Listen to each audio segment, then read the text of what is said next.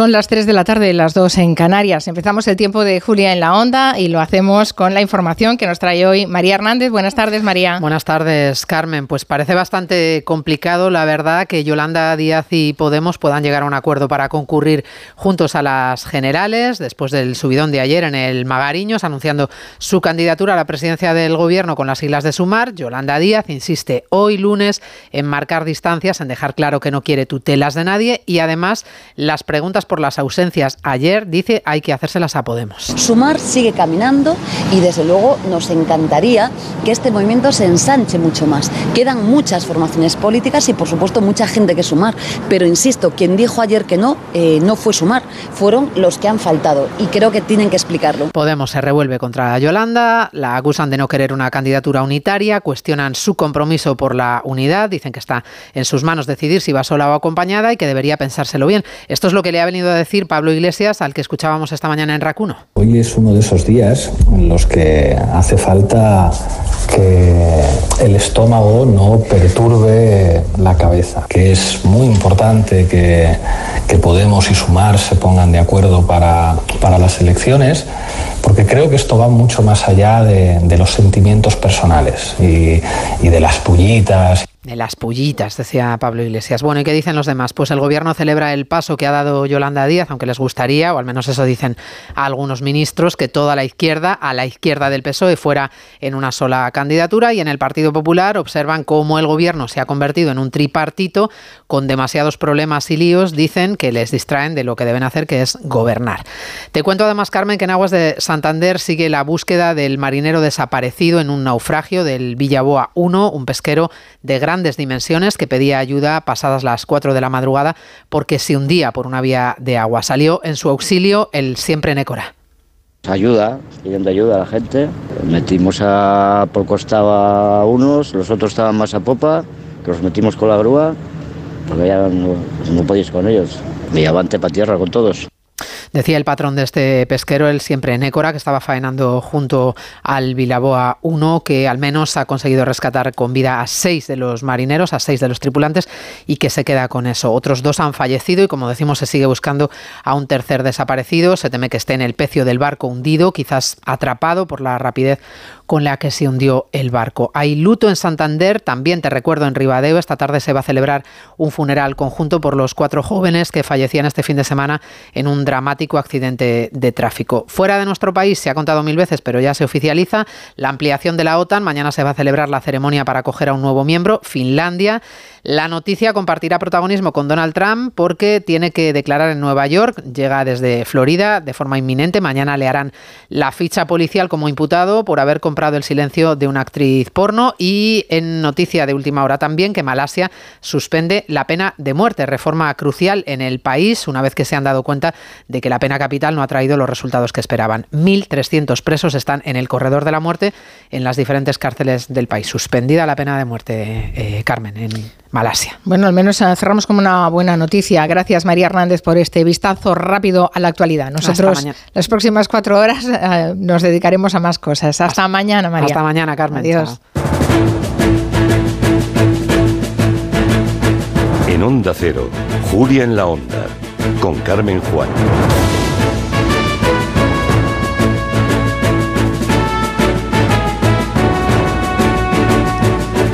Ahora que ya estamos informados, les contamos lo que tenemos previsto para las próximas cuatro horas, estar juntos esta tarde.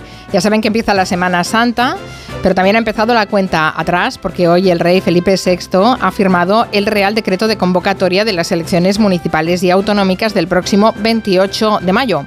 Aunque aún no está ni publicado en el Boletín Oficial del Estado, hace tiempo que toda la actualidad política española se lee en clave electoral esa esperpéntica moción de censura de Vox, la abstención del Partido Popular, los desencuentros cada vez más evidentes entre los socios de gobierno y la lista de invitados a la, eh, la presentación de Sumar oficialmente, esa última fuerza política en aparecer en liza.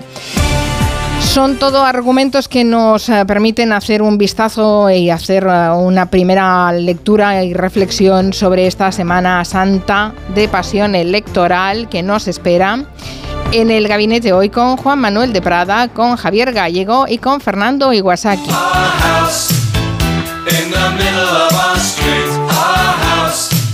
Comprar o vender una casa es probablemente la inversión más importante a la que puede enfrentarse una familia y es normal tener muchas dudas. Por eso hoy hemos invitado a un experto inmobiliario, se llama Jordi Clotet, para que nos despeje dudas y nos dé consejos. Tenemos consultorio inmobiliario abierto. Si están en ello, quieren dejarle una consulta, ya saben que pueden grabarnos un audio en el WhatsApp de Gelo, el 638 442081. No sé si ustedes son de los que hablan solos cuando están en casa o cuando van conduciendo. Si es así, tengan cuidado porque nunca se sabe quién puede estar escuchando. Estos soliloquios han sido la pieza clave para el caso que hoy nos contarán en Territorio Negro Manu Marlasca y Luis Rendueles, el asesinato de un empresario en Manzanares. Y a las 5 de la tarde, David Martos nos ofrecerá una edición especial de su territorio quinótico con lo mejor del cine y de las series. Son días para ir al cine, para hacer maratón de series. No sé, si han visto algo interesante últimamente o quieren prevenir al resto y nos ahorran el disgusto de, ver un pestiño, pues déjennos un mensaje en el WhatsApp de Gelo, el 638 442 081. También son días para leer. Ayer fue el Día de la Literatura Infantil y Juvenil y además acabamos de empezar el mes de abril, que es el mes dedicado a los libros. En un ratito hablaremos con Agustín Sánchez Aguilar, es autor de Ese Tortuga, un libro que acaba de ganar el premio EDB de Literatura Infantil, uno de los galardones más importantes de este género. Y ahora es momento para abrir la mesa de redacción. Hoy con Mar de Tejeda. Buenas tardes, Mar. Muy buenas tardes. Con Nuria Torreblanca. Buenas tardes. ¿Qué tal? Y con Guillén Zaragoza. Buenas tardes. Muy buenas. También está la maldita hemeroteca con Clara Jiménez Cruz, que además hoy no perdona y trae concurso de bulos. ¿Qué tal, Clara? ¿Cómo estás? Ni en Semana Santa nos quitamos el concurso de bulos. Muy bien, estoy en León y debo decir que estoy de lujo. Hombre, a ver. Ya ves, exacto, ya, ya poniéndonos los dientes largos ya de entrada. Ay, ay, ay. Oye, que también estoy aquí sentada haciendo la radio, ¿eh? desde León, pero currando amigos. se te agradece, se te agradece mucho el esfuerzo. Eh, y nuestro hombre de los deportes, que claro, como sigue habiendo deportes, él, él sí que está en su sitio eh, en Madrid, ¿verdad, Raúl Granado? Hola, buenas tardes. Aquí En, el magnífico polígono de San Sebastián de los Reyes. Oye, qué vistas, ¿eh? Qué vistas. Sí, sí, sí, sí, Como para ir a hacer procesiones también, ¿eh? San Sebastián de los Reyes. Hombre. Hombre, ahí hay de todo. Si quieren sumarse a este programa, ya saben que tienen a su disposición el WhatsApp de Gelo, es el 638-442-081. Estaremos encantados de escuchar todas sus aportaciones a esta mesa de redacción y a este programa. Mesa de redacción que abrimos oficialmente con esta canción. ¡Hombre! ahora sí, ahora sí. Ahora sí que empieza la Semana Santa.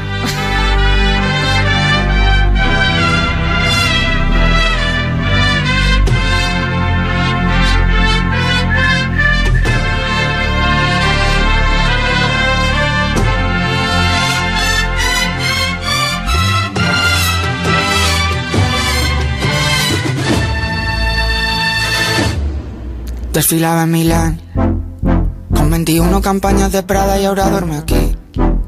La miro pensando cuánto faltará para que empiece a odiar. La forma que tengo de amarla tan mal mi manera de huir. Que no puedo parar. No he olvidado el olor de la que me follé en el baño de un garito borracho en Berlín. Escuchando un tecno que me hacía empujarla como un animal. Música del infierno que sonará el día de mi funeral. Aún me acuerdo de ti Demasiadas mujeres, demasiadas mujeres, demasiadas mujeres, demasiadas mujeres, demasiadas mujeres, demasiadas mujeres, demasiadas mujeres, demasiadas mujeres. Un WhatsApp sin abrir, hablando de cosas que no dicen nada para ver si aún estás. Borracho en Miami volando para yo de vuelta a Madrid. Cuéntame cosas que no me hagan daño cuando volverás. ¿Qué horas por allí? No me puedo olvidar de la que me dijo que siempre para siempre estaría para mí. De la que decía que solo una noche y después no hubo más. De la que se fue con mis ganas de amar, mis ganas de vivir. No la he vuelto a encontrar. Demasiadas mujeres ¿Os imagináis llevando un paso a este ritmo? Hombre, No está mal, Madre ¿no? mía. Uy. complicado. Ha sido un guiño para Clara. Ya que se iba León, digo, espérate, que te vamos a enviar el madrileño a León. Me gusta, me gusta. Tengo que decir que tengo aquí a, a Jorge, que es el hombre orquesta de Onda Cero León, que no sé si le convence, ¿eh? Vaya ¿No? por Dios. Bueno, aquí tenemos a Nuria Torreblanca, que estamos en las mismas. Oye, perdona, pero yo no me he pronunciado. Por eso. Yo- a ver, no, si la letra está muy bien. A mí lo que me parece ¿Sí? es que falta sangre cantando, ¿no? Vaya por Dios. Venga, ahí lo suelto. No, no pasa el corte de los más de 50 años de canción. Bueno, perdona, el sample sí. Eso sí. Bueno, el sample de campanera que aparece al, al final, un Ay, homenaje ay. en toda regla a, a Joselito. Bueno, yo creo que con esto ya hemos empezado la Semana Santa. Con esto y con el concurso de bulos que no perdonamos ni una y además Bueno, nos hace os va a encantar el ilusión. tema, ¿eh? Claro, claro, es que, a ver, el tema es muy allá, es lunes, Semana Santa, es el mejor tema posible. Venga, es el Día Internacional de la Diversión en el Trabajo, también cuando se trabaja en Semana Santa, amigos. Se celebra Claro. el día 1 de abril, fue este sábado, y vamos a dar tres opciones, solamente una es real, como siempre. Vamos a hablar de cosas que suceden, que nos suceden cuando estamos en el trabajo. El número uno, pillan a una mujer que se comió 120 kilos de jamón en el trabajo. Oh, Qué rico. aquí hay ejemplos, ¿eh? Eh, 120 kilos. Hay que tener saque, ¿eh? Para No comer hemos dicho eso. en cuánto tiempo Claro. Vale, vale. El segundo, los españoles duermen una media de 15 minutos al día en el trabajo. Uy, y más, Me lo creo. ¿Os habéis dormido alguna vez en el trabajo? Yo No, nunca. no. Yo no. No. Yo pillé a una persona que estaba dormida en el Sí. trabajo, pero rápidamente se despertó y dijo, estaba pensando, estaba pensando. Os voy a contar una intimidad de mi padre. Mi padre es cirujano y en alguna cirugía de estas que duran 15 horas dice que él, mientras que se cambia una cosa o tal, se sienta en una silla y descansa un poco. Claro, Bueno, cabezadita que necesaria. Qué Claro. tranquilidad. hay que refrescarse.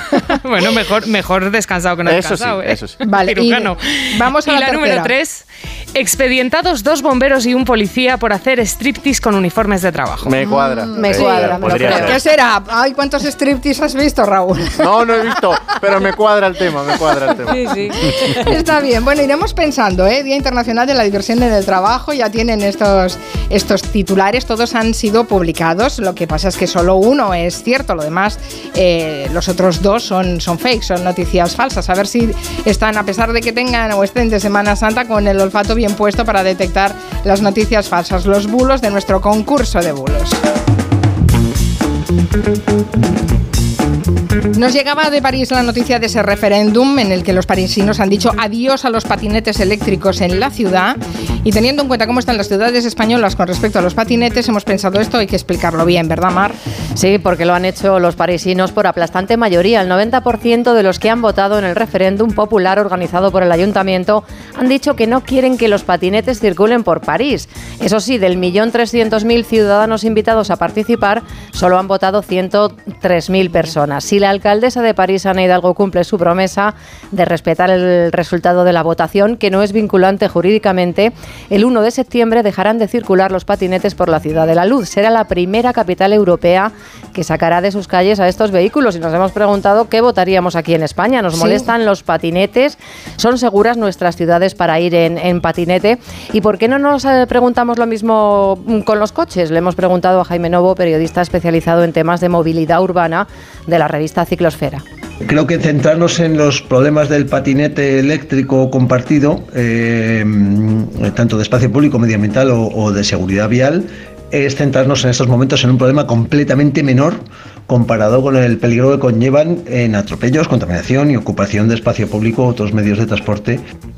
Es verdad. O sea que lo de los patinetes es lo de menos, el problema son los coches, pero claro, es que los patinetes van por donde van los peatones, no los oyes, no los ves venir y, y te pueden hacer daño. Fíjate que en 2022 hubo 299 accidentes de patinete con 12 muertos frente a los 1.042 accidentes mortales con coches eh, y 1.145 muertos. Eh, nos invitan todos los ayuntamientos, nos invitan en- en- en- desde el Ministerio de, de Sanidad y de Movilidad a cambiar ¿no? nuestros hábitos de conducir en coche por eh, la bicicleta, por el patinete, porque es económico, porque es rápido y sobre todo porque es sostenible. ¿Qué dice la normativa en España?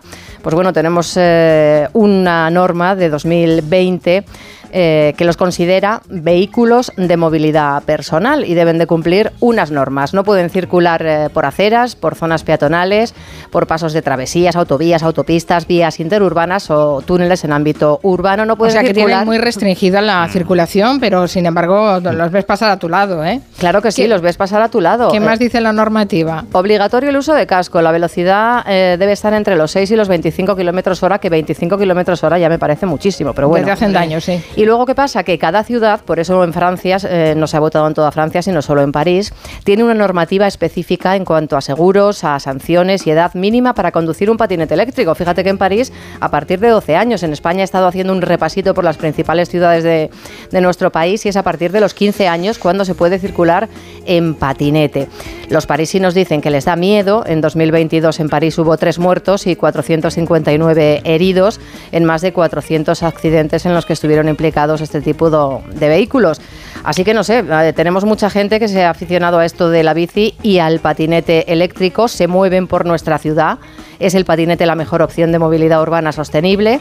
Y bueno, pues eh, seguro que más de uno, yo me lo he llevado, se ha llevado un susto con un patinete que te ha pasado rozando sí. y has dicho, Dios mío, de la Más que me he de uno, librado. sí, sí, efectivamente. Bueno, de hecho en Barcelona eh, está temporalmente prohibido eh, el hecho de que viajes en eh, transportes públicos y en trenes de cercanías y, y ferrocarriles en- con, el, con el patinete eléctrico. En Madrid puedes circular. En Madrid puedes circular. En, en Barcelona no, aún no se puede llevar y suscitó ya en, en la ciudad bastante polémica, ¿no?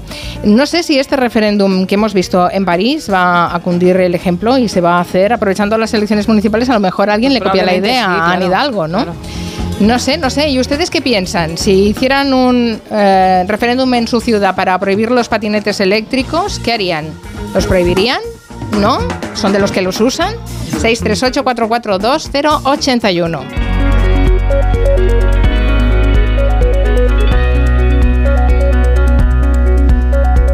Bueno, estamos en Semana Santa, mucha gente aprovecha para ir de vacaciones. Eh, si hay entre los oyentes o algún eh, componente del programa que esté pensando en, no sé, ir unos días al Himalaya, Aquello que te pilla de paso. Sí, claro. Dice, "Eh, te- ¿Qué tengo? ¿Cuatro días? Me voy a subir al Everest, porque no pasa nada, ¿no? que sepan eh, que es- desde este fin de semana todos los turistas que quieran hacer este tipo de viajes tienen que aprenderse una norma.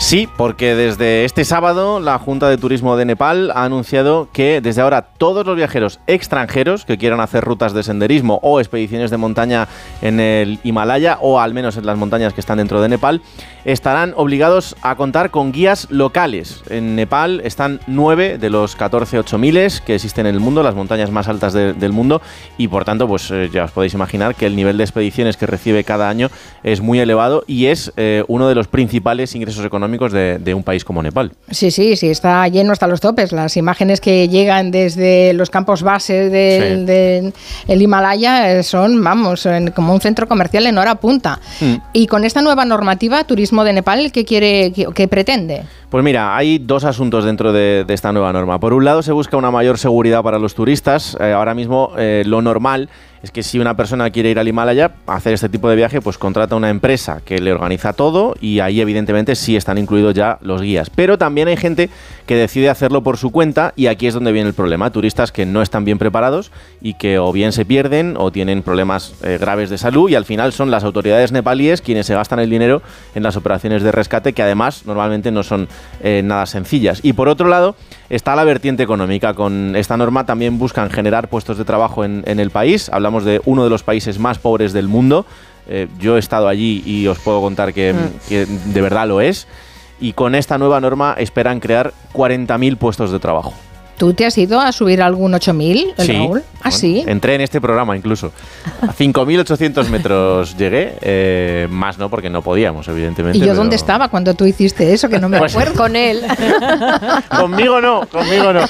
Sí, sí, sí, sí. Ya me hubiera gustado, ¿eh? Ya me hubiera gustado. Bueno, está bien, está bien. Eh, a ver, que esto de subir a la montaña por libre no hace falta que te vayas al Himalaya, te puedes ir al Claro. Pirineo. Y, Mm. y pasa, porque anda que no ha habido rescates en el Pirineo por culpa de gente desorientada o mal preparada que, suben a la alta montaña Mm. de- de- sin estar. De cualquier manera. de- sí, de cualquier manera. No puedes subir. Con Pero, chanclas. claro, entendemos que en el Himalaya es muchísimo más grave porque estamos hablando de unas montañas tremendas y además en un país realmente pobre. ¿Y la, no- la nueva norma, qué tal ha sentado esta aplicación? Pues mira, ha generado un debate interno en el país porque hay autoridades que entienden que es una manera de limitar los movimientos de los turistas y creen que esto puede afectar a, a esa parte del turismo que evidentemente es muy importante dentro de, de este país y de esta zona.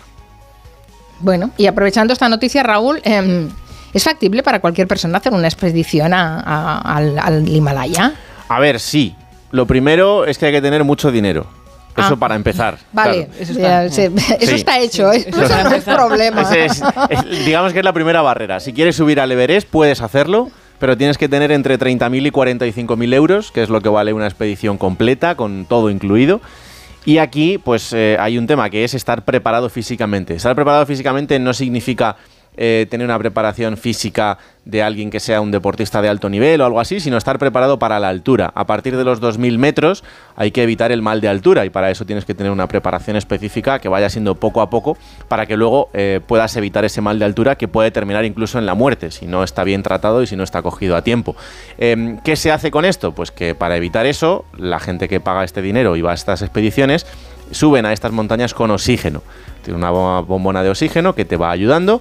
Em, no es considerado doping, pero sí es una ayuda que evidentemente eh, impide que tengas ese mal de altura, pero por los deportistas profesionales, por los alpinistas que se dedican a esto, pues eso no lo consideran la manera de hacer su deporte. Sí, ya salen los puristas. Co- Como en todo. Como en todo. Antes me ha parecido oír que. ¿No has estado, Clara, tú has estado también en, Nepal? No, me hubiera Ah, encantado. ¿Me lleváis? Sí, mira, Raúl, que ya se conoce el te camino, llevar, te lleva. sí, sí. Tienes, Bueno, para ir a- Tienes 30.000 euros.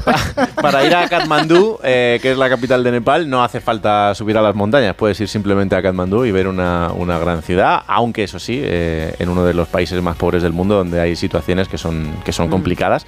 Y esta gente, de hecho, por ejemplo, fueron unos de los grandes damnificados mm, con el Mundial de Qatar, porque gran parte de la población que construyó los estadios era la población joven de entre 18 y 30 años de Nepal. A los En que unas directamente- condiciones lamentables Claro, a los que directamente el país vendía como mano de obra para tener ingresos. Dice Cristina que patinetes y bicicletas que no está en contra, pero el problema es que los conducen personas que independientemente de la edad no respetan en absoluto los semáforos ni los peatones. Y algunos, sí, alguno hay que lo hace, pero en fin, que no es lo habitual. Y Pilfer dice, acabáis de decir que el casco es obligatorio en patinetes según la ley del 2020. No lo es, pero sí que hay ciudades que lo han puesto obligatorio, pero la norma en general no lo es, aunque él considera que debe ser obligatorio. ¿Qué más dicen los oyentes? Yo creo que los patinetes se tendrían que considerar vehículos a motor y necesitar una licencia para poderlos conducir. Desde Tarragona lo tengo clarísimo. Estoy harto de encontrarme niños de 8, 9, 10 años en contradirección, por vías interurbanas, por travesías, dos en un monopatín, padre e hijo, madre e hija. O sea, barbaridades. O se sacan un carnet seguro y hay un control muy grande o, yo lo retiraría. Pues entiendo perfectamente la decisión de los parisinos. Estuve en París en el 2019 y algo que me molestó soberanamente eran los patinetes dejados por todas partes. No como en el alquiler de bici, que los las bicicletas se dejan en un lugar preciso, sino estaban en todas partes, pero también al borde de una acera con el peligro que cayeran en el momento que pasaba un coche, interrumpían en medio de las calzadas, por todas partes. Eh, En el Sena, naturalmente, la mitad en el Sena. Claro. Gracias a los oyentes que han participado, a pesar de que estamos en Semana Santa, nos encanta saber que les estamos haciendo compañía. El fin de semana ha dado la gran noticia política, el domingo en concreto, que se presentaba eh, Sumar, esa plataforma política eh, de Yolanda Díaz. Había muchísimas caras en el acto, eh, pero algunas ausencias y la verdad es que se han remarcado también mucho las ausencias ¿no? de gente que, que no estuvo. Aunque sí que había en esa presentación de Sumar con Yolanda Díaz gente que había estado muy próxima a Pablo Iglesias cuando se creó Podemos. Sí, pero, pero Podemos y él no estaban, lo escuchábamos ahora, esa respuesta de Pablo Iglesias a Yolanda Díaz en el arranque. Bueno, estaban por allí los Errejón, Ada Colau, están con Yolanda Díaz y no hubo acuerdo y Podemos finalmente no pudo estar, no quiso estar en realidad y Yolanda Díaz se encargó de dejarles un mensajito. Porque parece que aún hoy debemos de llevar una preposición de pegada a nuestro nombre. Necesitamos la preposición de para determinar nuestras adhesiones, sean intelectuales, filosóficas, musicales, las que sean. Parece también que para indicar nuestras deudas. Y yo creo que ya estamos cansadas de tutelas. Cansadas de tutelas, un mensaje que parece muy dirigido por un lado a Pablo Iglesias y por otro a Ione Belarra como secretaria general de Podemos y que seguro que más de uno le ha recordado también a Fraga cuando cedió a Aznar el mando y dijo de aquello de ni tutelas ni tutías mientras rompía la carta de dimisión que le había entregado a Aznar. Sí, sí, tutelas ni tutías, y la expresión eh, forma parte ya de nuestra historia. Bueno, vamos a hablar de esa relación en Maldita Hemeroteca, de esa relación eh, curiosa entre Pablo Iglesias y Yolanda Díaz. Que como toda historia de amor y desamor, Carmen, pues empezaba bien, Yolanda Díaz. Pablo amosou que podemos gobernar para a xente do común Pablo é unha peza a batir. Por eso van a por él. Cando van a por Pablo Iglesias é que o estamos a facer moi ben. Decía Díaz que Pablo mostró que se puede gobernar para la gente de lo común, que es una pieza clave a batir, por eso van a por él. Cuando van a, a por Pablo Iglesias es que lo estamos haciendo muy bien, era lo que decía Yolanda Díaz. Lo decía en julio del año 2020, luego Pablo se va y dice que no va a ser un tapón para que Podemos Pero no voy a ser un tapón para una renovación de liderazgos que se tiene que producir en, en nuestra fuerza política. Pienso que Yolanda puede ser la próxima presidenta del gobierno. Decía que no iba a ser un tapón y ya eh, cedía el testigo ya él. Y nombraba a Yolanda Díaz. Creo que digo algo que sienten millones de personas de izquierdas en toda España si digo que Yolanda Díaz puede ser la próxima presidenta del gobierno de España. Y creo que toda la gente que así lo sentimos, la gente de Podemos, la gente de Izquierda Unida, la gente de Encomú Podem, la gente de izquierdas de este país, tenemos que animar y que apoyar a Yolanda para que si ella así lo decide y si así lo quiere la militancia de nuestras organizaciones, sea la candidata de Unidas Podemos en las próximas elecciones generales y la primera mujer en ser presidenta del gobierno de Así lo dijo Pablo Iglesias, aunque ahora hay mucha disputa en si eso fue nombrarla a dedo o no fue nombrarla, etcétera, etcétera. Y empieza el desamor. Yolanda considera que sí, que eso fue un dedazo y que no le gustó. Yo creo que todo el mundo sabe que a mí no me ha gustado, que lo sabe él, el primero que lo sabe, que me haya señalado ¿no? a dedo, no es nada democrático. Claro, y a partir de ahí la cosa pues empieza a torcer, ¿no, Clara? Sí. Por ejemplo, Iglesias empieza a decir que la figura de Yolanda Díaz existe gracias a Podemos. Es porque hubo un núcleo de dirigentes de Podemos que en un momento determinado dijeron gobernar, gobernar, gobernar o gobernar. Y el resultado de eso es que existe Yolanda Díaz.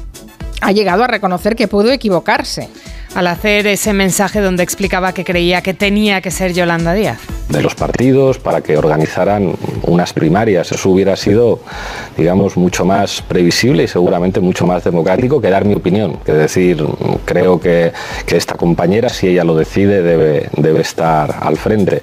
Quizá me equivoqué, quizá eso, eh, eso no, fue, no fue un acierto.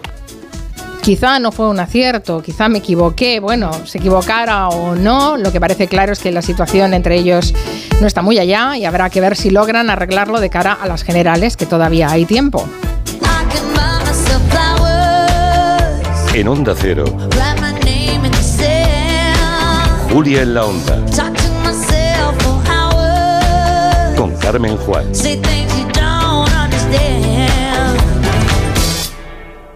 Un anuncio de línea directa con el micrófono averiado suena así y uno con el micrófono sustituido suena así. Con el seguro de coche de línea directa tienes coche de sustitución también en caso de avería. Cámbiate y te bajamos el precio de tu seguro de coche, sí o sí. Ven directo a lineadirecta.com o llama al 917-700-700. El valor de ser directo. Consulta condiciones. Saber comunicar es el 70% del éxito de lo que hacemos y en A3 Media Formación queremos ayudarte. ¿Quieres potenciar tu comunicación o la de tus empleados? ¿Hacer que sean más efectivos en la gestión de sus equipos, en sus ventas? ¿Eres autónomo y crees que te iría mejor si supieras comunicar de una manera más eficaz? A3 Media Formación es tu lugar. Empieza a liderar como comunicador y a conseguir tus objetivos. Entra en atresmediaformación.com y fórmate como comunicador de la mano de los mejores profesionales en A3 Media. Desde la Comunidad de Madrid queremos darte un consejo de corazón. Gestiona el estrés.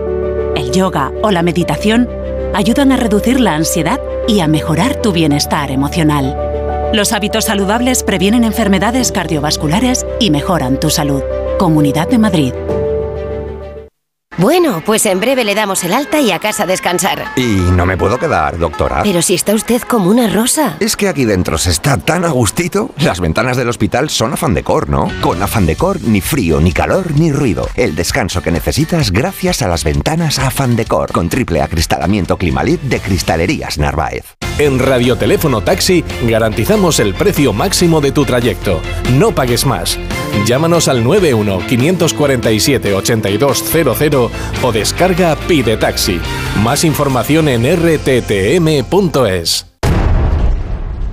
Aquí María desde el espacio Ibercaja Delicias. De forma inminente se cierran las puertas de la fábrica más dulce del planeta. Niños de todo el mundo hacen cola antes del cierre definitivo. Charlie y la fábrica de chocolate, el musical presentado por Reales Seguros, se despide definitivamente de Madrid este 9 de abril. Es tu última oportunidad. Entradas en charlielafabricadechocolate.es. Muebles Adama. Renovar sus muebles es renovar su vida. Venga a conocernos y le sorprenderá todo lo que podemos hacer por usted. La más amplia variedad de muebles de calidad y diseño a un precio increíble. Muebles Adama. Ver a la calle General Ricardo 190 o entra en mueblesadama.com. Caramba, Marta, hace un mes que no te veo y pareces 10 años más joven. Tú te has hecho algo. Claro, una blefaroplastia en Clínica Barragán. Se lo diré a mi cuñada, que menudas bolsas tienen los párpados. Que llame al 91 300 2355. Clínica Barragán 91 300 2355. ¿Sabes por qué se llama al azafrán el oro rojo? Se trata de la especie más cara del mundo. Para reunir un kilo de azafrán hacen falta 250.000 flores. Hay varias maneras de cocinar con azafrán para potenciar su aroma y sabor. En la sección Las recetas de Robin Food, de más de uno, se dieron trucos y recetas para cocinar con esta apreciada especia. Si no escuchaste el programa o quieres volver a escuchar cualquier sección a la carta, entra en la web y en la app de Onda Cero. No te pierdas nada. Onda Cero, tu radio. A las 2, Elena Gijón te cuenta toda la actualidad del día, las claves para entender cada noticia, últimos datos, declaraciones y conexiones con los puntos de interés. Si quieres estar bien informado, Noticias Mediodía, un informativo completo y ágil, de lunes a viernes a las 2 de la tarde, con Elena Gijón. Te mereces esta radio. Onda Cero, tu radio.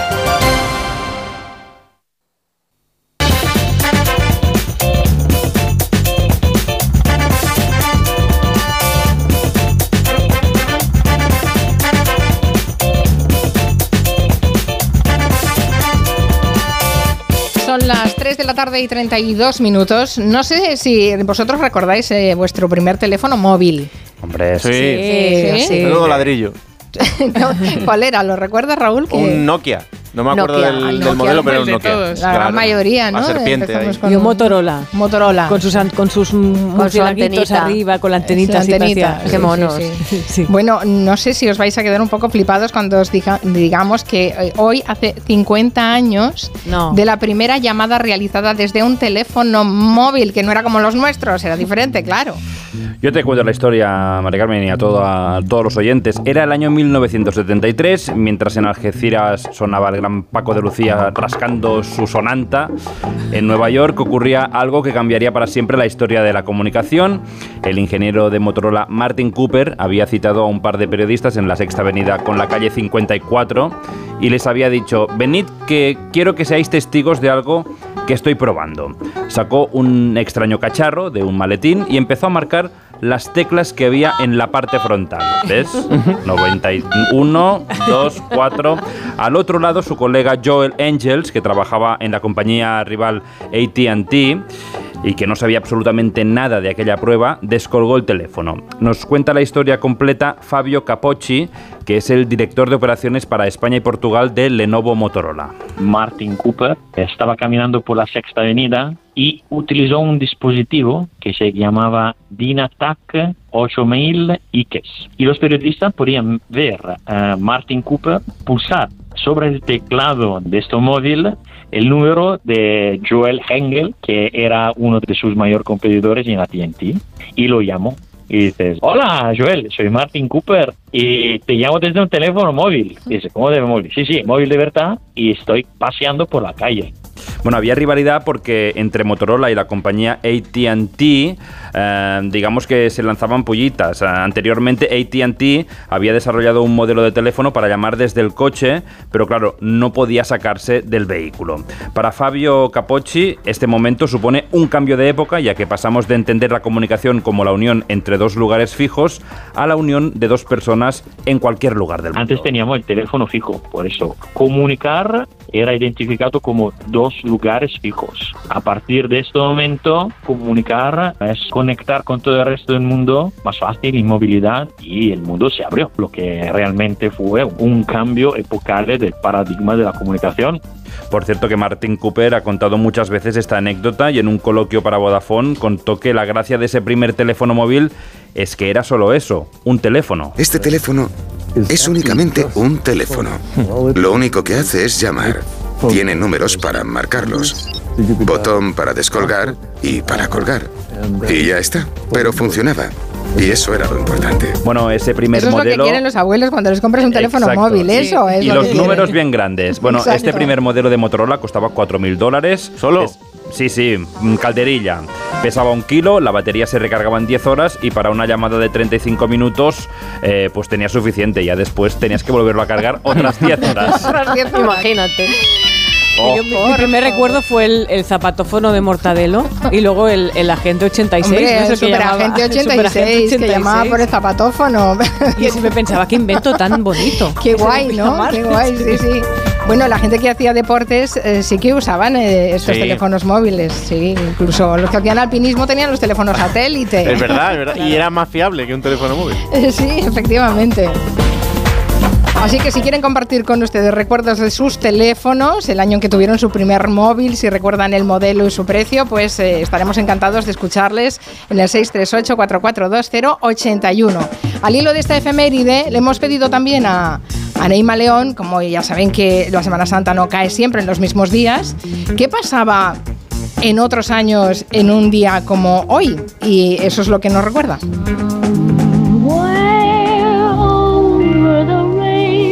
El arco iris es un efecto óptico. Sucede cuando los rayos de sol atraviesan las gotas de lluvia en un ángulo exacto de 42 grados. Es un símbolo y una bandera. Y tiene día mundial que se celebra hoy, 3 de abril. Y fue un 3 de abril de 1970 cuando Urtain se proclamó campeón europeo de los pesos pesados. El árbitro decreta la victoria de Urtain por KO y el vasco, al que empiezan a llamar el Kaolari, saluda al público que le ovaciona. Y un día como hoy de 1948, Estados Unidos firma el Plan Marshall de ayuda financiera para la reconstrucción de los países europeos devastados durante la Segunda Guerra Mundial. Como alcalde vuestro que soy, os debo una explicación. Y esta explicación que os debo, os la voy a pagar. España no se benefició de aquellos fondos, pero sí de la inspiración y el genio de Berlanga que consiguió burlar la censura. Y un 3 de abril se celebraron las primeras elecciones municipales en nuestro país. Van a ser elegidos representantes en 8.049 municipios, para los que existen 69.703 concejalías, a las que se presentan cerca de 200.000 candidatos. Yo me atrevería a decir que sin ayuntamientos democráticos no podemos hablar de la consolidación de la democracia en España. 3 de abril es el día en que nacieron, por ejemplo, Eddie Murphy, Marlon Brando, Alec Baldwin, Jane Goodall, Miguel Bosé o el gran Kiko Veneno.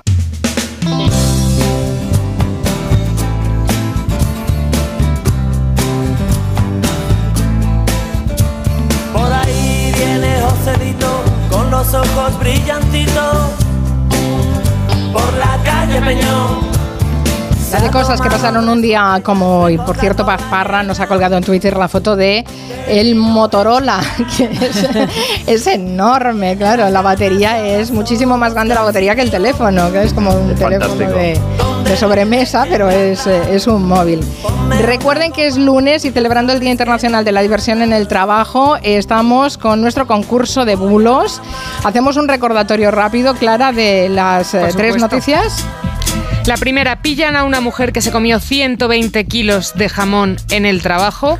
La número dos, los españoles duermen una media de 15 minutos al día en el trabajo. Y la tercera, expedientados dos bomberos y un policía por hacer striptease con uniforme de trabajo. Que es la que está votando todo el mundo. Yo creo que Sí. inducidos ¿Ves? por ¿Ves? vuestros comentarios. ¿Ves? Claro. Especialmente el tuyo, Raúl. Claro.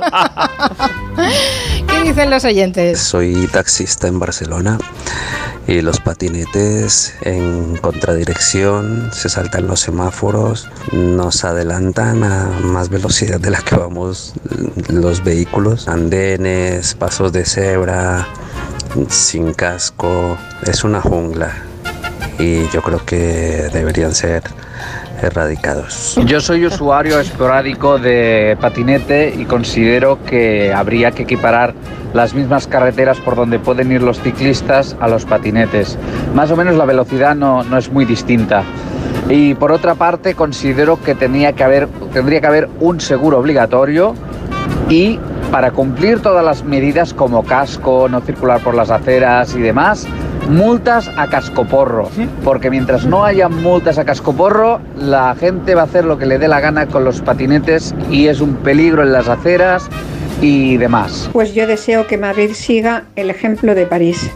Para mí son un auténtico peligro para coches, para bicicletas y para- sobre todo para peatones. Nada, no estoy nada a favor de ellos. Pues veremos si aquí hay algún referéndum para prohibir esos patinetes públicos, ¿eh? de la explotación pública del servicio de, de patinete. También cuando repasemos las efemérides del año que viene nos encontraremos con la muerte del compositor japonés Ruichi Sakamoto. Ayer falleció, o al menos ayer nos enteramos que había fallecido, mundialmente conocido por algunas de las bandas sonoras que compuso, como esta que suena. Sí, Ryuichi Sakamoto ha muerto a los 71 años de un cáncer y viendo lo rápido que iba la enfermedad y anticipándose al final, el músico ofreció un último concierto online para todos sus seguidores el pasado 11 de diciembre y hace justo dos meses publicó 12, su disco de despedida.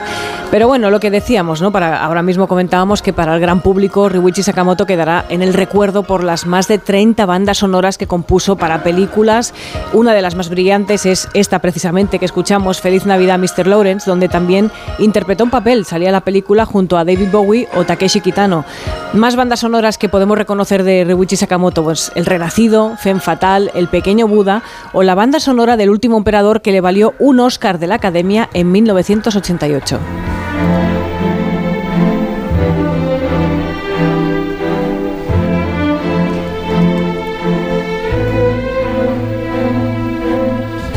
Aquí también Pedro Almodóvar quiso contar con su música para la banda sonora de la película Tacones Lejanos.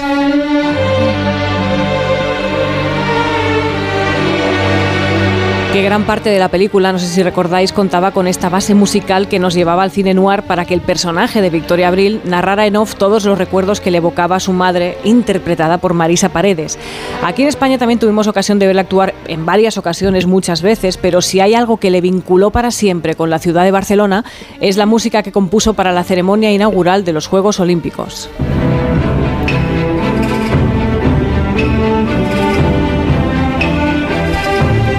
Y ahora todos estáis imaginando esa ceremonia en la que veíamos el, era el- concretamente la escena, el montaje del mar Mediterráneo que interpretaban la Fura dels Baus y aparecía toda el agua, el barco, toda, toda aquella secuencia que era realmente impresionante.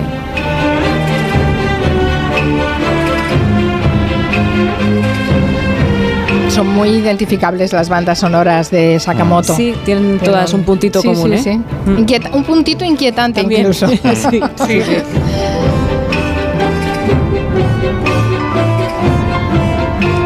repasar con la maldita hemeroteca algunas de las cosas que se han dicho últimamente. Eh, Ya saben ustedes que Pedro Sánchez ha estado en China, se reunió la semana pasada con el presidente chino Xi Jinping y en España ha habido polémica por esto.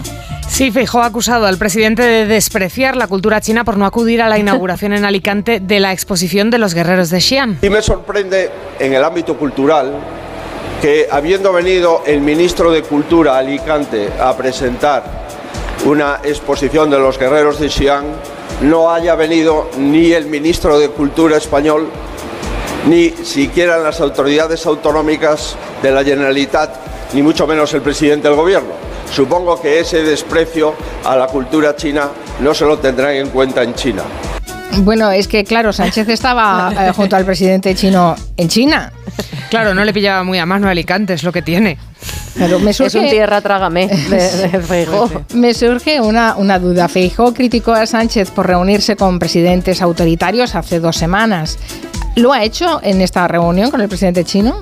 No, no, no lo ha hecho, ni les dice autoritarios ni le preocupa el comunismo, al menos el comunismo chino, pero esto no es de ahora. ¿eh? En el año 2013, Cospedal, María Dolores de Cospedal, firma un memorándum entre el Partido Popular y el Partido Comunista Chino. Este es sonido de la televisión de Castilla-La Mancha. Esta firma significa el inicio del diálogo oficial entre Partido Popular y el Partido Comunista Chino. Se abre un nuevo periodo de relaciones más fluidas y con más cooperación.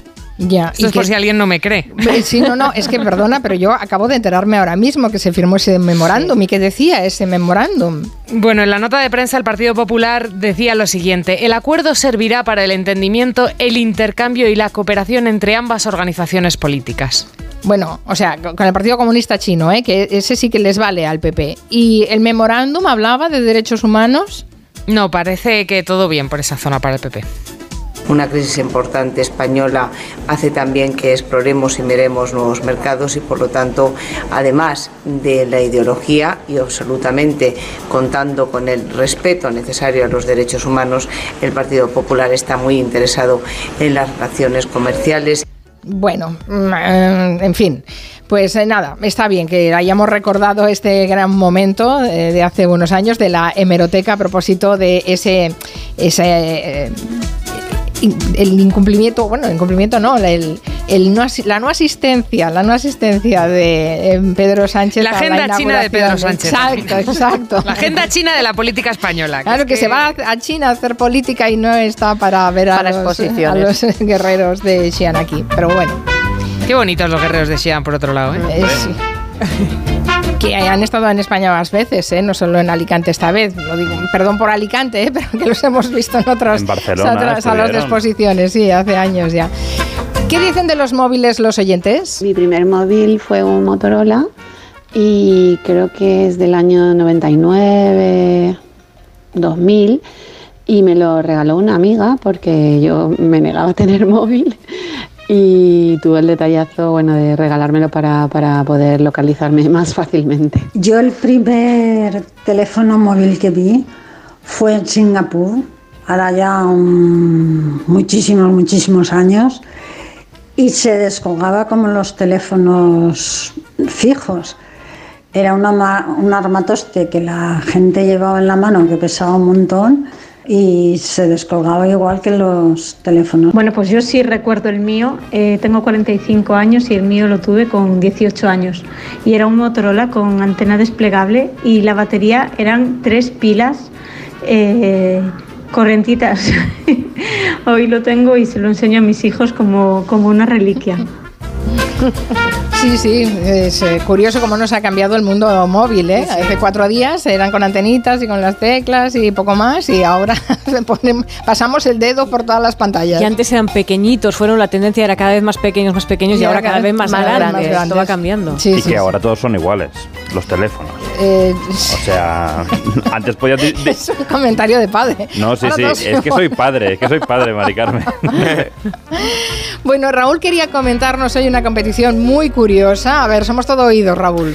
La Mater Series. Eh, Uy, estos ¿eso son qué es? equipos femeninos de rugby de mujeres que tengan más de 35 años. Y esto empezó porque, bueno, pues estas madres iban a llevar a sus hijos a entrenar al rugby y luego también iban a los partidos. El caso es que empezó a pasar el tiempo y se dieron cuenta de que era un deporte del que no tenían ni idea, pero que empezaban a controlar cómo funcionaba y les gustaba.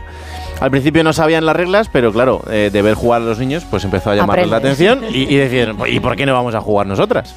Ah, qué bueno. O sea que las madres se cansaron de estar en las gradas y dijeron, pues, pues jugamos. Eso es. Eh, mira, hay uno de los equipos que se formó hace cinco años en, en Bilbao y poco a poco han ido descubriendo que en otras ciudades de España estaba pasando exactamente lo mismo. Tanto es así que el fin de semana pasado se celebró este torneo en Bilbao con 335 madres de diferentes equipos. En 2022 no llegaban ni a 100 y eran 7 equipos y ahora además de ser más de 300 son 17 equipos en toda España. Bueno, pues está creciendo muchísimo eso. Sí. ¿Y han contado con el apoyo para, para hacer los equipos? Claro que hay un, un tema muy importante que es eh, encontrar un campo de rugby, que no es tan sencillo como para entrenar y para poder jugar, porque el campo de rugby pues tiene unas peculiaridades y además un tamaño que hace que en, en las ciudades españolas no haya muchos. Entonces lo que han hecho estas mujeres es aprovechar eh, el equipo donde juegan sus hijos para hablar con los dirigentes de estos equipos y decirles, oye, que nosotras queremos eh, montar nuestro propio equipo.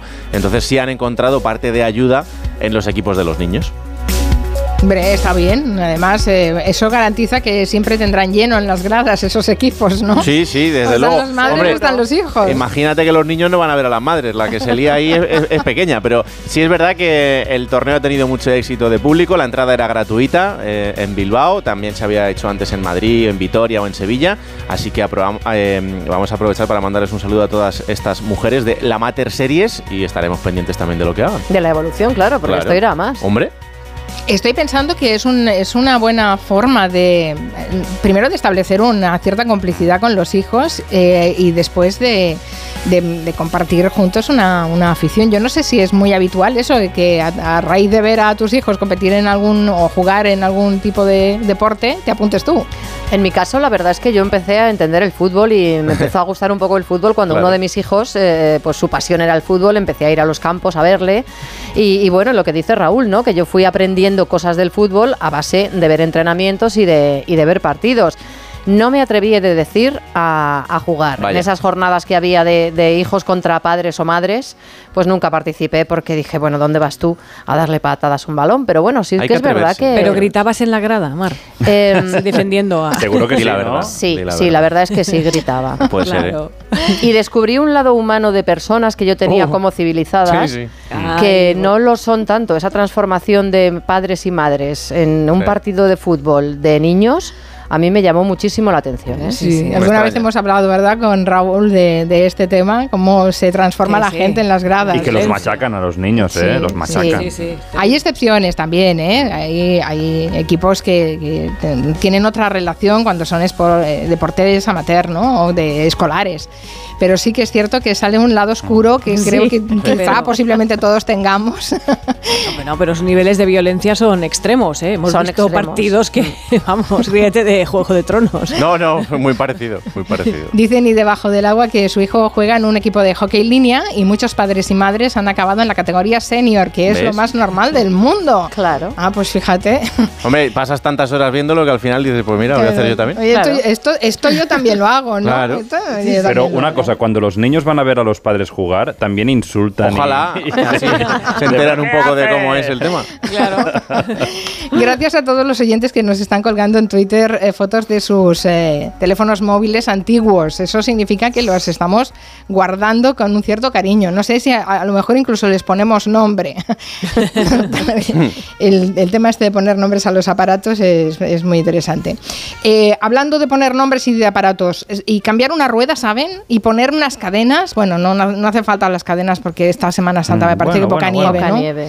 Y parchear el depósito de gasolina, ¿eso qué es? Parchear el depósito de gasolina. Pues poner un parche para evitar que la gasolina se salga. En, en caso de que, de que haya. No, no, ¿Quién puede necesita pasar. parchear un... Oh. Ah. Yo no sé ni, bueno, hay- sí sé dónde está por, eh, porque, porque Mm. sé por dónde he hecho Porque hay un gasolina. agujero, básicamente. ¿no? Porque cuando mueves el coche hace gluc gluc, ¿no?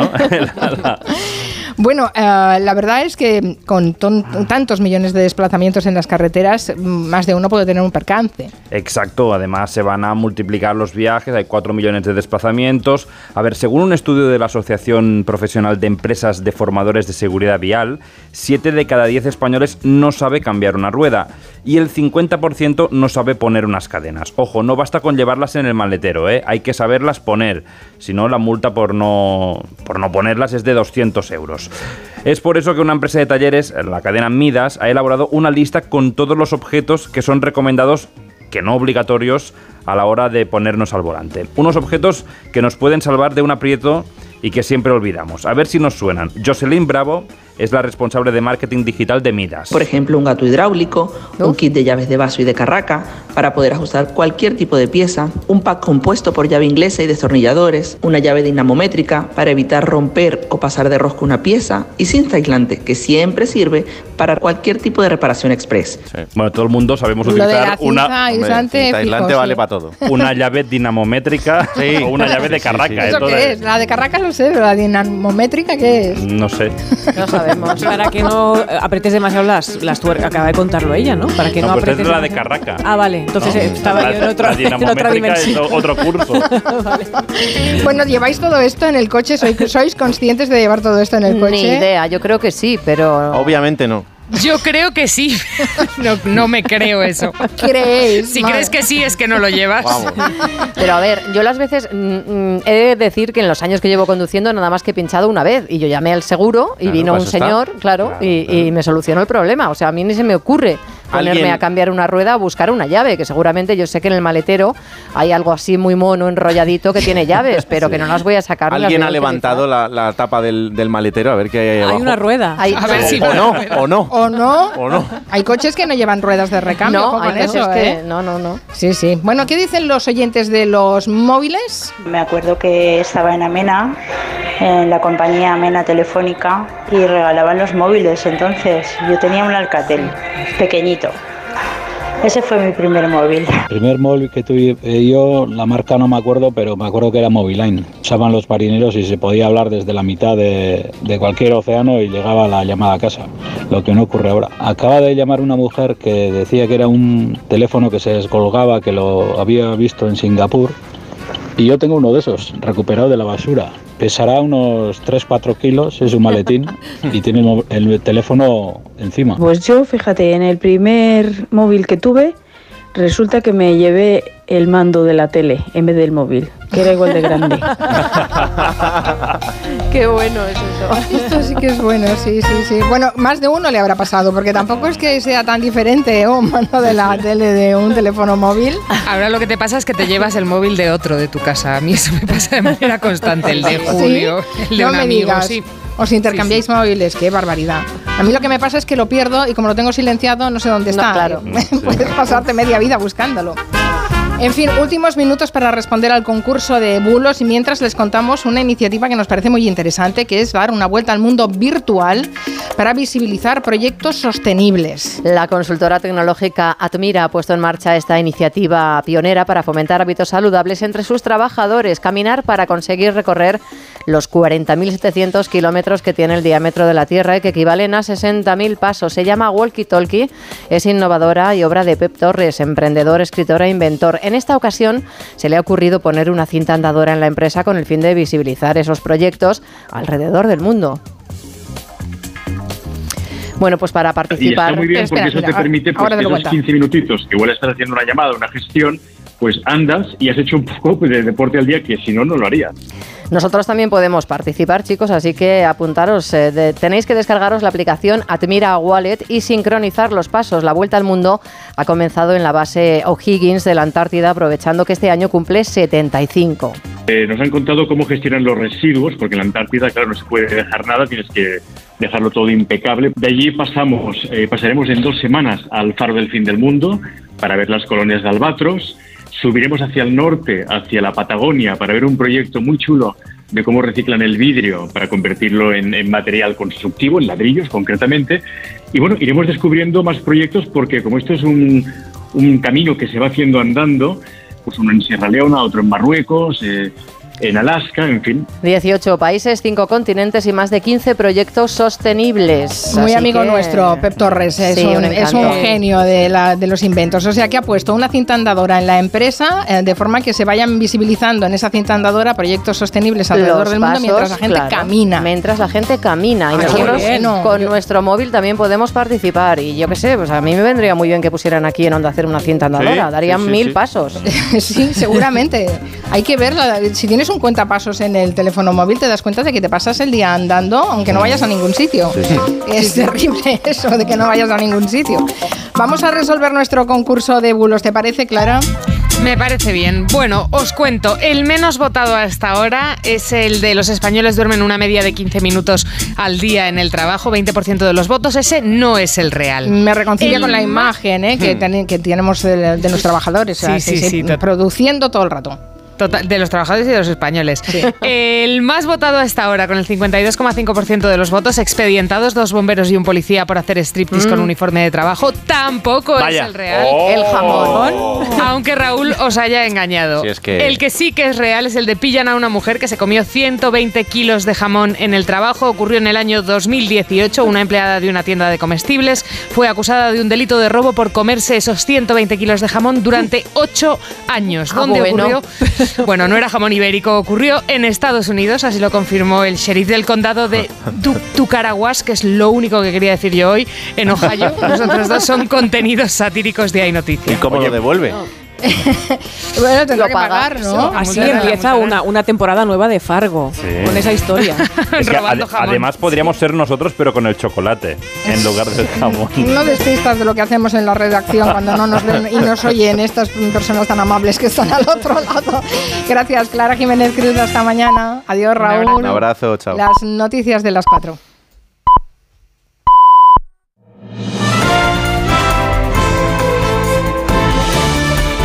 Noticias en Onda Cero. Buenas tardes. Continúa la búsqueda del marinero desaparecido tras el naufragio del Villaboa 1 en aguas de Cantabria. El naufragio en el que han muerto dos de los nueve tripulantes. Uno de ellos, de 57 años, estaba tre- a tres meses de su jubilación. Su esposa se ha enterado del fallecimiento a través de las redes sociales, a través del mensaje que a primera hora colgaba el presidente cántabro Miguel Ángel Revilla. Salvamento Marítimo nos explica cómo una embarcación de esas dimensiones ha podido hundirse en tan poco tiempo. A las 4 de la madrugada llegaba la petición de auxilio. El ave Fénix era uno de los dos pesqueros que acudían al rescate. Hemos llegado rápido, pero hemos llegado y hemos visto todos los aparejos en el agua y hemos encontrado a uno, lo hemos subido a bordo, hemos intentado reanimarle, pero no ha habido manera. El Ayuntamiento de Santander ha decretado tres días de luto oficial.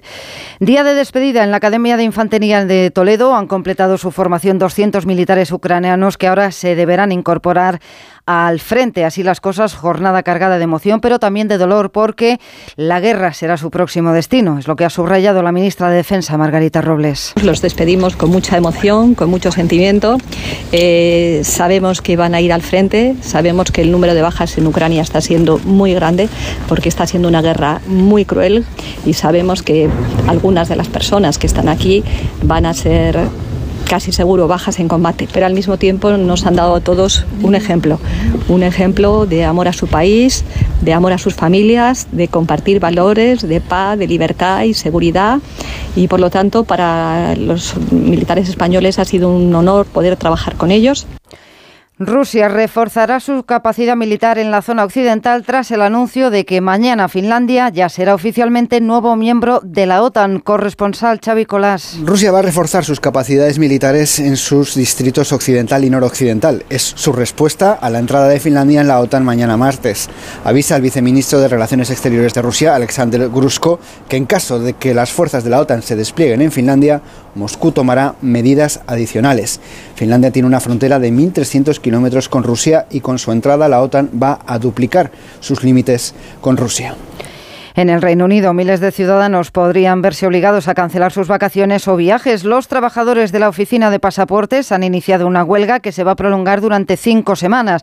Paros que provocarán importantes retrasos en todos los trámites de cara al verano. Londres, Celia Maza. Es precisamente en abril cuando se pueden recibir hasta 250.000 solicitudes por semana. Desde el Ministerio del Interior ya han manifestado su decepción, pero los sindicatos se suman a las huelgas protagonizadas por otros trabajadores del sector público en las últimas semanas que piden mejoras salariales ante una inflación disparada que supera el 10% y es la más alta de los países del G7. Precisamente hoy los profesores de Inglaterra ya han anunciado más paros para finales de este mes. Los precios de la vivienda han aumentado algo más de un 4% en marzo, según datos de la Sociedad de Tasación.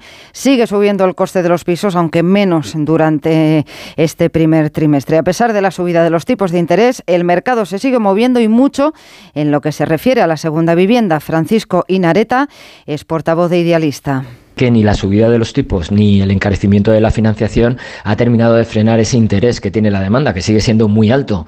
Nuestros datos lo que nos están indicando es que una parte muy importante de los compradores ya dispone de otra vivienda en propiedad, lo que provoca al final que la cantidad que necesitan financiar sea menor o sea incluso nula, no necesiten financiar nada. Y una cosa más, ha fallecido el tenor cordobés Pedro la Virgen, considerado una de las mejores voces de la zarzuela y de la ópera españolas de la segunda mitad del siglo XX. Tenía 92 años.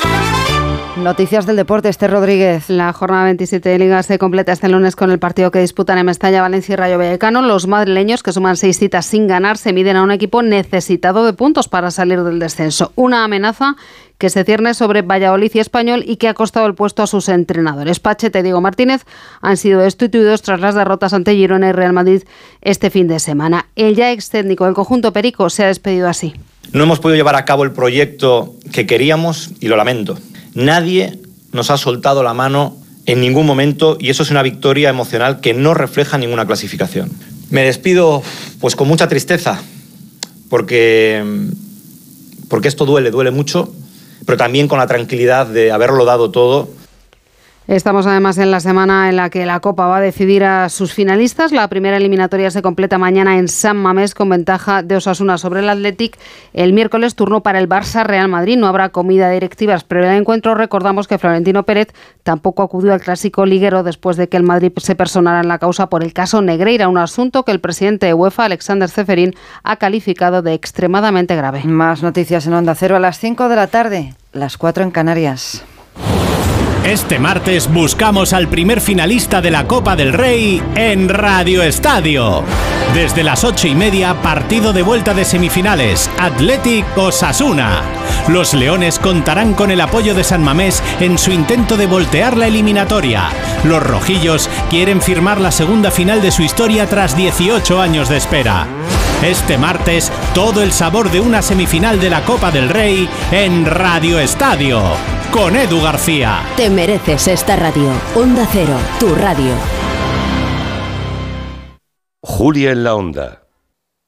¿Problemas de humedad? Iberdeco Humedades es la solución. Devolvemos la salud a tu vivienda con nuestros tratamientos antihumedad definitivos, de principio a fin, hasta 30 años de garantía. No lo pospongas más. Solicita ahora un diagnóstico gratuito en iberdecohumedades.es 910 31 10. En EAE Business School Madrid te ofrecemos True Potential Experience, una experiencia que combina nuestros MBAs, másters y grados con un plan de desarrollo profesional personalizado. Infórmate en eaemadrid.com. EAE Business School Madrid, where true potential comes true. Bueno, pues en breve le damos el alta y a casa a descansar. Y no me puedo quedar, doctora. Pero si está usted como una rosa. Es que aquí dentro se está tan a gustito. Las ventanas del hospital son afán decor, ¿no? Con afán decor ni frío, ni calor, ni ruido. El descanso que necesitas gracias a las ventanas afán decor. Con triple acristalamiento Climalit de Cristalerías Narváez. ¿Sabías que es muy importante hacer el mantenimiento del cambio automático de tu coche? Haciéndolo evitarás futuras averías. Automatic.es. Haz el mantenimiento. En Automatic lo hacemos en un express. Entra en automatic.es. Aprovecha la campaña del 10% de descuento en el mantenimiento del cambio automático. Automatic Express. Expertos en el mantenimiento de cambios automáticos. Cuidamos tu cambio automático. Automatic.es. Si es que ya lo digo yo siempre, dúchate que sale económico, pero eso sí, hazlo en un plato de ducha de Duchamanía. Hazme caso, ¿no ves que una bañera tiene más peligro que meter los dedos en un enchufe? Y mira que son bonitos los platos de ducha de Duchamanía. Oye, con suelo antideslizante, sus mamparas, para entrar a vivir, pues eso, dúchate que sale económico y llama a Duchamanía, que no me enteré yo que no lo haces. En Madrid, Paseo del Molino 6, 91 468 4907 y Sonora es la puerta a todo un universo de entretenimiento en audio. Tío, problemón, problemón. Ha venido gente, o sea, ha venido gente aquí. No, tranquilo, ocurre. Tío, son todos panes de la misma masa. Un conglomerado humano, global y uniforme. La mochufa. La mochufa, la mochufa. Me gusta el nombre. Bueno, será lo único de ellos que te vaya a gustar. Son unos malnacidos, tío. Unos asquerosos. Los Asquerosos, de Santiago Lorenzo. Sí, señor. La mochufada pura. Descarga la aplicación y escucha todo su catálogo por 4,99 euros al mes o 39,99 al año. Sonora. Gente que escucha.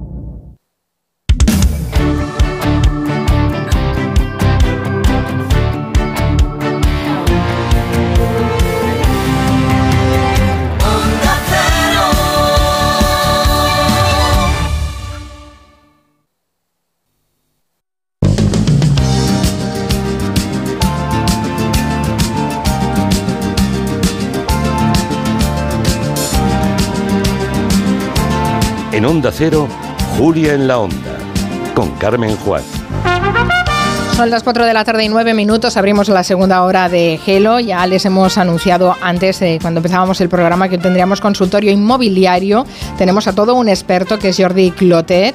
Publica el libro Las siete puertas para comprar tu vivienda y acertar. Así que si entre nuestros oyentes hay quien quiere vender o quien quiere comprar una vivienda, ya saben que pueden hacerle alguna pregunta a través del 638 442081.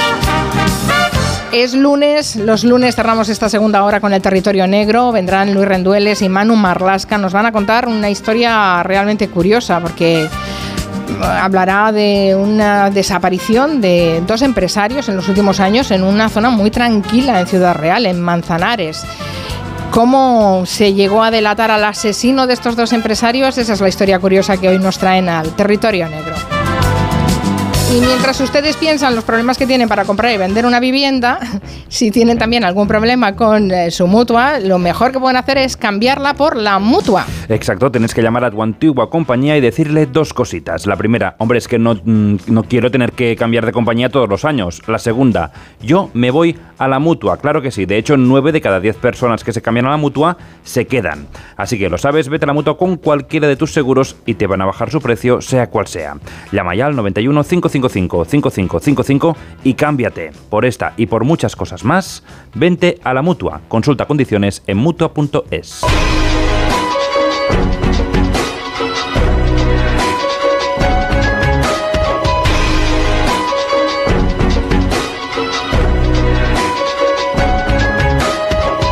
En 2022 se vendieron y compraron, por tanto, en España 650.000 viviendas, que es la cifra más alta desde 2007, antes de que estallara la burbuja inmobiliaria.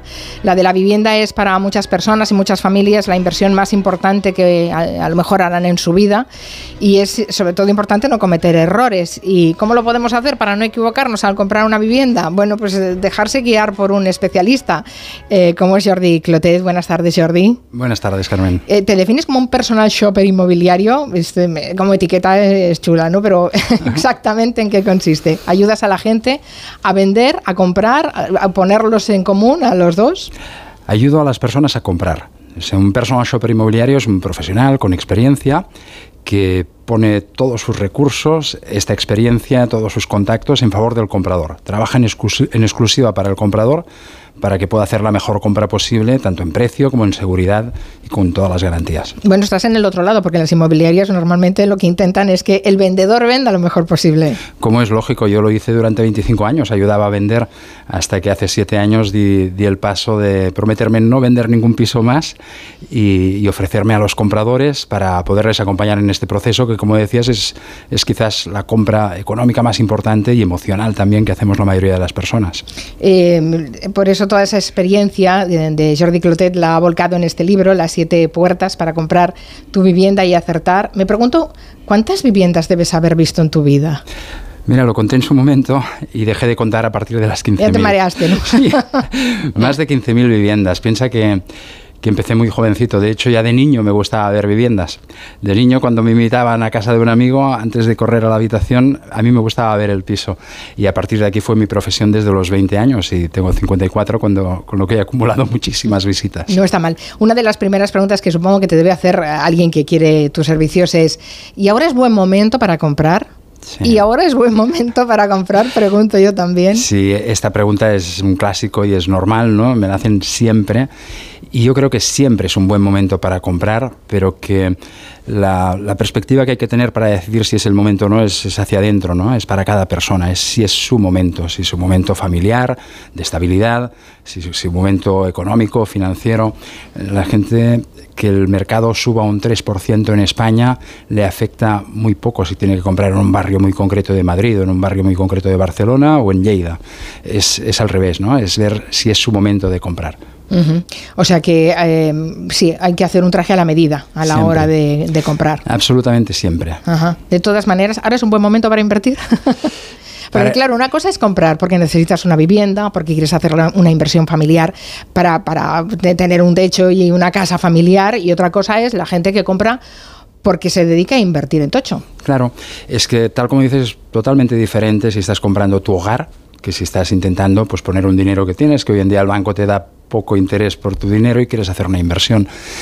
También es el momento de invertir si se sabe cómo y si tienes una estrategia marcada, porque ahora hoy en día todo el mundo se dedica a invertir y hay muchísima gente que se equivoca y pierde dinero, no siempre se gana ni muchísimo menos si no se hace bien. O sea, aquello de que yo creo que es un, casi una, una palabra de madre o de padre, aquello de invierte en vivienda que eso nunca baja, eso no es verdad. No, que nunca baja, yo creo que la historia ya nos ha demostrado que sí que baja, que sí que puede bajar, pero no compras el mercado, compras una vivienda en el mercado y si sabes cómo hacerlo eh, y no eres cortoplacista, es una inversión muy segura. Hemos invitado a los oyentes a que si tienen alguna consulta para hacer a Jordi Clotet, que lo hagan aprovechando el 638-442-081. Vamos a escucharlos. ¿Cuáles son los requisitos que un español con residencia en el extranjero tiene para comprar una vivienda en España? Porque cuando me he informado con diferentes bancos, cada uno da información diferente y la Consejería de Finanzas de las embajadas que están fuera de España, pues no ayudan tampoco mucho. Así que es un poquito complicado. Uy, sí, es un poquito complicado. Un vendedor de fuera de España. Un comprador. Un comprador, perdón, un fuera comprador. de España. No ha de ser complicado, pero sí que son unas circunstancias muy diferentes si eres no residente en España o lo eres. Los bancos, muchos de ellos, dan hipotecas a no residentes, pero son en condiciones diferentes que las que tenemos los residentes fiscales en España. Y es cierto que hay muchos bancos que les cuesta dar cierta información, ¿no? De ahí que la ayuda profesional, yo tengo muchos clientes no residentes y aproximadamente el 70% del valor de la compra se puede financiar en unas buenas condiciones. Es estudiar cada caso. Uh -huh. eh, puede ser no residente, pero igual que cualquiera de los que estamos aquí, puede ser autónomo, puede ser funcionario, puedes tener una empresa, pues cada caso es diferente. Puedes tener ahorros, puedes no tenerlos. Exacto, claro, exactamente. Muchas es cosas. Traje a medida de nuevo, pero un no residente puede comprar y muy bien. Antes has dicho una cosa que me ha quedado en la recámara, eh, que no solo es una decisión económica la compra de una vivienda, es emocional. Y claro, lo tuyo es racionalizar esa emoción del comprador. Uh -huh. ¿Y cómo se hace eso? Pues mira, justamente yo le pongo corazón a mi trabajo, por supuesto, ¿no? Pero intento ponerle mucha cabeza porque la emoción la pone el comprador. La, el comprador puede entrar en una vivienda y decir, wow, me he enamorado, esta es mi casa, quiero vivir aquí. Pero entonces hay que ver muchísimas cosas que él evidentemente no compra cada día una vivienda, ¿no? Y ahí puede estar el gran error. Hay que ver temas jurídicos, temas técnicos, temas vecinales y todo esto le queda grande, como es absolutamente normal, como a mí que me queda grande todo lo que es fuera de mi sector y de lo que entiendo, ¿no? Es racionalizar la compra, como decías. Uy, el tema vecinal, pero ¿cómo se puede controlar eso del tema vecinal? Se puede, se puede minimizar los riesgos, ¿eh? porque evidentemente hasta que no vives en una comunidad no sabes lo que se cuece en aquella comunidad claro. de verdad y además puede cambiar pasado mañana, esto siempre puede ser así. Pero nosotros con nuestro método de trabajo ah, detectamos muchas veces que el motivo de venta es un problema con los vecinos. Y esto se puede hacer pues haciendo una buena auditoría. Por un lado, pidiendo actas de la comunidad, donde cuando hay un problema importante consta en las actas que algún vecino se ha quejado por cualquier cosa, esto consta en acta, pues tener esta información, a pesar de que no hay una obligación legal por parte de la inmobiliaria o del vendedor de ofrecerla, pero mi consejo es que si no te la ofrecen, que no compres, que pisos hay muchos. Y, y, después también hay que hablar con los demás vecinos que van a vivir allí, preguntarle al propietario qué tal los vecinos no tiene ningún sentido. Porque no, dirá que estupendo todo. Es que la respuesta siempre es muy similar, eh, casi esbozas una sonrisa porque dices, ya sé lo que me vas a decir, con lo cual yo no lo pregunto. En cambio, si, si te pones a primera hora de la mañana en la portería del edificio y hablas con las personas que salen de allí, da igual si están de inquilinos o de propietarios, viven allí, ellos te explican sin ningún conflicto de intereses la realidad de aquella finca. Y muchas veces te das cuenta que no conviene comprar aquello porque hay un problema serio de verdad y era el motivo de venta. Más consultas de los oyentes. Quiero próximamente comprarme un piso, pero es por cooperativa libre en, bueno, pues en una localidad cerca de Madrid y es a través de una gestora, es cooperativa. Quiero saber simplemente, antes de, meterme en dicha cooperativa, pues sobre todo qué pasos tengo que llevar o qué registros tengo que consultar pues para no, para no equivocarme. Muchas gracias. Qué interesante el tema de las cooperativas. Interesante, pero no puedo dar una respuesta así generalista. O sea, el mejor consejo que le puedo dar es que tiene, tiene que ir de la mano de su abogado, especialista en derecho inmobiliario. O sea, este es el mejor consejo que puedo darle. No puedo decirle otra cosa porque probablemente confundiría a, alguna otra persona que está en una situación similar, pero no puede dar ningún paso sin ir de la mano de, de su abogado. Bueno, está bien saber que hay abogados expertos en, en derecho inmobiliario y que vale la pena que se consulte cualquier eh, gestión que, vaya más allá de una simple compraventa eh, con, ese, con ese especialista. ¿Qué es lo que suele valorar más la gente eh, cuando a ti te viene y dices es que queremos comprar un piso y tú les preguntas, vale, ¿y, cuál es vuestra lista? ¿no? ¿De qué es lo que queréis? ¿Qué es lo que valoran más? Ni, más o menos, partimos siempre de una lista de deseos. No es, yo escucho a las personas primero, evidentemente, pero tengo un test de más de 40 preguntas porque me interesa mucho que ellos mismos repiensen lo que quieren, ¿no? Porque a veces eh, hay una pareja que lleva dos años buscando y no encuentra y cuando hacen este test en cuestión de menos de una hora se dan cuenta del por qué no están encontrando y es que están buscando cosas distintas a veces, ¿no? Y hay gente absolutamente para todo. Para alguien para mí, por ejemplo, la luz es importantísimo, pero es el equilibrio de todo, la luz, el tamaño, la distribución de los metros, el barrio. Hay tantas personas como, como gustos diferentes. ¿no? Para mí, la pandemia también lo cambió todo y el hecho de que en casa necesitamos todos que tengamos una salida hacia el exterior, esto siempre lo hemos valorado, pero ahora no hay nadie que te pida a alguien que te pida una propiedad y que no diga que como mínimo, como mínimo tenga un balcón. Claro, una, sí, sí, una salida exterior. ¿Qué menos? Y un poco de luz natural, claro. Cuando has estado encerrado en casa, eso lo, lo, valoras muchísimo. ¿Dirías que en España hay buena construcción? En las grandes ciudades, sobre todo. Uh, sinceramente, no. A nivel general, no. Mm, no porque tenemos un parque de viviendas bastante envejecido. Y una cosa es lo que estamos hablando de la construcción que se hace ahora, que hay buena construcción, por supuesto que sí, pero en las grandes ciudades tenemos un parque de viviendas pues que se compra más de segunda mano que de, que de obra nueva porque hay más cantidad. Y sobre todo es el mantenimiento que se ha hecho de esta construcción. Se puede haber hecho una buena construcción, pero si no se ha hecho un mantenimiento adecuado, se convierte en una mala construcción. Y esto es lo que hay que ver con la inspección técnica de edificios y no solo con esto, con, con, con un buen examen, con un buen examen de aquella finca. Además, pensemos que normalmente estamos comprando un piso, un apartamento que corresponde a un 7% de un edificio. Y mucha gente solo está mirando el baño, la cocina, la luz, pero claro, la fachada de atrás, que ni siquiera la ves, y las instalaciones generales, que tienes un 7%, ¿Y quién tiene el otro 93%? Porque si hay que hacer alguna reparación no solo es cuestión de dinero, es una cuestión de que se quiera hacer. Con lo cual hay que ir con muchísimo cuidado. Bueno, el tema del dinero, claro, eh, no solo es lo que cuesta comprarla, no, no solo es el valor del piso en el mercado, es que hay que añadir muchos otros gastos.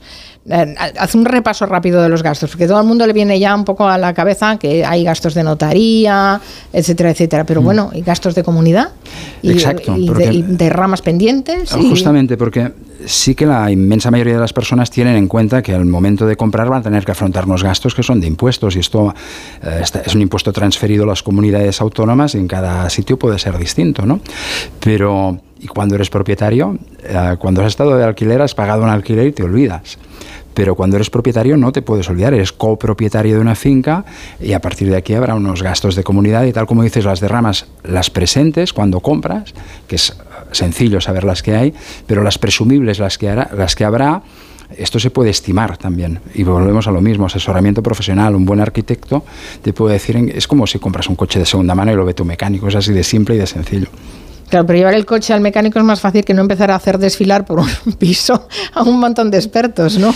Precisamente de ahí mi trabajo. Como personal shopper inmobiliario, mi equipo pues incluye todos los profesionales adecuados para hacer una auditoría 360 grados. Antes has dicho que esta, la decisión de comprar un piso, por ejemplo, no, no debería ser eh, una decisión cortoplacista, pero hay mucha gente que se decide a comprarse un piso porque es más barato pagar una hipoteca que algunos alquileres, más cuando están subiendo tantísimo, ¿no? Y piensan, bueno, hacemos una primera compra. Y después, en todo caso, eso ya será una reinversión para un- compras posteriores. Pero ahora, ¿qué necesitamos? ¿Necesitamos esto? Bueno, pues tiremos por esto. ¿Aconsejas que se haga? ¿Eso, sería una compra racional o, o Sí, no? Totalmente, totalmente. Es, para mí es una postura inteligente.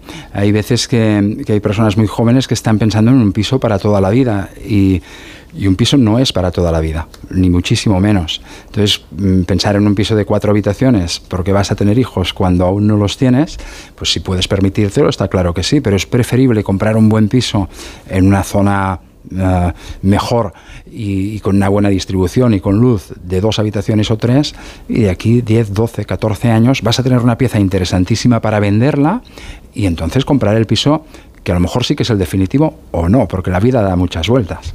Ah, pero nosotros somos eh, eh, bastante, tenemos una mentalidad muy estable, ¿no? Somos muy conservadores en general. Este es un país de propietarios por alguna razón, ¿no? Totalmente, tenemos una cultura en España de compra que, que es espectacular, la Sí, sí, tenemos... la casa familiar y para toda la Parece vida. que si no tienes piso no- y, y tampoco pasa nada por vivir de alquiler.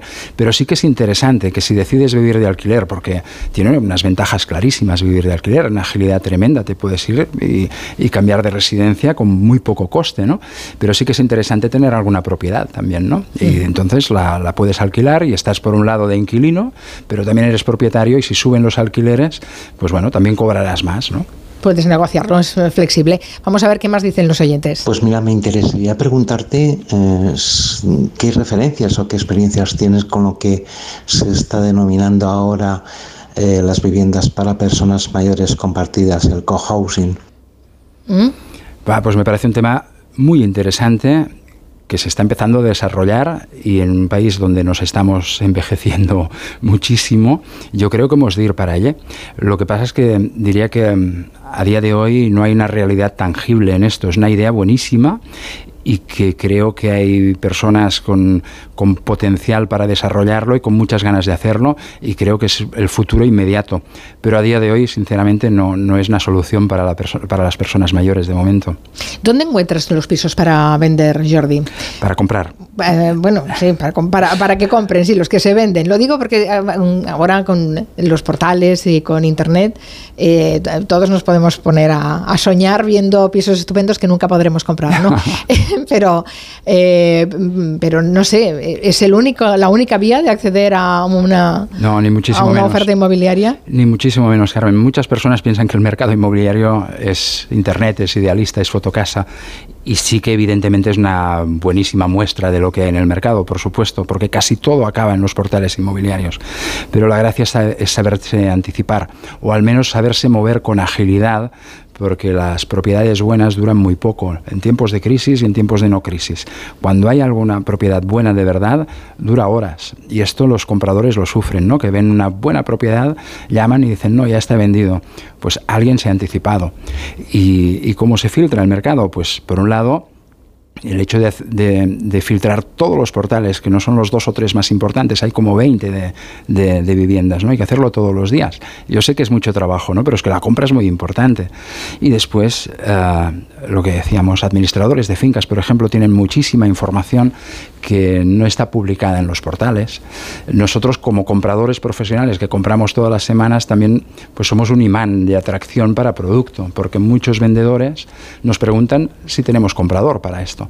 Y como evidentemente solo trabajamos para el comprador y cobramos del comprador, o sea, no le suponemos un coste a la parte vendedora, pues nos ofrecen muchísimas cosas que de haber estado en los portales que hemos comentado se venderían en minutos. Dicen a través de, Twitter, en algún sitio eh, he leído que si compras un piso y hay una derrama en menos de un año, la tiene que asumir el antiguo propietario. ¿Es así? No exactamente. Hasta no hace demasiado esto era, esto era así, tal como se dice.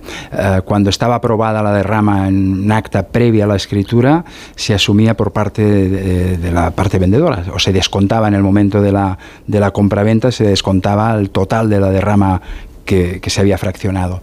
A día de hoy esto se puede pactar y se pacta en el contrato de arras previamente. Lo importante es conseguir la información de cómo está aquella finca, porque no es simplemente lo que está aprobado, es lo que presupones que se va a tener que aprobar. Con lo cual es esto, es buena información para tomar decisiones bien fundamentadas. Otra consulta que llega a través del correo electrónico dice, querría preguntar si es un momento tan malo como nos dicen para vender la vivienda. Quiero vender, pero no mal vender. Supongo que para responder necesitan datos concretos, así que le comento que se trata de un piso dúplex, 130 metros cuadrados, tres habitaciones y un estudio, con terraza de 14 metros cuadrados, así como piscina y zona verde comunitarias. Ya sé que tú eres comprador y no vendedor, pero echémosle una mano a Katy, que es quien firma este correo electrónico. No, pues Katy, de entrada le diría que la descripción que ha hecho a mí me atrae. O sea, yo de entrada... No sabemos en qué zona, ¿eh? No sabemos ni, en qué zona ni a qué precio, que es lo importante. Pero evidentemente tiene un duplex que es algo atractivo y que seguro que tiene mercado. Después el momento de vender va a depender, pues esto, de la zona de donde esté ella y sobre todo de cómo, qué estrategia tenga para vender. Porque vender es fácil sí, vender es fácil. Hay gente que se tira años para vender. Bueno, si solo puedes cambiar dos cosas, el precio y la forma de comercializarlo. O sea, el precio hay que, hay que acertar en el precio, hay que saber. Yo en la tele he visto que también pintan ¿eh? las, paredes y cambian cuatro cuadros. Pues precisamente esto, hay una técnica de home staging que se llama, que es vestir un poco el piso para venderlo. Yo veo pisos cada día que dan pena de ver y en cambio yo sé ver que tienen un potencial tremendo. El propietario inteligente lo que hace es home staging, que es uh, adecuar un poco la vivienda sin hacer ningún gran gasto, pero poner, pues como cuando uno sale para una cita, ¿no? Se pone lo más guapo posible, ¿no? Y se pone colonia. Claro, o sea, hay, que dar la sensación de que tú ahí podrías vivir, ¿no? Evidentemente. Por tanto, si hay eh, una decoración muy ostentosa o unas paredes de un color muy chillón, por ejemplo, eh, claro, eso, eso atraería a determinado sector de, Hay que hacer algo.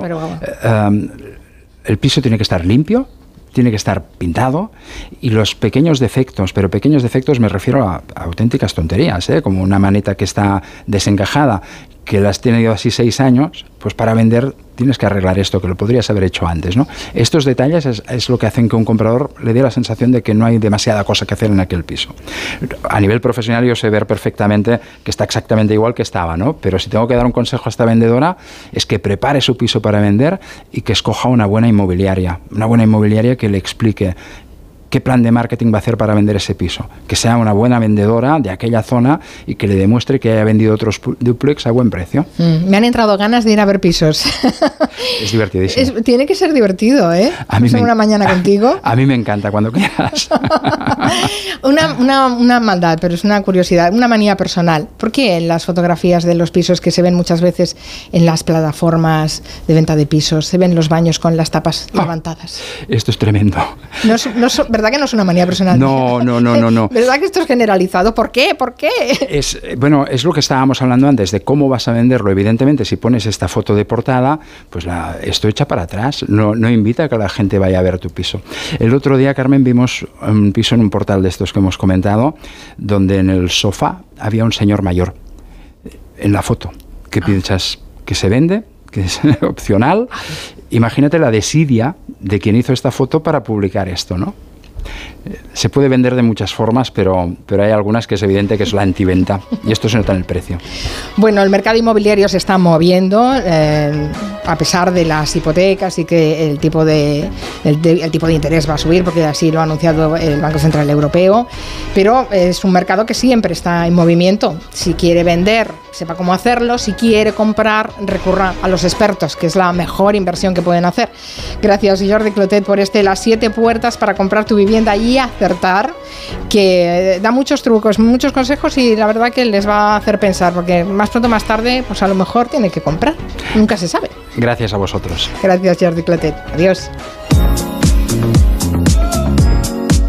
En Onda Cero, Julia en la Onda, con Carmen Juan.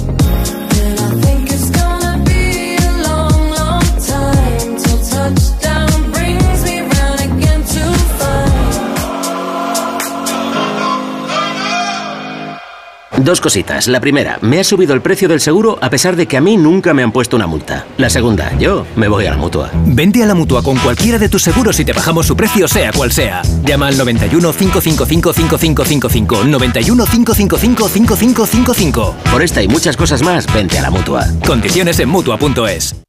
Si tienes hijos pequeños es lógico y normal que te preocupe esto. Hace seis meses que nació Rubén y desde que llegó también llegó un poco de preocupación a casa. En Securitas Direct te entienden. Por eso tienen una alarma que puedes conectar cuando estás dentro de casa. Y si necesitas ayuda, cuentas con un botón SOS al que responden en 20 segundos. Porque tú sabes lo que te preocupa y ellos saben cómo solucionarlo. Llama ahora al 900-272-272 o entra en securitasdirect.es. Alquiler, acción de alquilar, negocio por el que se cede una cosa a una persona durante un tiempo a cambio de una rentabilidad. Seguro, objetivo, es cierto, libre y exento de todo peligro o riesgo. Si piensas en alquilar, ya sabes, alquiler seguro. Llama ahora al 910-775-775. Alquiler seguro, protección a propietarios.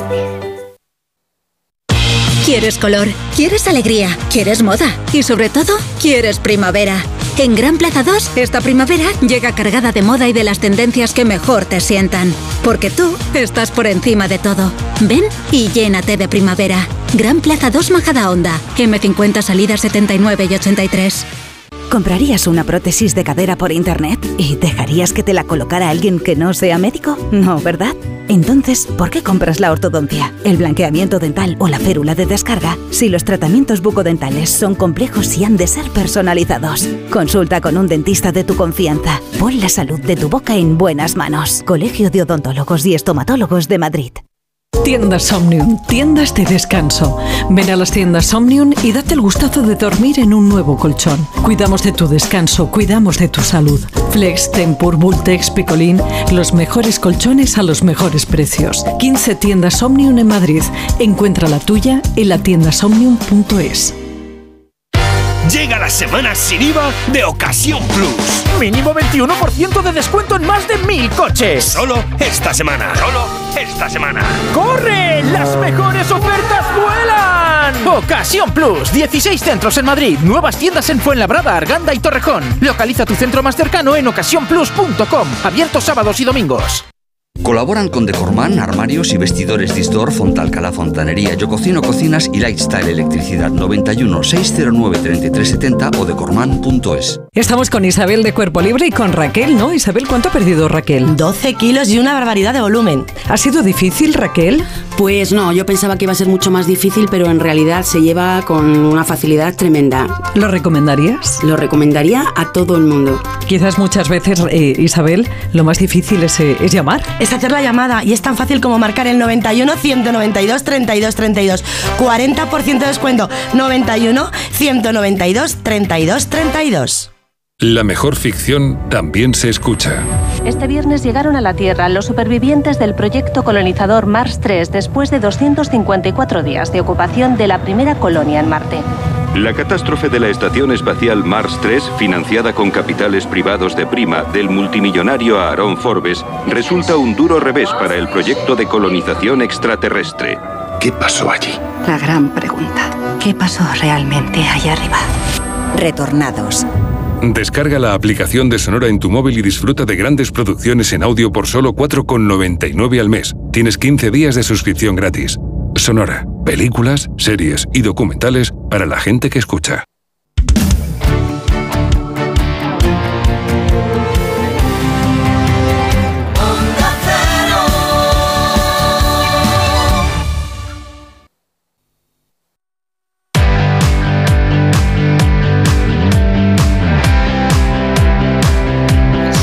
4 de la tarde y 36 minutos. Eh, enseguida abrimos el territorio negro con Manu Marlasca y Luis Rendueles. Pero antes, un consejo, porque estos días eh, son días de desplazamientos, de viajes. Y claro, te han retrasado un vuelo y has esperado horas en el aeropuerto. ¿Sabes cómo pedir una indemnización? Bueno, pues muchas personas no lo saben. Para eso está Legalitas. Puedes consultar a sus abogados sobre cualquier asunto que tengas siempre que lo necesites. Por solo 25 euros al mes. Hazte ya de Legalitas en el 900 100 661 y por ser oyente de Onda Cero, ahórrate un mes el primer año. Legalitas y sigue con tu vida.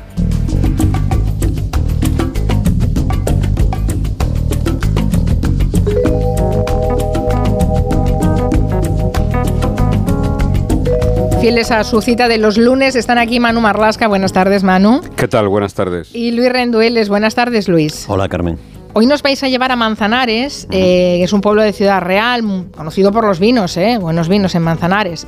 Una zona tranquila, sin problemas de delincuencia, pero, pero hay un caso en Manzanares eh, que es el que nos vais a explicar de la desaparición de dos empresarios en los últimos años. ¿Qué está pasando ahí?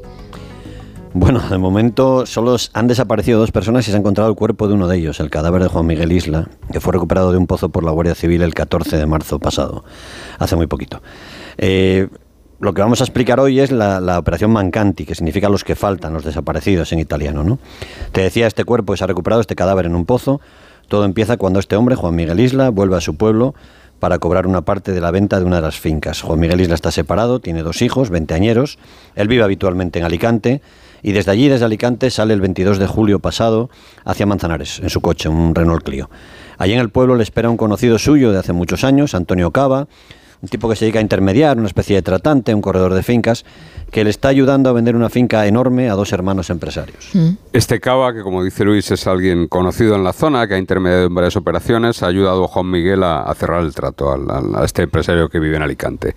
El terreno se va a vender por 1.350.000 euros, se hacen varias transferencias de 200.000 euros cada una, y los últimos pagos, que eran de 50.000 euros, se iban a hacer en persona y en metálico, ¿no? probablemente para eh, escamotear este dinero a Hacienda, seguramente. Ya, dinero negro, claro, porque ¿quién paga 50.000 euros así en, metálico y en persona. Esa mañana, esa mañana del 22 de julio, Cava y Juan Miguel van a casa de los compradores de esos dos hermanos que les dan el dinero, el último pago, pues como se cerraban ante los tratos, en una bolsa de plástico. Bueno, eh, entonces tenemos a este empresario que es dueño de fincas en Manzanares, Juan Miguel Isla, es el que decís que se ha encontrado, que va al pueblo para cobrar parte de la venta de una de esas fincas suyas, coge el coche, se va eh, hacia, hacia Alicante con esos 50.000 euros, pero no llega nunca.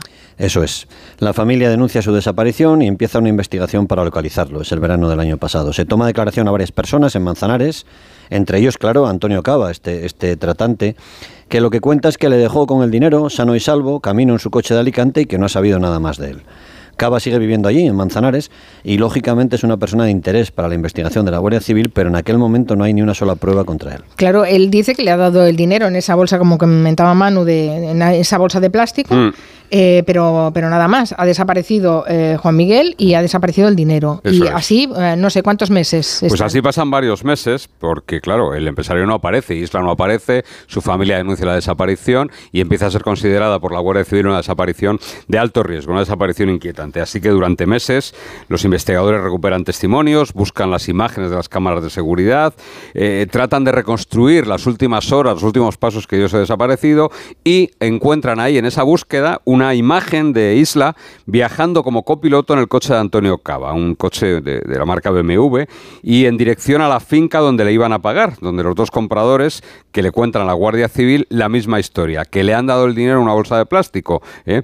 Eh, que él lo contó, que Juan Isla contó ese dinero y que después se fue tranquilo. O sea, la imagen que se encuentra es de él yendo, no regresando. Yendo a cobrar, eso Yendo a cobrar. Con esa imagen la investigación parece estancada, todo el mundo cuenta lo mismo, cogió el dinero y se fue.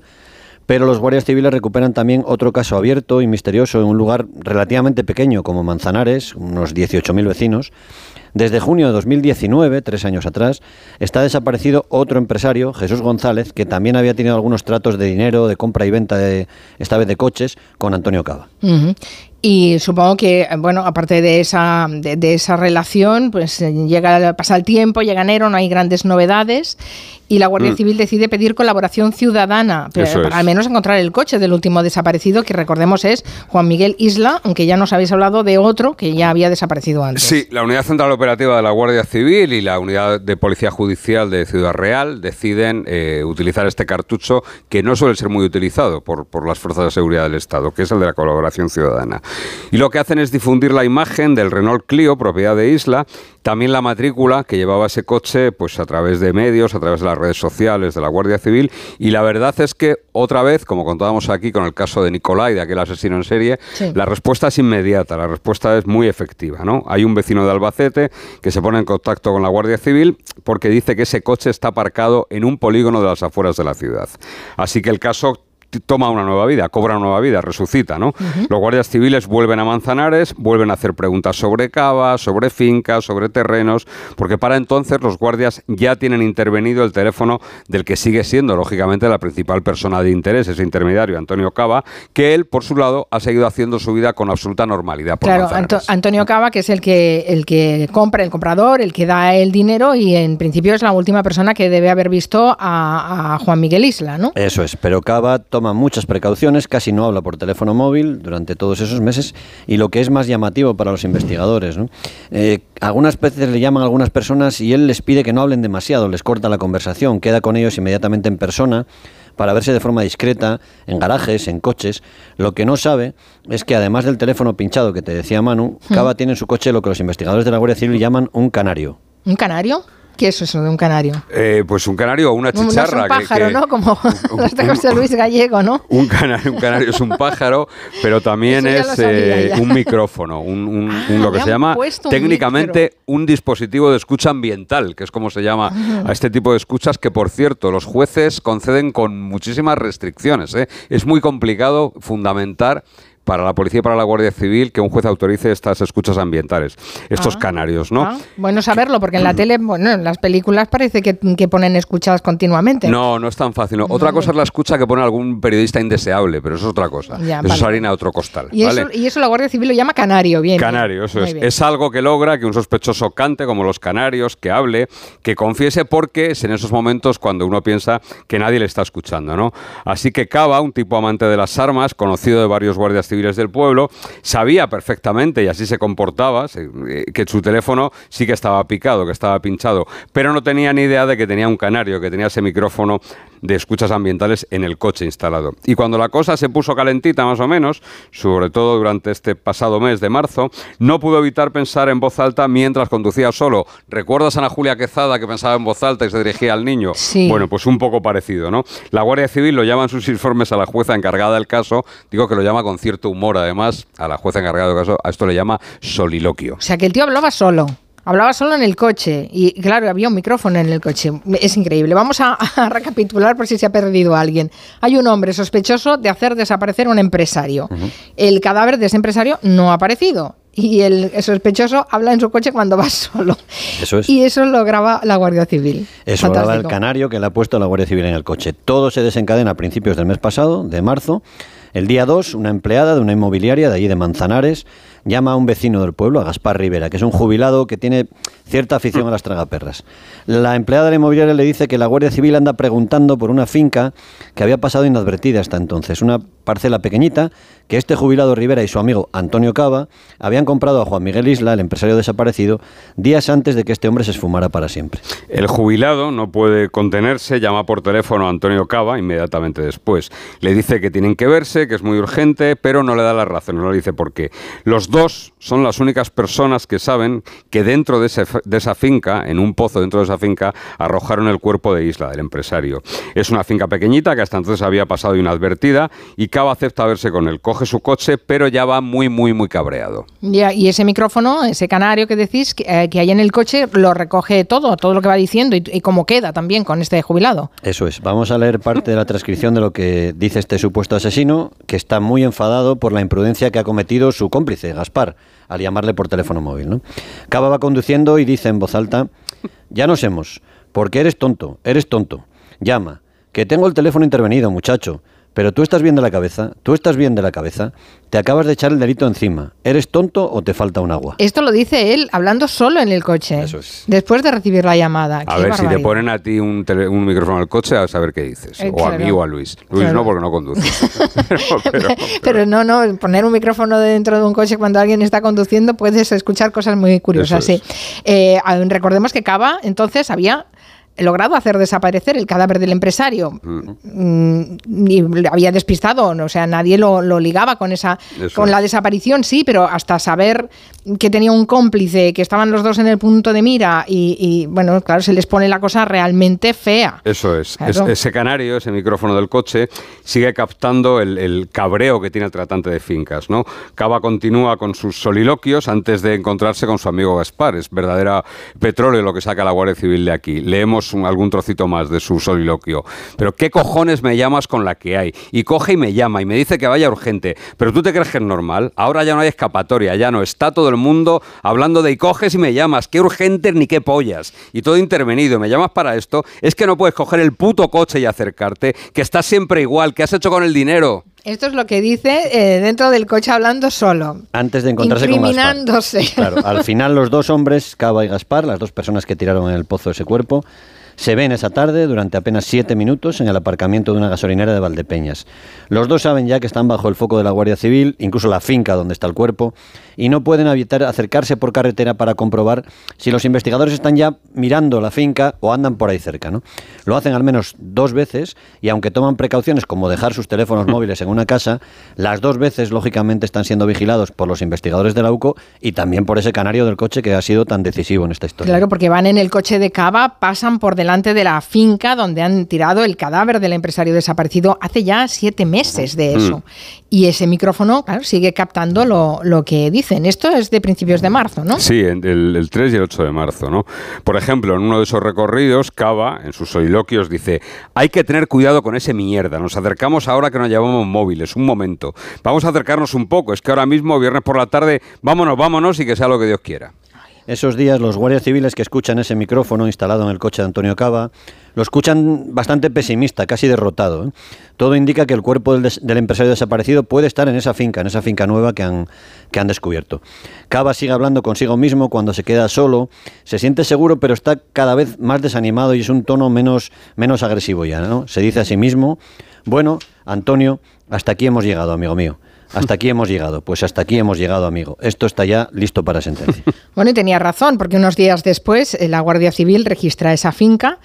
Durante el registro estaban presentes Cava y Gaspar. Sí, sí, sí. sí, sí, están Y los- y presentes. los detienen, claro. E- evidentemente. Dentro del pozo de la finca, los buzos del GEAS, del Grupo Especial de Actividades Subacuáticas de la Guardia Civil, recuperan el cuerpo del empresario de Juan Miguel Isla. Y Antonio Cava, durante esa inspección, ese registro, no dice absolutamente nada. De hecho, todavía no ha dicho nada. Él ya está en prisión. Pero su amigo Gaspar Rivera, ese jubilado que tenía debilidad por las tragaperras, pues bueno, está más macerado y decide, decide confesar, ¿no? Cuenta su verdad, primero ante la Guardia Civil y luego ante la jueza encargada del caso, que aún así lo envía a la prisión, y explica lo que se encontró en la finca cuando su amigo le pidió que fuera a ayudarle. Abrió él las puertas, entramos a mirar por dentro y me encontré, pues, con un cuerpo allí, muerto. Cuando abrió la cochera, pues, oye, ¿esto qué es?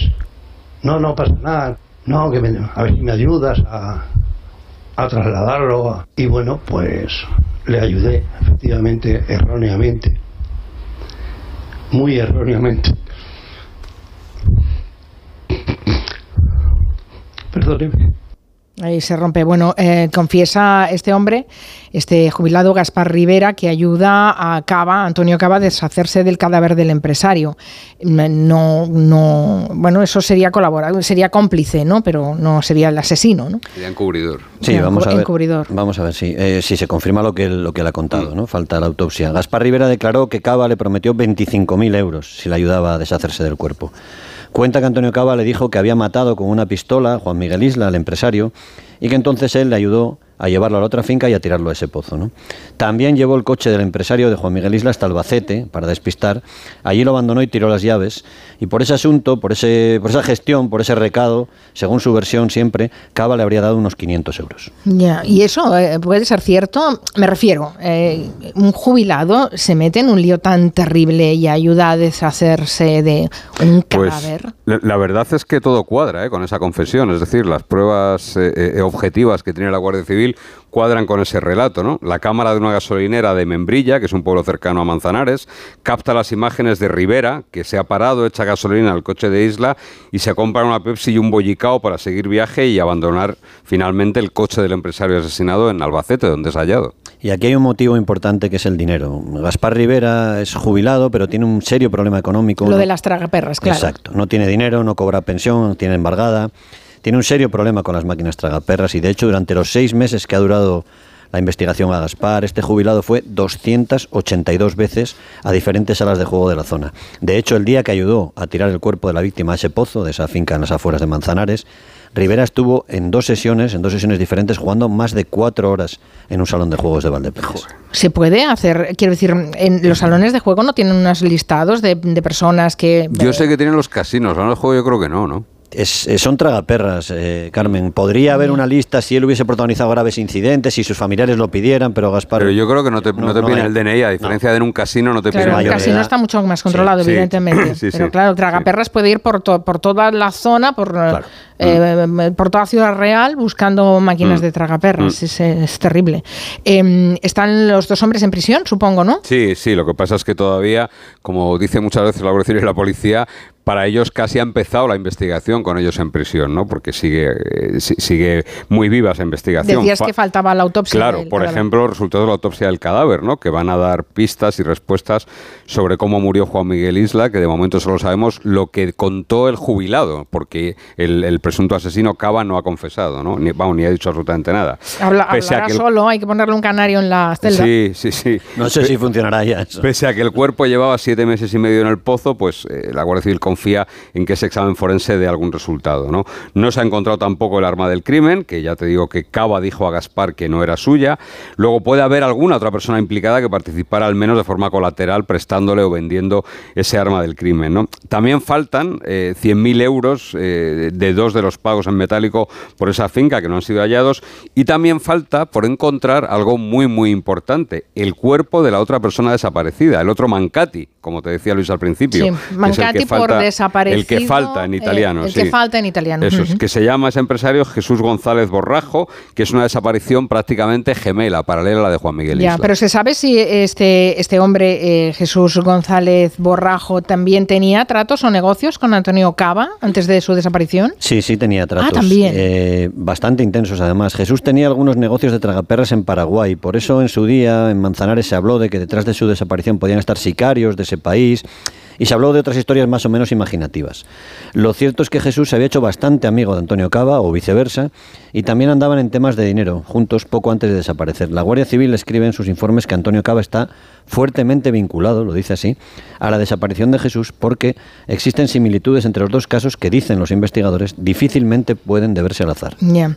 Eh, no hemos hablado del tema del dinero, porque claro, eh, la finca que Cava, que Cava vende eh, eh, es un millón trescientos cincuenta mil euros. Eso es. sí. Hay, hay transferencias hechas, son los últimos pagos de 50.000 Mm. euros, que que son el total de 100.000, que se hacen en persona y en metálico. ¿Y ese dinero ha aparecido? No, faltan al menos 100.000 euros, como decíamos antes, faltan 100.000 euros, ¿no?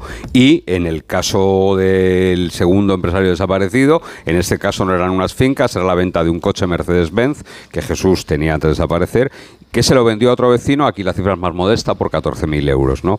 Además, la Guardia Civil ha descubierto que Jesús le había prestado dinero a Cava, dos préstamos por un total de 24.380 euros, el 3, el 3 y el 17 de marzo del 2019.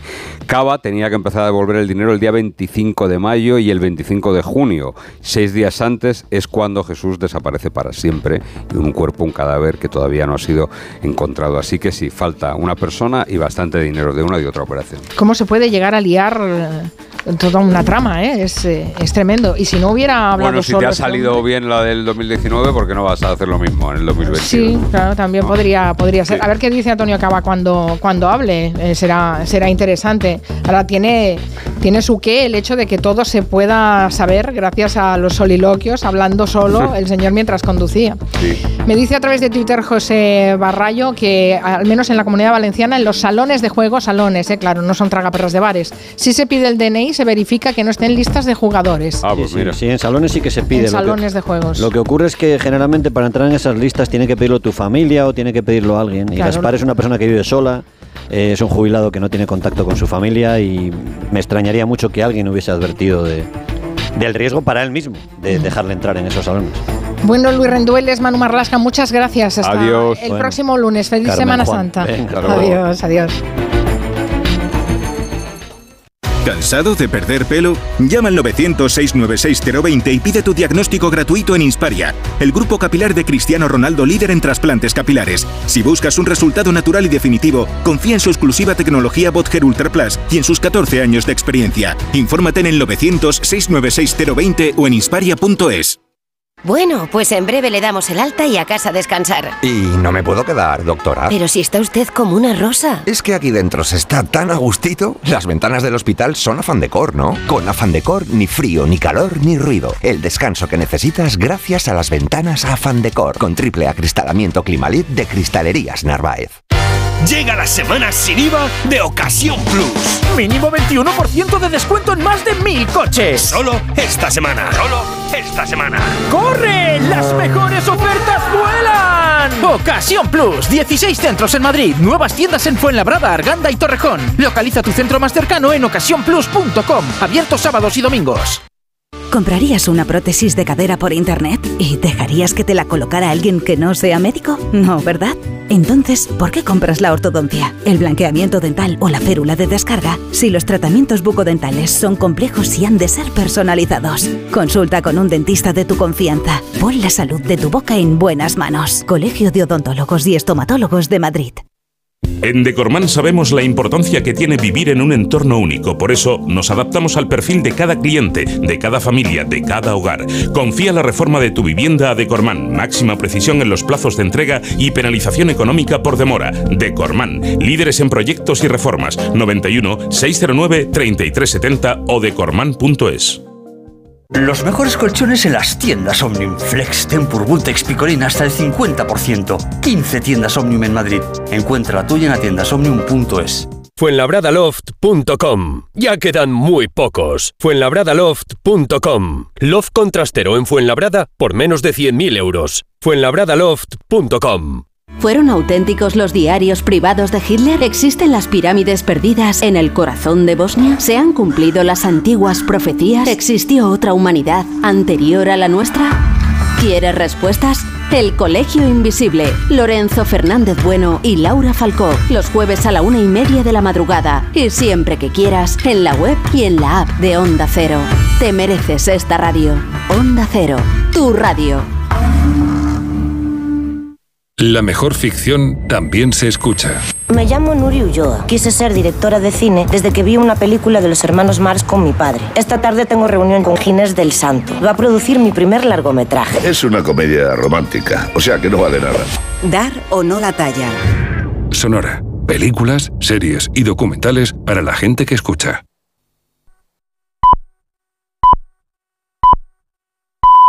Son las 5 de la tarde, las 4 en Canarias.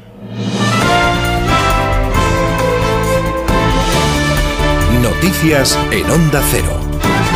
Buenas tardes. Continúa la búsqueda del marinero desaparecido tras el naufragio del Villaboa 1 en aguas de Cantabria, en el que han fallecido dos de los nueve tripulantes que viajaban a bordo. El Centro de Coordinación de Salvamento Marítimo de Santander es quien está coordinando esa búsqueda del desaparecido. El dispositivo coordinado por Salvamento Marítimo se sumaba desde primera hora de la mañana los helicópteros del Gobierno de Cantabria y también de la Guardia Civil. Salvamento Marítimo sigue sin explicarse cómo una embarcación de esas dimensiones ha podido hundirse en tan poco tiempo. Hemos llegado rápido, pero hemos llegado y hemos visto todos los aparejos en el agua y hemos encontrado a uno, lo hemos subido a bordo, hemos intentado reanimarle, pero no ha habido manera.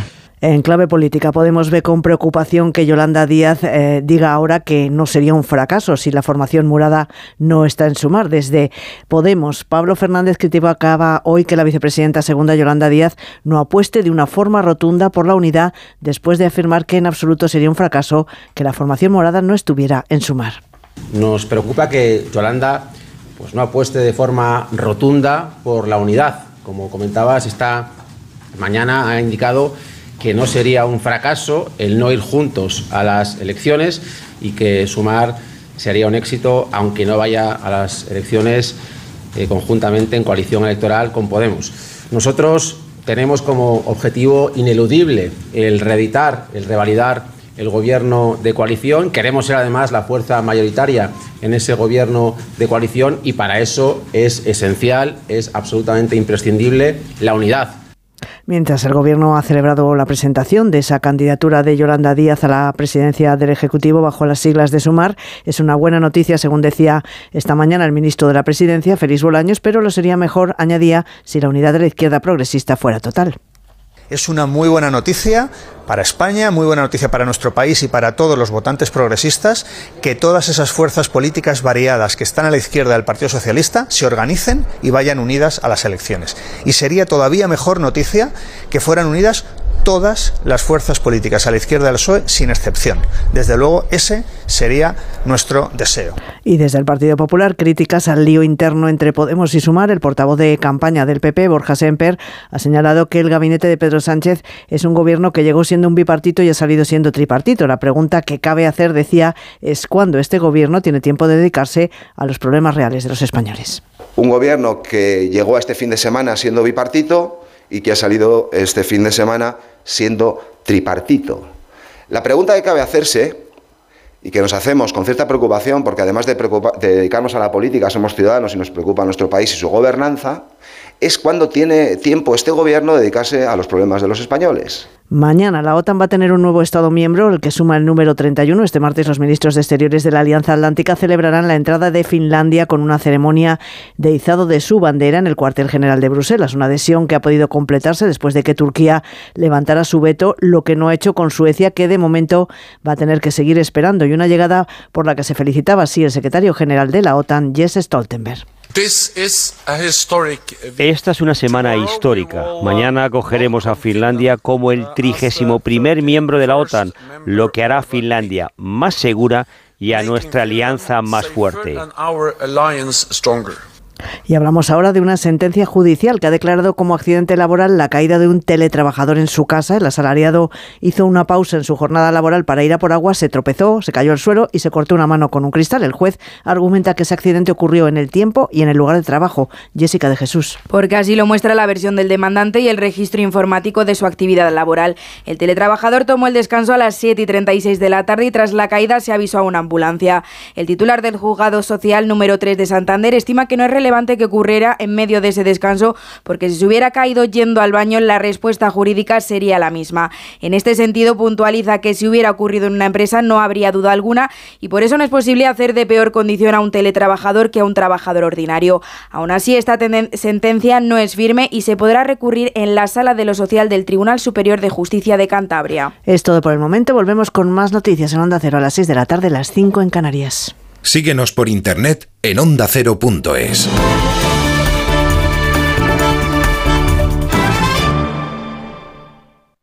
Si un ictus, un accidente de tráfico u otra lesión en el cerebro te ha provocado un daño cerebral cambiándote la vida a ti y a tu familia, las entidades de la Federación Española de Daño Cerebral pueden ayudarte a mejorar tu calidad de vida y tu inclusión en la sociedad. FEDACE, una vida salvada merece ser vivida con dignidad. Soy David de Carlas. Si tienes un impacto en el parabrisas, no esperes a que se rompa por completo. Entra directamente en carlas.es, elige día y hora y te lo repararemos en solo 30 minutos. Carlas cambia Carglass repara. Tendremos el coche en un par de días. Genial, Antonio. Bueno, ya sabes que confío en ti. Vamos, como si fueras mi propio hijo. Bueno, ¿y en Rubén? Ese se llama Rubén, ¿no? Sí, Rubén. Pues los dos. Es como si fuerais mis hijos. Madre no hay más que una. Claro que por 17 millones a lo mejor te sale alguna más. Ya está a la venta el cupón del Extra Día de la Madre de la 11. El 7 de mayo, 17 millones de euros. Extra Día de la Madre de la 11. Ahora cualquiera quiere ser madre. A todos los que jugáis a la 11, bien jugado. Juega responsablemente y solo si eres mayor de edad. Soy David de Carlas. Ahora, por la reparación o sustitución de tu parabrisas, te regalamos un juego de escobillas Bosch y te lo instalamos gratis. Carglass cambia, Carglass repara. Pide cita en carglass.es. Promoción válida hasta el 29 de abril. Consulta condiciones en carglass.es.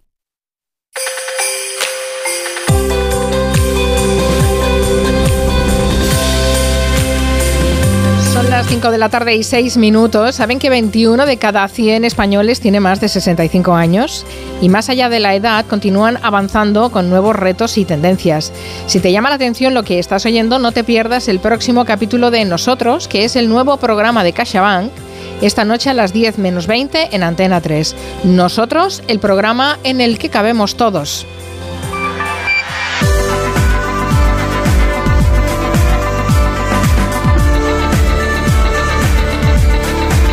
Tenemos una tercera hora de Hello llena de series, de cine, de música, de libros, en fin, fantástico, estamos que nos salimos.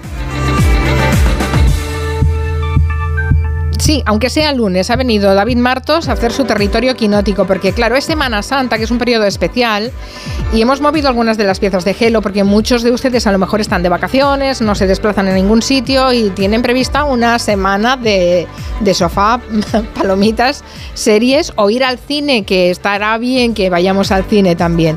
Y le hemos pedido que se venga para aquí. David Martos, buenas tardes, ¿qué tal? ¿Qué tal? Buenas tardes, ¿cómo estás? Bien, además los estrenos se adelantan al miércoles, con lo cual, bueno, pues Sí. toda la semana está corriendo, ¿no? Claro, sí, sí, en Semana Santa y siempre que haya una alteración en el calendario, ya sabes que los cines se adaptan para pillarnos en el día que creen que podemos ir en masa, ¿no? Al cine. Entonces, en Semana Santa es tradición que los estrenos sean el miércoles. Así que tenemos estrenos de miércoles y, y colean también los del viernes pasado. Así que hay un poco mezcla esta semana. Estamos ahí. Miércoles es un buen día para ir al cine.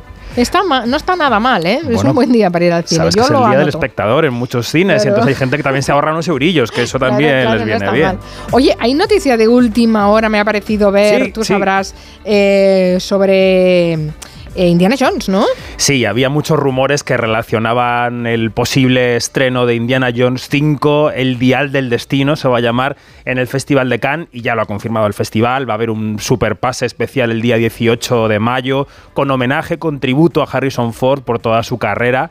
Así que allí estarán James Mangold, el director de la película, por supuesto Harrison Ford. Estará seguramente también Antonio Banderas, que tiene papel en esa película, y los productores, Steven Spielberg, que ya dejó la dirección en manos de Mangold, y Lucas, George Lucas, porque la peli es de Lucasfilm, también andará seguramente por ahí. Así que. ¿Cómo has dicho que se titula la película, la última de Indiana Jones? Y el Dial del Destino. El dial del destino, me suena muy radiofónico eso.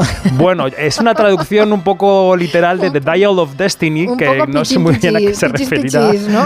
Pero bueno, lo han traducido así. ¿Qué vamos a ver? Bueno, de verdad que deberíamos hacer algún día un especial eh, cómo traducimos las películas, cuando Total. las traducimos, es tremendo. Debo decirte que en estos últimos viajes que he tenido me he visto las cuatro anteriores. ¿Y qué? Todas las de Indiana Jones. Y, y voy a decir una cosa, a mí me, gustan todas, ¿eh? me gustan mucho, me gusta mucho la saga, pero las películas de Indiana Jones me pasa que son mejores en mi cabeza que en la película. Que- y O eso, sea, en mi cabeza hay como más aventuras, más acción, más espionaje, más viajes, y luego las ves y dices, están bien, pero en mi cabeza eran mejores. Qué fuerte. ¿No te pasa O sea, eso? tien- Tienes una cierta disociación con respecto a lo que imaginas o recuerdas de, lo, sí. de lo que ves. Sí. Sí, sí. Yo recuerdo, eh, fui al estreno de En busca del arca perdida, la primera, de Indiana Jones. ¿mm? Y en la primera escena, mi pareja me dijo, creo que nos hemos equivocado de película, porque le pareció horrible ese arranque. Y yo pensé, pues sí, es Mm, chulísimo. Era como en una selva, ¿no? Quiero Sí, era recordar. que dices, uy, esto no, me- esto no me va a gustar. Bueno, pero enseguida aparece la gustó, bola, la bola gigante Sí, que, sí, le, sí, que le pero persigue. al principio Ya, ya, ya, dices, ya. esto no. Esto no. Pero después está bien, después está bien. Bueno, recuerden que ustedes también pueden ser críticas y críticos de cine y tele. Solo tienen que dejarnos un mensaje en el 638-442-081. ¿Cómo está la taquilla, por cierto? Porque en las últimas semanas Hmm. ah, nos has dado mensajes contradictorios. Una, había semanas que no iba mal, otras que iba flojilla. ¿Qué está pasando? Pues tengo que decirte que lo que pasa es que no está muy claro, porque Ah, estamos fijándonos en la media de los cinco años anteriores a la pandemia para comparar estos años que todavía están en plena recuperación. Y claro, hay semanas que las hemos, que hemos igualado esa media y otras que nos hemos quedado muy por debajo. Eh, bueno, he estado mirando cifras y los dos últimos fines de marzo, por ejemplo, se quedaron al 47 y al 48% de aquellos años. Y este último fin de, el que acabamos de pasar ahora, se ha hecho aproximadamente también la mitad de la taquilla del mismo fin de semana del año pasado, que era 2022, que ya era pandémico. Ya. A ver, tenemos factores que influyen en esto, ¿no? Hace bastante buen tiempo en toda España. Este fin de semana era de viajes. El año pasado no era arranque de Semana Santa, Claro. este sí. Pero bueno, aún así, los datos son que, que solo ha habido dos películas que hayan superado los 500.000 euros de recaudación, que para las cifras que se suelen manejar es poco, ¿no? Está la cosa, yo diría que complicada, Carmen, ¿eh? para la Sí, sala. sí, sí, hay que hacer un llamamiento desde aquí porque además es un placer poder ir al cine y ver las películas en pantalla grande. Así que, eh, en fin. Mira, este fin de semana que he estado en Barcelona en el cierre del DA, del Festival de Cine de Autor, coincidiendo Mm. además con mi viaje para estar en Gelo el jueves, me decía un amigo que hacía meses que no iba al cine, que había ido este fin de semana y que qué placer era ver películas en pantalla grande. Y es verdad que a la gente le pasa cuando deja de ir unos meses, que recupera ese hábito y de repente le encanta. Pero ¿qué ocurre? Que toda esa gente que vuelve y que dice qué guay, luego no recupera el hábito como lo tenía antes. Nos hemos vuelto muy comodones, Sí, me, me sí. parece. Y además la media de edad de gente que va al cine es bastante elevada. Es ¿eh? alta. Es, eh, sí, eh, sí. Mira, a mí me ha pasado este fin de semana que he visto 1917 Mm. y he estado todo el rato pensando, esta peli en el cine es Claro, impresionante. claro. Y, y sí, me gustaría volverla a ver, pero en el cine porque tiene que ser brutal verla en Yo la vi en cine y te puedo dar grande. fe de que allí vuelan las balas de Sí, una sí, manera sí, distinta a como vuelan en casa, claro. Espectacular, espectacular. Bueno, ya sé que hay un estreno palomitero, como llevamos dos semanas hablando del oso, oso vicioso, como dice Nuria Torreblanca cada vez que habla de esta película, el oso vicioso. Aquí la mencionamos el jueves, ¿eh? Explicamos ya que era un oso, que caía cocaína de la avioneta de un contrabandista y tal. Bueno, pues ni siquiera el oso vicioso ha conseguido ser un éxito este fin de semana, ¿eh? Ah, ¿no? ha superado el medio millón de euros, se ha quedado en 300 y pico mil. Las dos que sí que lo han hecho son Dragones y Mazmorras, de la que vamos a hablar ahora mismo en un ratito, y John Wick 4, que es la cuarta entrega de, de- de sopapos de Keanu Reeves, que viene de la semana anterior y que no lo está haciendo mal, porque además ha tenido muy buenas críticas, pero no es un estreno propiamente de la Semana Santa. De lo que llega este miércoles, hay una peli infantil que sí que puede funcionar, aunque todo esté por ver. Mm, Ahí lo dejo. Mm, Vale, bueno. Estas semanas estamos viendo una tendencia que es que están llegando al cine películas sobre juegos míticos. No, no sé si va por ahí la cosa. Sí, sí, ¿Eh? sí, Yo- sí. Pues yo creo que podemos empezar por esa película infantil que anunciabas y que llegará el miércoles. Venga, pues podemos empezar por Super Mario Bros. la película, que se estrena este, este 5 de abril, que cuenta con las voces en la versión original de Chris Pratt y de Anya Taylor-Joy, que es la actriz de Gambito de Dama, que todos la conocéis, y es una versión, yo diría que netamente familiar y que suena así. No sé si sabes quién soy, pero estoy a punto de dominar el mundo. Hola. eh, bien. Pero hay un problema. Hay un humano que lleva bigote, igual que tú. ¿Te crees que conozco a todos los humanos que llevan bigote y un traje idéntico al mío, además de una gorra con la inicial de su nombre? Porque para nada. Bueno, vamos a recordar que ahora se cumplen Oh, no, 30 años. La musiquilla está horrible. Bueno, esto es Tetris, ¿eh? Esto es Tetris. Esto luego es hablaremos de Tetris, es sí. verdad, es verdad. Vamos a recordar que luego se cumple, que se cumplen ahora 30 años de aquella película de Super Mario de acción real que protagonizaron Bob Hoskins y John Leguizamo, que eran como un Mario y un, Luigi, un Luigi un poco de hacendado, que llevaban como un chándal, así como uno rojo y uno verde. Bueno, pues esta es una versión de animación con unos gráficos, eh, la verdad es que estupendos, muy entretenida. Yo creo que va a transportar a los chavales y a las chavalas de de que vayan al cine a ese mundo de las consolas que sí que han venido jugando estos años, ¿no? Es yo creo que la opción familiar de la semana y una película que hay que considerar. Vale, y Tetris, eh, que estaba sonando, ¿qué, qué, qué pasa con Tetris? Bueno, es que eh, Super Mario, si recuerdas, fue uno de los videojuegos de bandera de Nintendo cuando lanzaron la Game Boy a finales de los 80, ¿no? Salía con el Super Mario Me lo directamente. han contado, sí. No lo recuerdo especialmente, pero me lo han contado. ¿Cómo no lo vas a recordar? Sí, sí, haz un poco de memoria, claro que lo recuerdas. Yo digo que es uno de los dos juegos de bandera porque el otro es este Tetris, que es una de las películas de la semana. Y te cuento que es una película de la semana que... mm, que es quizá una de las responsables de que los cines no hayan remontado ¿no? este fin de semana. Y no porque la película sea mala, al contrario, porque es una peli muy buena, me ha gustado mucho Tetris. Sino porque se ha estrenado directamente en Apple TV Plus. Claro, es que las películas, algunas películas muy buenas, se están yendo directamente a las plataformas. Apple, que como todo el mundo sabe es esa compañía de la manzana que nos vende teléfonos, que nos vende ordenadores, que tiene tiendas súper chulas en todas las ciudades, bueno, pues Apple se está gastando mucho dinero en producciones originales y esta de Tetris es un ejemplo más, ¿no? Estamos viendo, eh, Carmen, como Hollywood eh, además lleva un- unos años eh, construyendo su propia épica, ¿no? Narrativa sobre esos grandes hitos tecnológicos de finales del 20 y de comienzos del 21. Hemos visto la red social, eh, la película sobre, Sobre Facebook, Facebook, sí. mm, la película sobre Steve Jobs. Sí.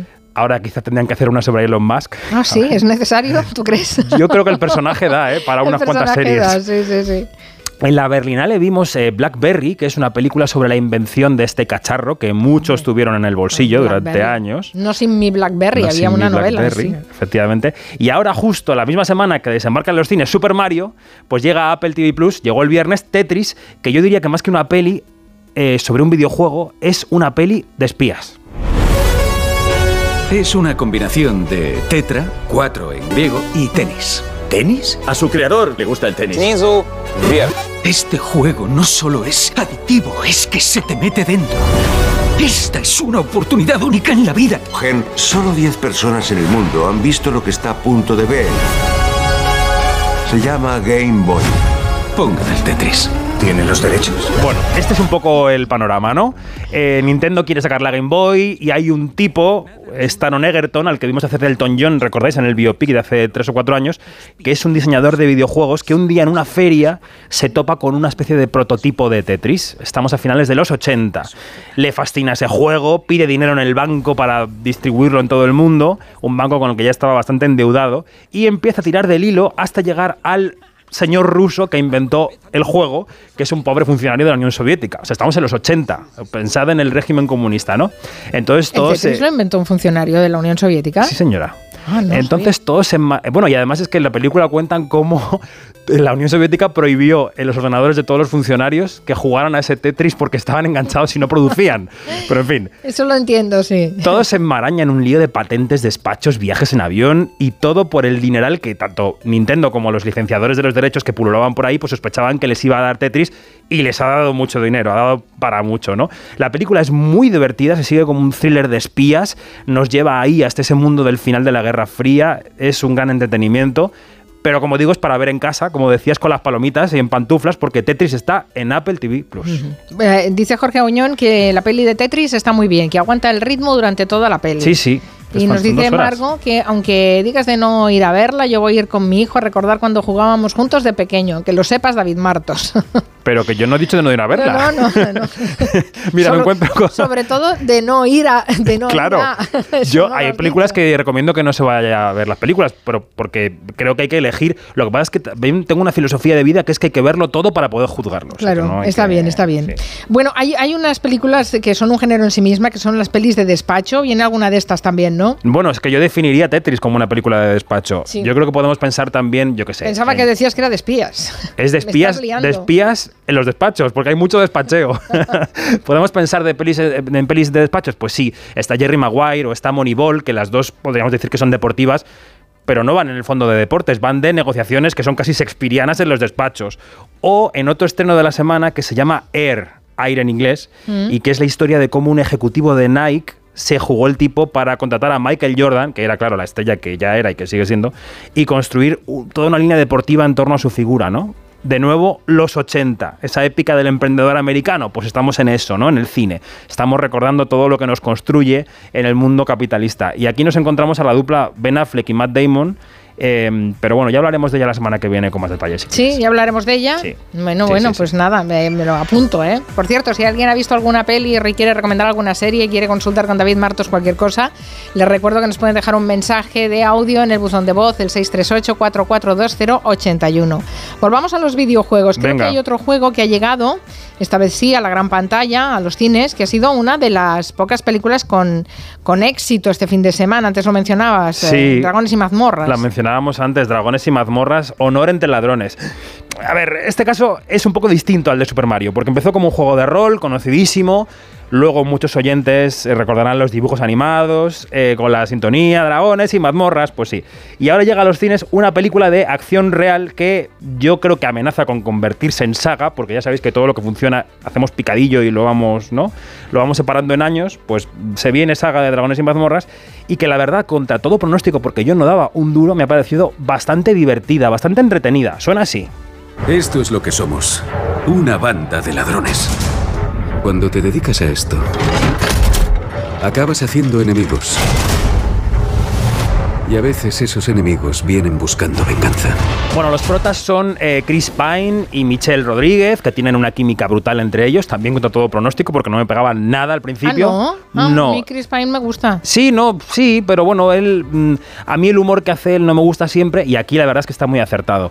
Y son eh, los integrantes de una banda de ladrones, eh, como en el juego, pues están el mago, el bardo, el caballero, ta, ta, ta, ta, ta, en ese mundo de fantasía que ya eh, nos contó el juego de rol. Y a esa banda también pertenece Hugh Grant, que está bastante Hombre, gracioso y Hugh bastante Grant. patoso.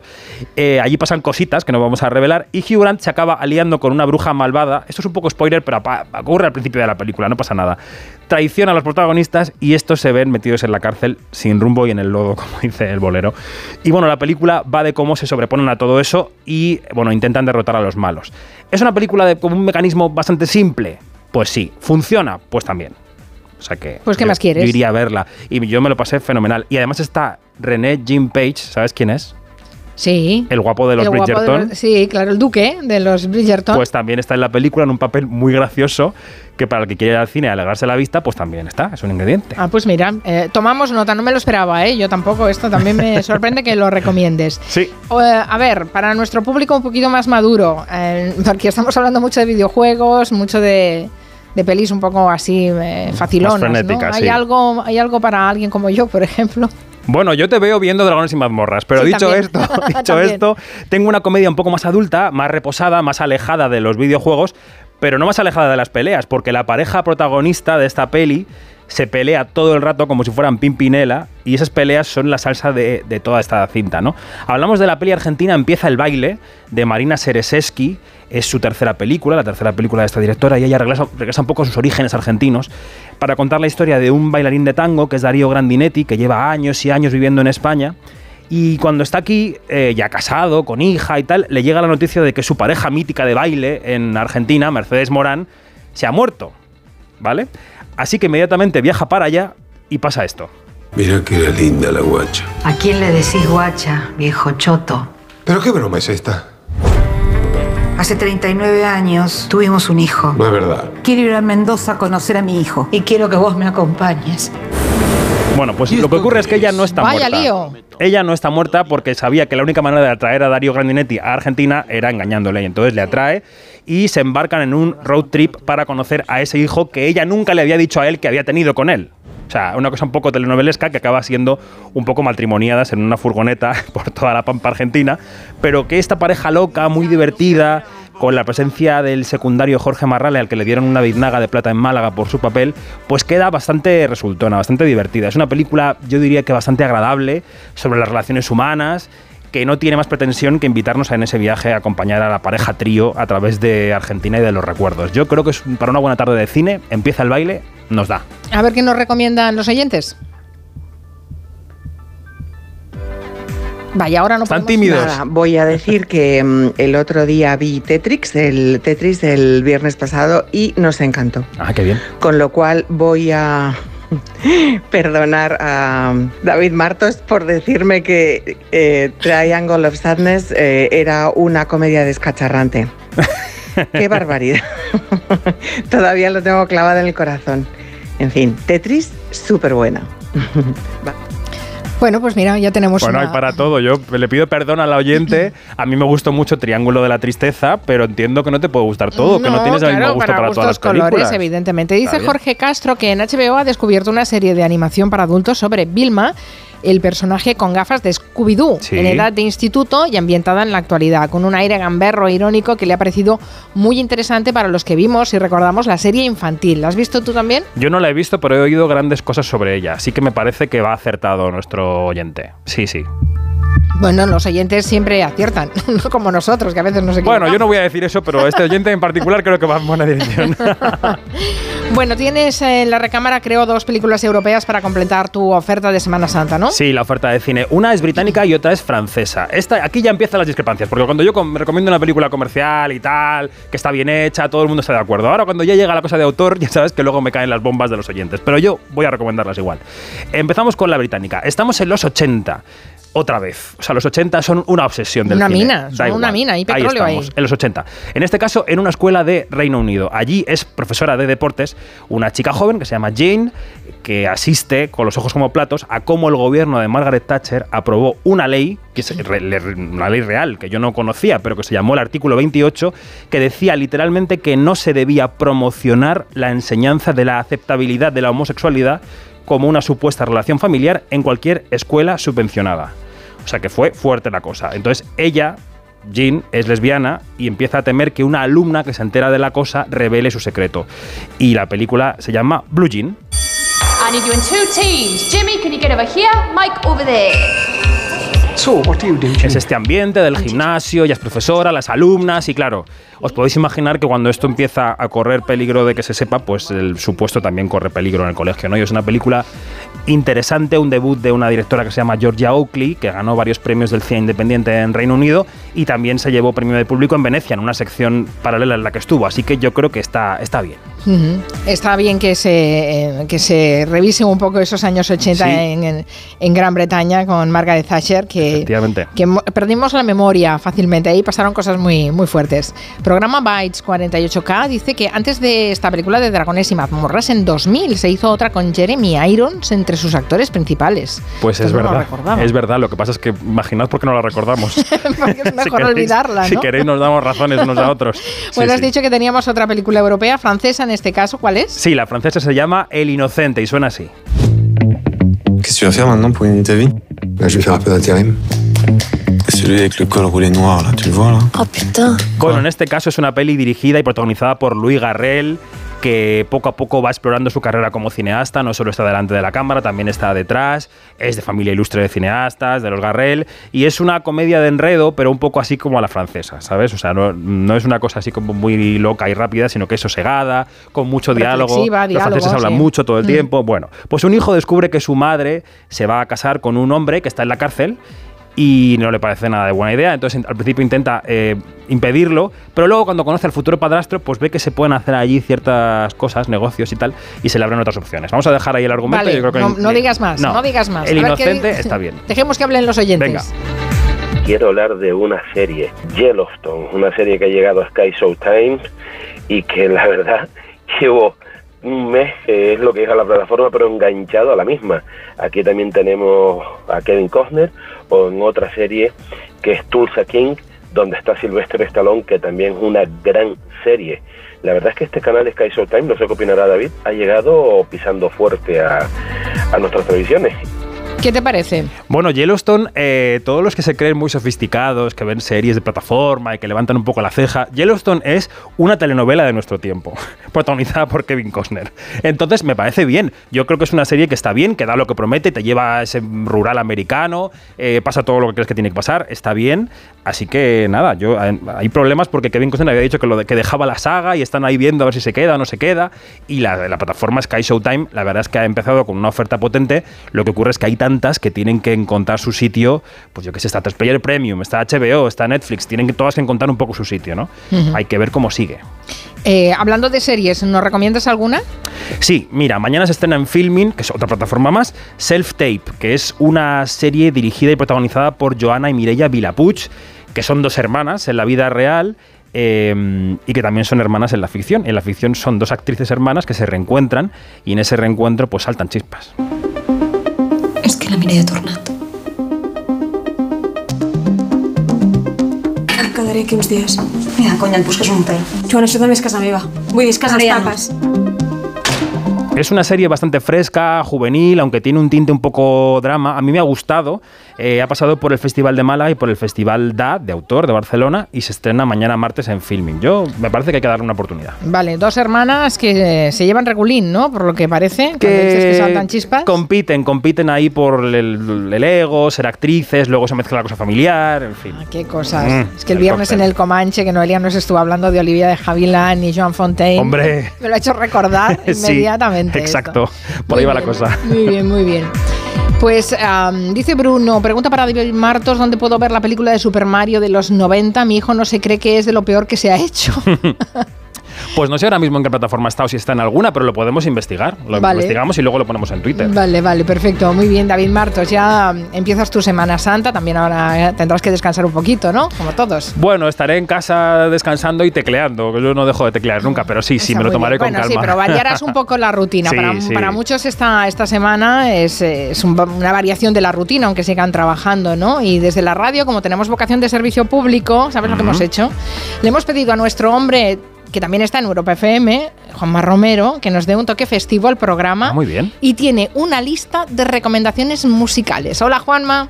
Hola Carmen, hola a todos los oyentes de Gelo. Bueno, pues vamos a arrancar esta semana musical de recomendaciones en Semana Santa. Yo sé que te gustan mucho los karaokes, Carmen, pero no sé si también te gusta cantar cuando vas de viaje, en el coche, por ejemplo, que podemos lanzar pregunta a los oyentes. ¿Sois de darlo todo en el coche cantando? Pues para esto hay una banda fenomenal con los que empezamos hoy. Esto es Estopa. Cerebros perdidos buscan cabezas vacías, letras callejeras buscan canciones normales, versos con sentidos como se cruzan dos vías, frases zalameras que parecen especiales. Qué mal repartido está el mundo desde el primer mes de enero, porque este juego dura un segundo y gana quien marca primero. Y si nos quedamos con las ganas, ponme el sello en la mano, que vuelvo mañana, vuelvo mañana temprano. Que cualquier día es fin de semana Igual que en las vacaciones de verano con pantalón de pana Con este solano Es que si suena una canción de Estopa y hay alguien que no la canta, que la susurra o la chapurrea, no te puedes fiar de esa persona. Bueno, hemos arrancado esta semana musical de Semana Santa con este lunes dedicado a las personas que se van de vacaciones, porque así es como se llama esta canción, Vacaciones. Aunque si fuese en inglés, ¿cómo sería? Pues Holiday. Así es como se llama precisamente la canción de Madonna que estáis escuchando. ¿Por qué he decidido incluirla en esta lista? Bueno, pues porque después de ocho años sin actuar en España, la reina del pop vuelve a nuestro país y lo va a hacer por duplicado. Palau San Jordi, 1 y 2 de noviembre de Celebration Tour con... Quedaban cuatro entradas, ya no queda ninguna, ¿eh? Hasta hace dos días quedaba alguna suelta hasta 700 euros.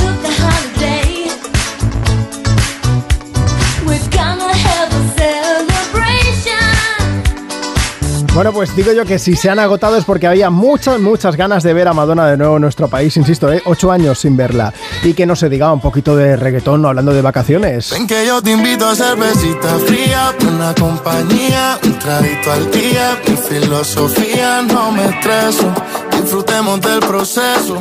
Contigo siempre vacaciones, bailamos en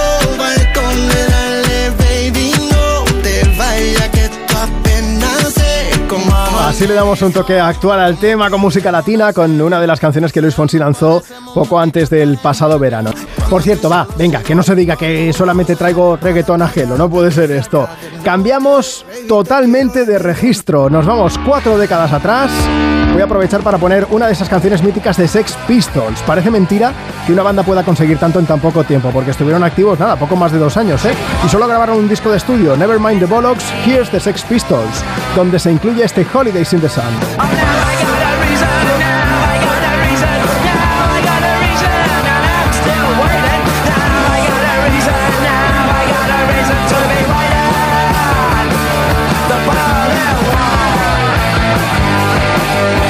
Cantándole al muro de Berlín, ellos dicen, los Sex Pistols, que pasan de vacaciones soleadas, que lo que prefieren es ir a Berlín porque les encanta el muro y la locura del lugar. ¿Y qué hacer después cuando estás en vacaciones? Hay algo que no se te puede olvidar. Vuelvo a tirar de karaoke, ¿eh? por si tenemos oyentes en el coche y alguien se anima a cantar. Carlos Tarque y Ricardo Ruy Pérez son los componentes de la banda murciana M-Clan que llevan años regalándonos canciones grandísimas, como esta, se llama Souvenir. Me gustaría regresar a mi planeta. Lo he visto todo aquí. Ayúdame a llenar esta maleta. Ya que no quieres venir, me llevo lo mejor en mi diario. Algunos souvenirs. Lugares que conocí. Madrid, Bilbao, Sevilla, Ibiza, Alicante Santander.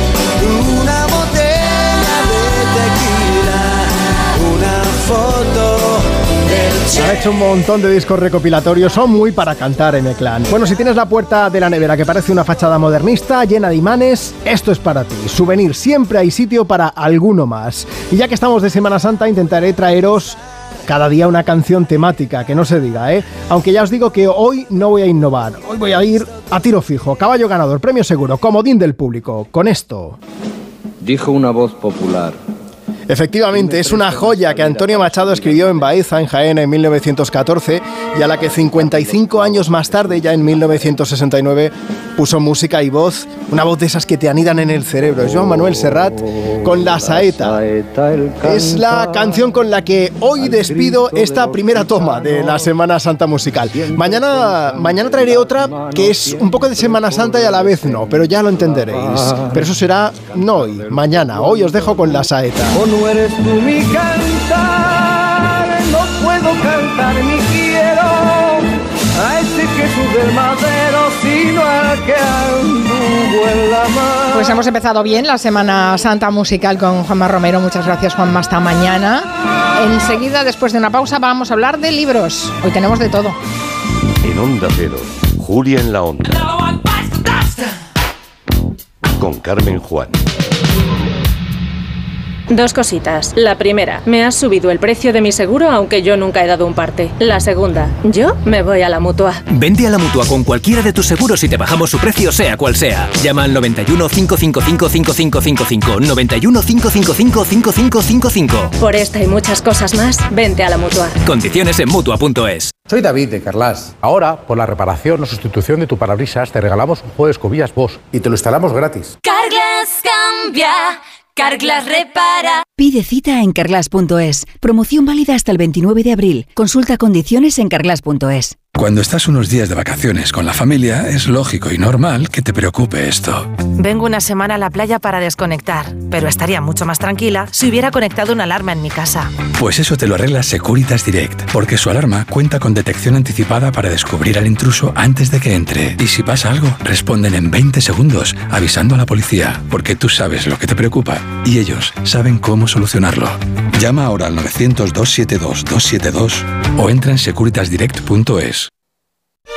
Si sufres de hemorroides, ponte en manos de Ibismed, la solución real y definitiva al problema de las hemorroides. Sin dolor y sin complicaciones, ya que no es necesario tocar la zona anal. Más info en ibismed.es y en el 91 088 29 43. Ibismed, más de 10 años y cientos de pacientes satisfechos nos avalan.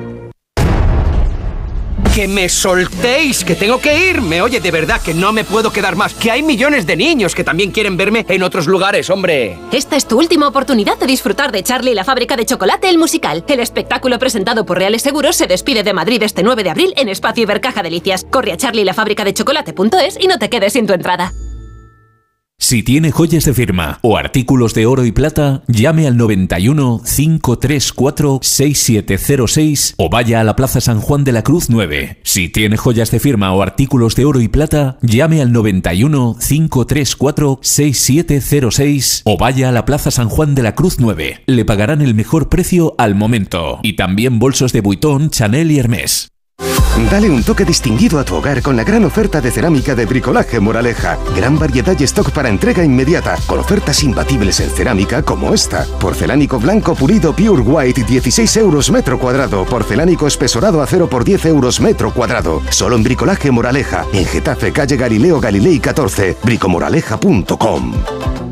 Las vacas Angus y Wagyu de la ganadería Organic comen pastos naturales reforzados con una mezcla de higos secos y pasta de aceite de oliva virgen extra. Es una carne increíble. Y como queremos que la pruebes, te llevamos del campo a tu casa dos solomillacos de 300 gramos, un chuletón de un kilo y cuatro hamburguesas de 150 gramos por solo 69 euros. Todo Angus Eco de Organic. Haz tu pedido 910 2010 910 2010 o en carneorganic.com. Organic, la mejor carne del mundo. Sonora, historias originales en audio para quienes aman el entretenimiento. Una investigación policial es algo muy parecido a un puzzle. Las víctimas cuentan que las abordó a punta de pistola y las trasladó a otro lugar para violarlas. Un enorme rompecabezas en el que primero hay que buscar los bordes. Su método era este, raptar a una mujer a punta de pistola y trasladarla a otro lugar para cometer la agresión sexual. Es este, es este, al 99%. Es decir, hasta dar con el malo. Mon. Descarga la aplicación de Sonora en tu móvil y disfruta de grandes producciones en audio por solo 4,99 al mes. Tienes 15 días de suscripción gratis. Sonora, películas, series y documentales para la gente que escucha.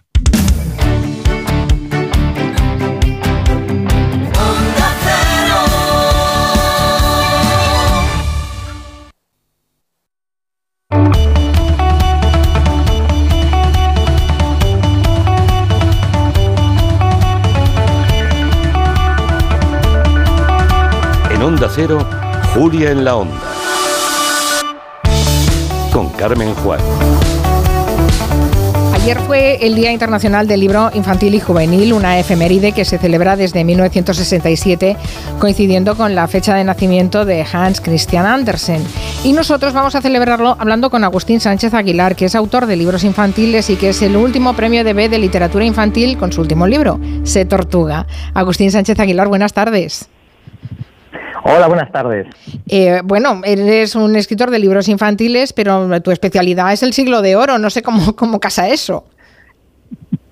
Bueno, mi especialidad al final es la literatura. Me gusta la literatura en todas las épocas, en todos los formatos, y, y creo que no es tan diferente al final, porque los escritores siempre buscamos mm, gustar a los lectores, encontrar un punto de conexión con ellos, y cuando estudio literatura del siglo de oro estudio cómo lo hacen los otros, y cuando escribo yo, pues intento hacerlo igual que aquellos que me gustan. Este libro premiado, Se Tortuga, premio de B de literatura infantil, es un, es un elogio a, a algo que, que va en contra de los tiempos, del ritmo de los tiempos, ¿no? Es, eh, Se Tortuga es disfruta de los momentos y ahora todo va tan rápido, hasta los niños crecen más rápido que antes. Justamente, el otro día comentaba en otra entrevista que hay como una especie de carrera por convertir a los niños en adultos lo antes posible. Y lo vemos en todos lados, lo vemos en la televisión, en las redes, en todas partes. Y el mensaje, si es que tiene mensaje, porque al final uno no escribe tratando de enviar un mensaje, pero si lo hay en esta novela es ese, de pa- eh, disfruta del momento, párate un momento a, a disfrutar de esto, porque al final la felicidad sucede en el presente y no en el pasado ni en el futuro. Y si no disfrutamos del momento, en realidad se nos va, se nos va la vida. Esta es la historia del gallo Casildo. Bueno, se puede explicar un poco, ¿no? Es la historia del gallo Claro. Casildo que tiene que enseñar a cantar a unas tortugas, las Wonderful, que no sé si se les sale muy bien eso de cantar a las tortugas. Eso es lo que el problema que tiene Casildo es que necesita dinero, porque fue un gran cantante en su juventud, pero ahora no es nadie. Y lo van a echar de su casa porque no tiene dinero. Entonces lo contratan unas tortugas, él dice, lo van a contratar para ser profesor de canto, y él se entusiasma, hasta que se da cuenta de que son unas tortugas. Y las tortugas, dice él, es que no saben cantar, y además son tortugas de 100 años, 110 años, 130 años. Él dice que estas tortugas no saben distinguir un acorde de piano del bocinazo de un tractor. O sea que ahí, se de- es cuando se teje la cosa, el conflicto entre este hombre, este gallo en realidad, que necesita el dinero y estas alumnas que no le sirven. Está bien el baño de realidad para los más pequeños, ver que existe la precariedad y que uno puede ser em, alguien importante, pero dura lo que dura. Yo creo que sí, es un buen mensaje para hoy en día en que la fama importa tanto, ¿no? Debemos buscar el éxito en cosas más personales, porque si lo buscamos en la fama, en, en el prestigio público, al final eso dura muy poquito. Así que tenemos que buscar nuestra felicidad en otro lado. Oye, Agustín, ¿qué características crees que debe tener un libro infantil para que funcione? Por la experiencia te diría que lo que funciona mejor es o aventuras y fantasía o sobre todo, incluso cuando hay aventura y fantasía, el humor. Creo que es el ingrediente fundamental de un libro infantil hoy en día. Es con lo que comentan, eh, con lo que conectan más los lectores. Así que yo creo que eso es lo fundamental. Y luego hablar de temas universales, porque al final a los niños les interesa lo mismo que nos interesa a los adultos. Temas como cómo relacionarnos con los demás, cómo vivir, qué cosas están bien y qué cosas no están bien al final no es tan diferente de la literatura de los adultos. ¿Y los niños son lectores exigentes? Los niños son lectores muy exigentes. Los niños no, los niños no perdonan, son muy agradecidos si les das una historia que les gusta y, pueden expresar su entusiasmo de la forma más, más abierta y encendida posible, pero si lo que les das no les gusta, desde luego no te van a decir lo contrario y no te van a poner buena cara, algo que sí que podría hacer un adulto. Son muy exigentes, pero también muy, muy agradecidos. Dicen que los niños eh, leen poco, pero yo no sé si es una idea preconcebida, porque tengo, tengo datos eh, que afirman que, por ejemplo, en un 76% de hogares con menores de 6 años se leen diariamente libros, preferentemente en formato papel, y que un 62,5% de los jóvenes de entre 11 y 18 años les gusta o les encanta leer, frente a un 12% que afirma que no les gusta y que, que- que lo odian. ¿Es posible que tengamos una idea preconcebida y no buena de eh, la relación de los niños con la literatura y de los jóvenes? Yo creo que totalmente, porque justamente los datos son esos. Los datos del gremio de editores dice que si alguien lee, si alguien lee en nuestro país, y creo que en general, son los niños. Eh, los niños leen prácticamente todos, hablamos del 88-69%, a medida que van creciendo, nos centramos en los 15 años, los 17 y luego ya la edad adulta, esas cifras van cayendo hacia el 50%, pero es que hablamos del ochenta y tantos en el caso de los niños. Yo creo que tiene que ver esa, esa idea falsa, tiene que ver mucho con el desprestigio, seguramente involuntario, que hacemos los adultos de los niños, un desprestigio que viene de siempre. Sócrates ya se quejaba de que los, los hijos de hoy en día no son como los de antes. Sócrates, hace 2500 años.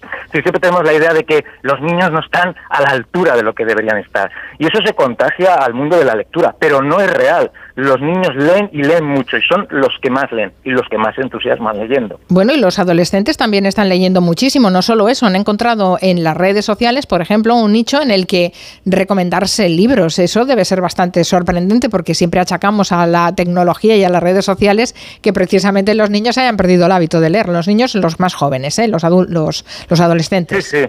Lo- los adolescentes, eh, justamente ahora estamos viviendo un momento de eclosión de la literatura juvenil. La literatura juvenil está cambiando muchísimo. Entre otras cosas, por ejemplo, está cambiando la edad de los autores. Hasta ahora los autores de literatura juvenil eran personas de 30, 40, 50 años. Hoy en día son los propios jóvenes los que crean lectura para las personas de su edad. Está cambiando completamente y las redes sociales aquí están actuando como aliadas de la lectura, efectivamente, y no como enemigas. Sí, sí, totalmente de acuerdo. Si hay influencers que de adolescentes y youtubers que hablan de libros en las en las redes, realmente es, es curioso. De hecho, se piensa que este boom de la literatura juvenil no se entendería sin la presencia de, de YouTube, de Instagram o de TikTok. O sea que parece que mm, si no sé, no sé si son buenos o tienen calidad las prescripciones de estos jóvenes, pero es evidente que les han enganchado. Efectivamente, esas predicciones son como las que suceden fuera de las redes sociales, unas son más fiables y otras menos, ¿no? Hace un segundo escuchaba vuestros comentarios sobre cine y van también en la misma dirección, ¿no? A unos espectadores les gustan otras cosas y a otros otras. Es cuestión de que tú te fíes del crítico, del prescriptor que a ti te convence, con el que sintonizas más y lo sigas a él. En las redes sucede todo y ahora está sucediendo también la lectura. Las, las cuestiones que tienen que ver con la lectura están sucediendo también en las redes, como sucede todo, todo, todo. Por lo tanto, no debemos ver las redes como un mundo paralelo, sino como un aliado de la lectura y de la literatura. Estamos hablando con Agustín Sánchez Aguilar, es autor de libros infantiles, es el último premio EDB de literatura infantil con su último libro Se Tortuga, aunque él, como decía, es un experto en el siglo de oro, de hecho es doctor en filología hispánica, especialista en literatura del siglo de oro y es profesor de literatura en la Universidad Autónoma de Barcelona y has escrito y publicado muchísimas obras que no tienen, no, que no son eh, juveniles, ¿no? sino que son estudios sobre autores tan dispares como Lope de Vega, como Becker o como, o como Galdós. ¿Cómo, de- ¿En qué momento decidiste convertirte en un autor para de libros para niños, para niñas? ¿Hay, hay algo de vocación ahí? ¿Hay- o- o ¿Cómo aparece ese, ese gusto por la literatura infantil? Quizás una vocación un poco escondida. Yo acabé, yo, yo iba destinado a ser un profesor universitario, que es lo que ahora soy también, pero de rebote y de una forma un poco precaria. Iba destinado a ser profesor de universidad, pero acabé de rebote en, en el mundo de la literatura infantil. Es un camino que yo no escogí, pero una vez abrí la puerta me encantó. Es decir, a veces en la vida nos sucede esto. Tengo otra novela que habla un poco de eso, de cómo los regalos mejores de la vida son aquellos que no habíamos pedido. Y en mi caso, un regalo que nunca pedí era ponerme a escribir literatura infantil. Llegué a esto por casualidad, pero una vez abierta la puerta me encantó. Por eso a mis alumnos les digo siempre, no cerréis ninguna puerta. husmear en todas, abrirlas todas, porque no sabes dónde va a estar de verdad eso que te motiva a ti. Aquí en el programa hemos hablado algunas veces, sobre todo porque ha sido noticia, se ha extendido por todo el mundo, ¿no? Esa, esa reescritura em, políticamente correcta de algunas obras que son grandes clásicos, como las obras de Roald Dahl, em, realmente un, escritor eh, muy conocido y, y- y que es, difícil pensar en hacer una, una, re- reescritura políticamente correcta de alguien tan políticamente incorrecto como Roald Dahl, pero también de, de, de, de Agatha Christie, no sé, todo eso, eh, como profesor y como eh, autor, eh, Agustín, ¿cómo lo viviendo? Eh, Yo lo veo mal, me parece fatal. Es decir, la literatura es un espejo. Hay varias cosas aquí. Una es que la literatura es siempre un documento, es un espejo de la época en que fue creada. Nos guste o no, hace 50 años, hace 100 años, había personas racistas y se hacían comentarios que hoy nos parecen inapropiados. Si cambiamos eso, estamos intentando cambiar el mundo, no estamos reflejando cómo era el mundo en realidad. Es decir, que debemos respetar que las obras no nos gusten, que todo lo que aparece en las obras, en las letras, en la letra de esas obras no nos guste, porque refleja un tiempo que no es el nuestro. Eso es por un lado, es decir, estamos falseando la realidad cuando reescribimos autores, por lo tanto yo estoy totalmente en contra de eso. Lo que tenemos que hacer, evidentemente, es enseñar, en esa época se decían estas cosas, hoy en día no las diríamos. Es decir, que justamente que Roald Dahl a lo mejor hable mal de una persona con sobrepeso es una buena manera de educar, nos da a nosotros la oportunidad de educar a los lectores. Por otro lado, estamos en la cuestión de que si la literatura debe mostrar la realidad tal cual es o debe mostrar una realidad idealizada. Yo estoy totalmente en desacuerdo con que la literatura idealice la realidad. Justamente la literatura sirve para eso, ¿no? Como les digo a veces a algunos de mis alumnos, tú necesitas que tu niño, ese niño de 7 o 8 años, se enfrenta al lobo feroz en el cuento, porque si no se enfrenta al lobo feroz en el cuento, no estará preparado para enfrentarse al lobo feroz de la realidad cuando ese lobo aparezca. La literatura nos tiene que mostrar lo malo, lo nefasto de la realidad, justamente para educarnos y para prevenirnos. De alguna forma, al activar nuestra imaginación, nos previene para situaciones duras que podemos vivir en el futuro. Yo creo que la, que la literatura no tiene que ser cómoda. La gracia justamente es que nos incomode, nos, nos, nos produzca dolor, porque a partir de ese dolor es cuando creamos de verdad nuestras defensas. Me resulta muy interesante esto que dices porque eh, eh, precisamente hablamos contigo porque ayer fue el Día Internacional del Libro Infantil y Juvenil, esa efeméride que se celebra coincidiendo con la fecha de nacimiento de Hans Christian Andersen y si recordamos todos los cuentos infantiles que hemos leído de, de Andersen, de, los hermanos Green, eh, Grimm, son todo eh, una- un- unas eh, historias muy truculentas, muy sanguinarias, muy malvadas, mm, con muchos monstruos, es, son argumentos tremendos como para tener buenas pesadillas. En cambio, em, hemos suavizado tanto, quizá los niños necesitarían exponerse un poco más a, a este mundo truculento, ¿no? Les estamos eh, haciendo vivir en una burbuja también literaria. Totalmente de acuerdo. Además es que esto no es solo una opinión tuya y mía, es una opinión documentada, autorizada por personas como Bruno Bettelheim, un psicoanalista eh, norteamericano. Él pasaba consulta a niños con problemas en Nueva York y lo que descubrió es que, es que aquellos niños a los cuales se les habían leído o habían escuchado cuentos truculentos durante su infancia, en su momento de, en su momento adulto, eran mucho más capaces de resolver sus problemas que aquellos niños que nunca habían escuchado cuentos y que no habían escuchado estos cuentos terribles de los que estamos hablando.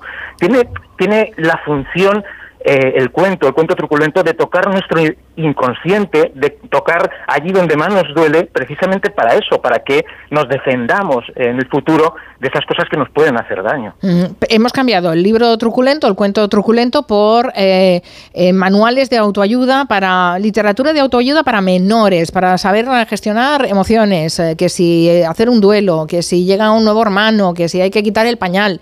No, no sé hasta qué punto eh, esta literatura manual de autoayuda de- dedicada a un público infantil y juvenil, ¿cómo lo ves?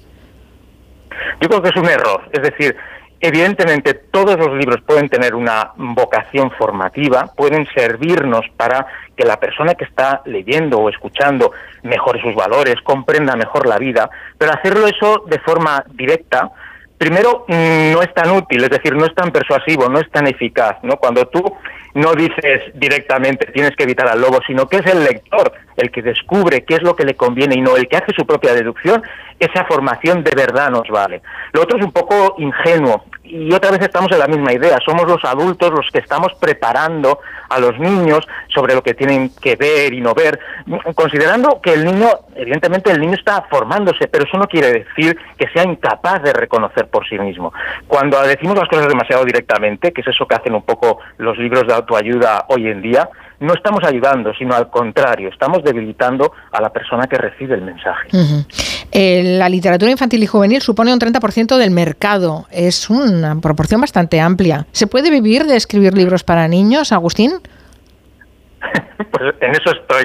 Pregúntamelo dentro de un tiempo igual. Igual te digo que sí o no. Yo sí que he vivido siempre de la literatura, eso sí. Yo creo que sí se puede vivir. ¿eh? Eh, creo que no se ajusta, digamos, los datos de facturación con respecto a los datos de ventas, porque en general los libros para niños son más baratos que los libros para adultos. Parece como que los padres no se quisieran gastar demasiado. Y eso hace que, vendiendo más libros, muchas veces los autores de infantil reciban menos dinero que los autores de libros para adultos. Pero yo creo que el mercado es potente y un escritor que conecte con los lectores creo que sí que tiene la posibilidad de vivir de la literatura infantil y juvenil.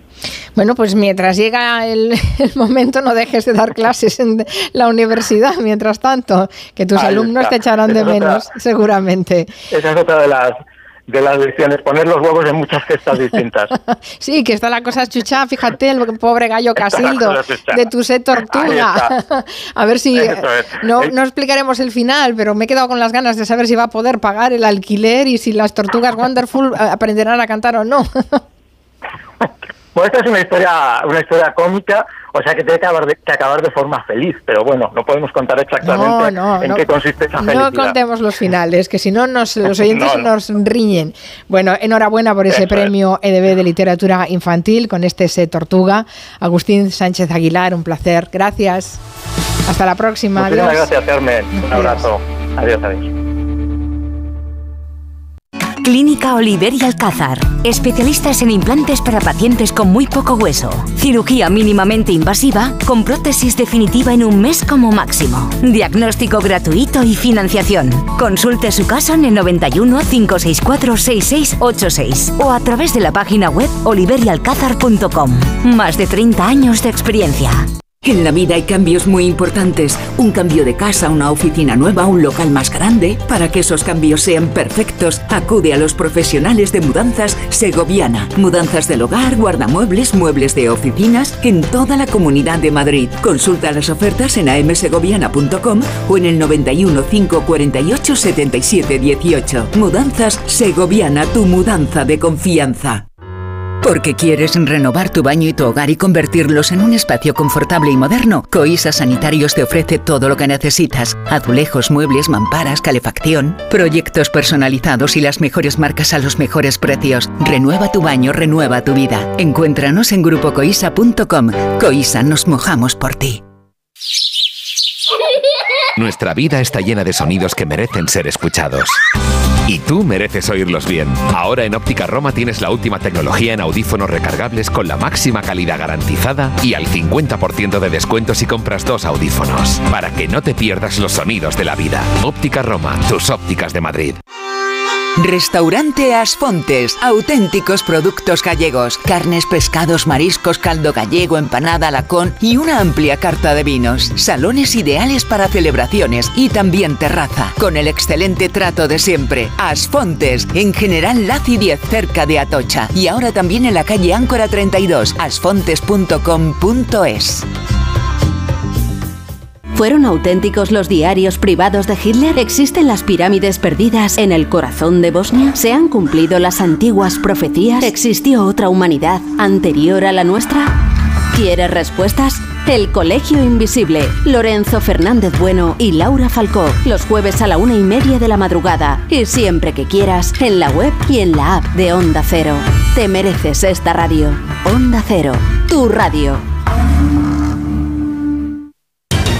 A las 2, Elena Gijón te cuenta toda la actualidad del día, las claves para entender cada noticia, últimos datos, declaraciones y conexiones con los puntos de interés. Si quieres estar bien informado, Noticias Mediodía, un informativo completo y ágil, de lunes a viernes a las 2 de la tarde, con Elena Gijón. Te mereces esta radio. Onda Cero, tu radio.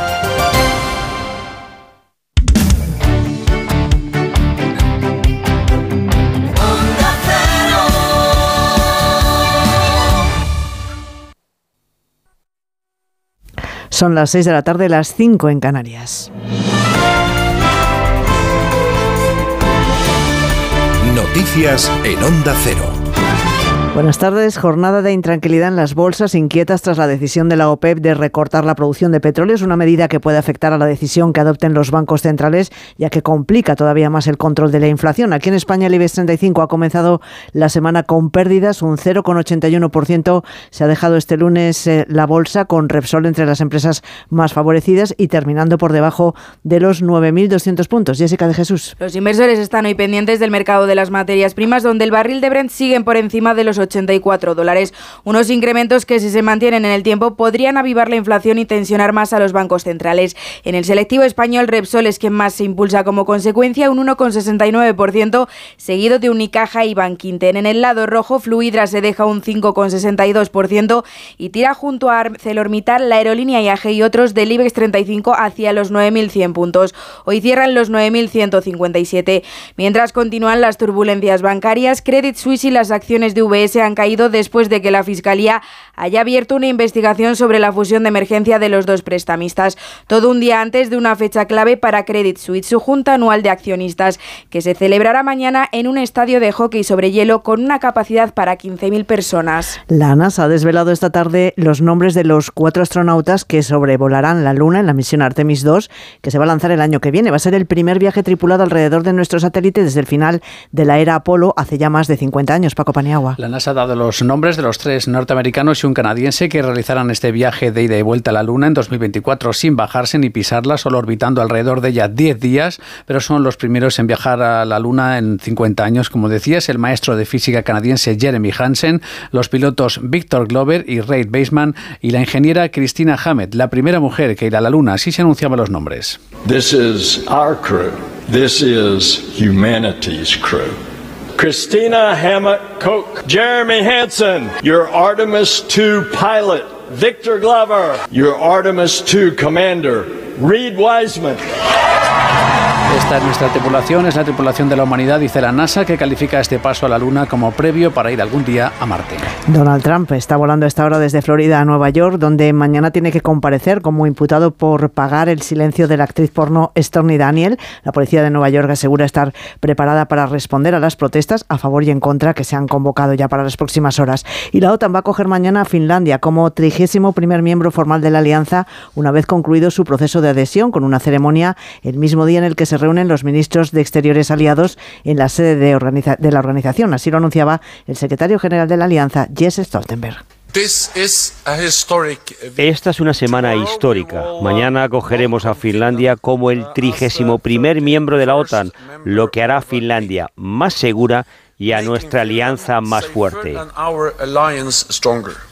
Y en Rusia sigue la investigación sobre el atentado que ayer costó la vida de un conocido bloguero militar prorruso en San Petersburgo. El denominado Comité de Investigación de Rusia ha detenido a una mujer, a Daria Trepov, como responsable de este atentado. Corresponsal en Moscú, Sabe Colás. El Kremlin culpa a los servicios secretos ucranianos del atentado que costó la vida ayer en San Petersburgo al propagandista ruso Vladen Tatarsky, de 40 años, en un café del centro de la ciudad. El Comité de Investigación de Rusia ha anunciado hoy la detención de una mujer de San Petersburgo. Se llama Daria Trepova, tiene 26 años y ha sido detenida acusada de ser la que entregó la estatua cargada de explosivos a Vladen Tatarsky. El comité antiterrorista asegura además que Kiev la reclutó, pero que se apoyó también en la red política del opositor encarcelado Alexei Navalny.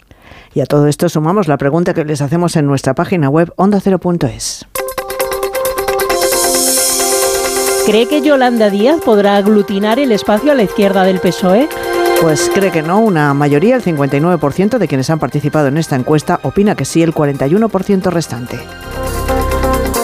Vamos ya con la información de los deportes, David Camps. El Barcelona remete con dureza contra el presidente de la Liga, un capítulo más en el caso Negreira, Alfredo Martínez.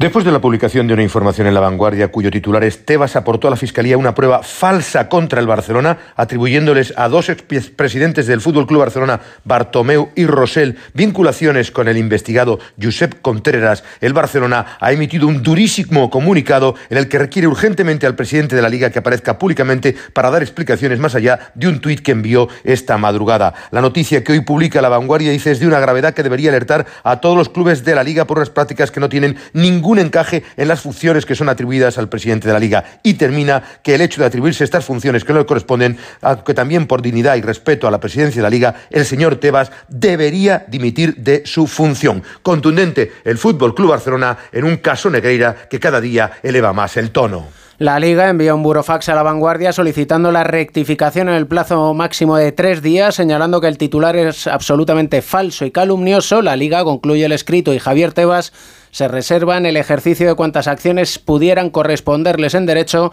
hasta ver corregidas las erróneas manifestaciones realizadas al respecto. En relación al caso Negreira, también ha hablado el presidente de la UEFA, Alexander Zeferin, en un diario esloveno, calificando de sumamente grave la situación y añade que en lo que se refiere a la UEFA no hay nada que esté prescrito. Además, dos entrenadores han sido destituidos en primera división, Diego Martínez en el español, Pacheta en el Valladolid. Esta noche se cierra la vigésimo séptima jornada con el choque Valencia-Rayo Vallecano y en ciclismo, primera etapa de la Vuelta al País Vasco ganada al sprint por el británico Ethan Hayter. Volvemos con más noticias a partir de las 7 de la tarde de las 6 en Canarias en La Brújula con José Miguel Azpiroz. Este martes buscamos al primer finalista de la Copa del Rey en Radio Estadio. Desde las ocho y media, partido de vuelta de semifinales, Athletic Osasuna. Los Leones contarán con el apoyo de San Mamés en su intento de voltear la eliminatoria. Los Rojillos quieren firmar la segunda final de su historia tras 18 años de espera. Este martes, todo el sabor de una semifinal de la Copa del Rey en Radio Estadio, con Edu García. Te mereces esta radio. Onda Cero, tu radio.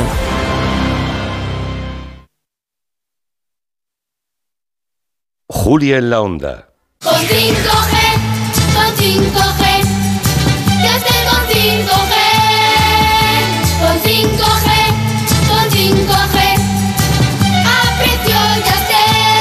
Ahora con Yastel 5G al alcance de todos. Con fibra y dos líneas de móvil por 43.95. Llama al 1510. Si tienes hijos pequeños es lógico y normal que te preocupe esto. Hace seis meses que nació Rubén y desde que llegó también llegó un poco de preocupación a casa. En Securitas Direct te entienden. Por eso tienen una alarma que puedes conectar cuando estás dentro de casa. Y si necesitas ayuda, cuentas con un botón SOS al que responden en 20 segundos. Porque tú sabes lo que te preocupa y ellos saben cómo solucionarlo. Llama ahora al 900-272-272 o entra en securitasdirect.es. Alquiler, acción de alquilar, negocio por el que se cede una cosa a una persona durante un tiempo a cambio de una rentabilidad. Seguro, objetivo, es cierto, libre y exento de todo peligro o riesgo. Si piensas en alquilar, ya sabes, alquiler seguro. Llama ahora al 910-775-775. Alquiler seguro, protección a propietarios.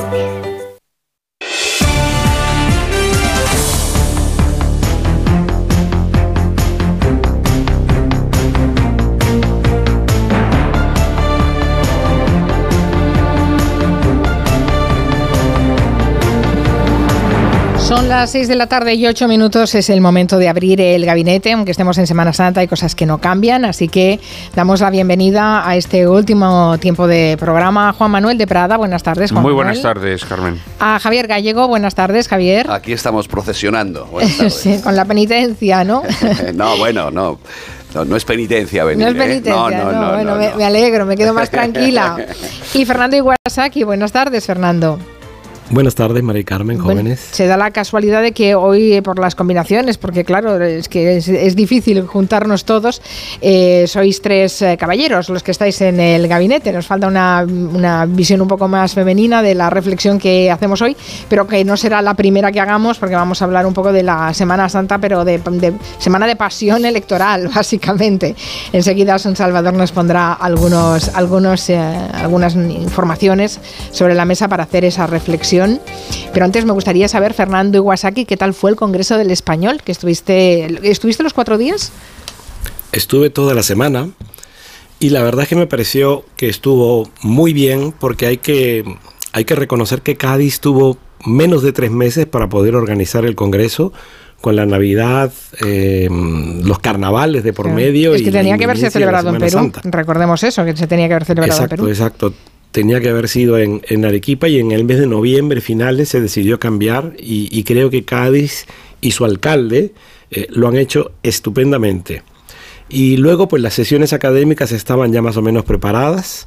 Se, crearon otras vinculadas al habla andaluza, a los carnavales, y la verdad es que todo salió muy bien y, y yo he estado muy satisfecho con, con el resultado. Claro, tú feliz, porque tú también hubieras ido a Perú, ¿no? Supongo. a- al- Habría al ido al Perú, habría visitado a mi familia, pero bueno, Cádiz siempre es muy divertida y, y a mí me tocó estar en tres paneles, así que lo pasé muy bien. No sé si Juan Manuel de Prada y Javier Gallego han, han seguido este Congreso del Español que se celebró la semana pasada.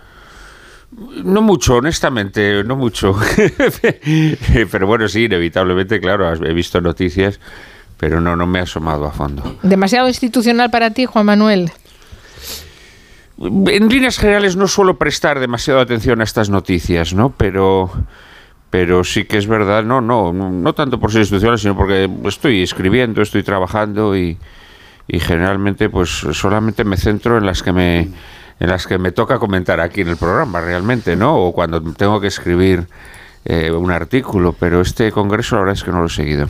O sea, que discriminas, eres de los que sabe discriminar lo que Hombre, toca y sí, lo que sí, no porque si no, uno vive, vive, vive invadido, si no, como por las como noticias. Javier Gallego vivirías invadido como Javier Gallego por las noticias, ¿no? Que él, Sí, él ¿no? está a todos los frentes abiertos. El, el exceso de, de- de noticias te aleja de la actualidad y de la realidad, eso es cierto. Yo, eh, bueno, felicitar ¿no? por la parte que le toca a Fernando, porque sí que es verdad que un congreso del español eh, me parece extraordinario. El segundo idioma más importante del mundo, en expansión, en expansión en países eh, eh, como Estados Unidos, por ejemplo, potencia mundial. Y, bueno, pues bienvenido sea todo lo que sea reforzar el estudio, el conocimiento del español, de la lengua que nos une, en esta sociedad digital que nos desune. Pues eh, dicho eso, vamos con Asun Salvador. Buenas tardes, ni siquiera te había saludado. ¿Qué Hola, buenas soy?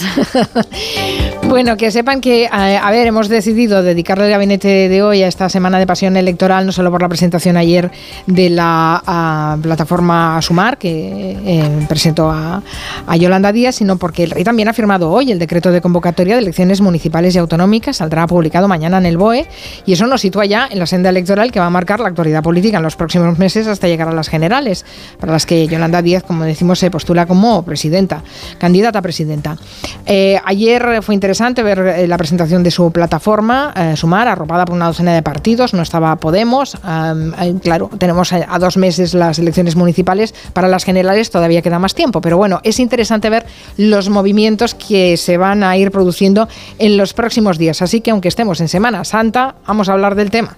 Asun, cuando quieras. Pues eh, no estaba, como dices, Podemos en esa foto que se produjo ayer del espacio político a la izquierda del PSOE, de una parte de ese espacio. Sumar y Unidas Podemos siguen sin estar de acuerdo en quién y cómo debe liderar el espacio y unos y otros siguen lanzándose llamadas a la unidad, pero siempre lo dejan en tejado ajeno. Hoy lo han vuelto a hacer. Yolanda Díaz Sumar, Pablo Fernández, coportavoz de Unidas Podemos. Creo que ha de ser Podemos quien debe de explicar por qué en un día que era importante para España y que era un día alegre, no estaban. Allí había 15 formaciones políticas. Lo hemos puesto muy fácil y hemos hecho eh, todo lo posible para poder llegar a ese acuerdo. Nos hubiese gustado estar arropando a Yolanda Díaz y que para ello, pues yo creo que la única cuestión que, que había que dirimir es esas primarias abiertas al conjunto de la ciudadanía. Siguen esperando, por lo tanto, que sea el otro, el de enfrente, el que dé el primer paso. Mientras tanto, Pablo Iglesias le augura lo peor a Yolanda Díaz en caso de que no se produzca el acercamiento. En mi opinión, creo que es una trampa. Si al final consiguen ir sin Podemos, creo que eso va a ser una tragedia electoral y, y política.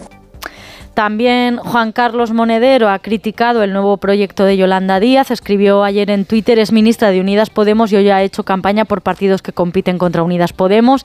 Eso es ruido estruendoso. Lo que quiere Yolanda Díaz no es hacer desaparecer a Podemos como sugieren miembros o exmiembros de la formación, mientras que la líder oficial Yone Belarra no ha dicho nada de momento. Lo que quiere Yolanda Díaz con o sin Podemos, pero en cualquier caso lo está dejando claro sin tutelas, es presidir el gobierno. Así al menos cerró el acto en el que ayer presentó esa plataforma Sumar.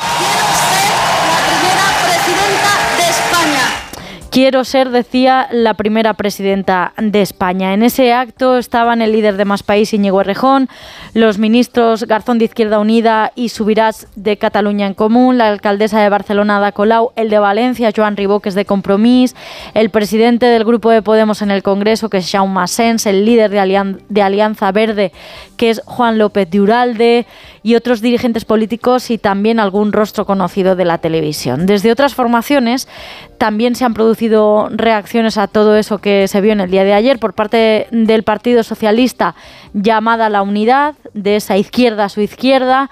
Esto es lo que ha dicho hoy Félix Bolaños, el ministro de la Presidencia. Es una muy buena noticia para España, muy buena noticia para nuestro país y para todos los votantes progresistas que todas esas fuerzas políticas variadas que están a la izquierda del Partido Socialista se organicen y vayan unidas a las elecciones. Y sería todavía mejor noticia que fueran unidas todas las fuerzas políticas a la izquierda del PSOE sin excepción. En Desde el- luego ese sería nuestro deseo. En el Partido Popular meten el dedo en la llaga de la multifunción de la ministra y candidata y advierte Borja Semper, el portavoz de la campaña de los populares, sobre lo que ha denominado marcas blancas en política. es el daño y el roto que le puede hacer a Pedro Sánchez, y no seré yo quien le dé a Pedro Sánchez alertas, pero ojo con las marcas blancas, y a quien le preocupa mucho es a Pablo Iglesias, que fue su padre político y hoy pues tiene una semana de pasión.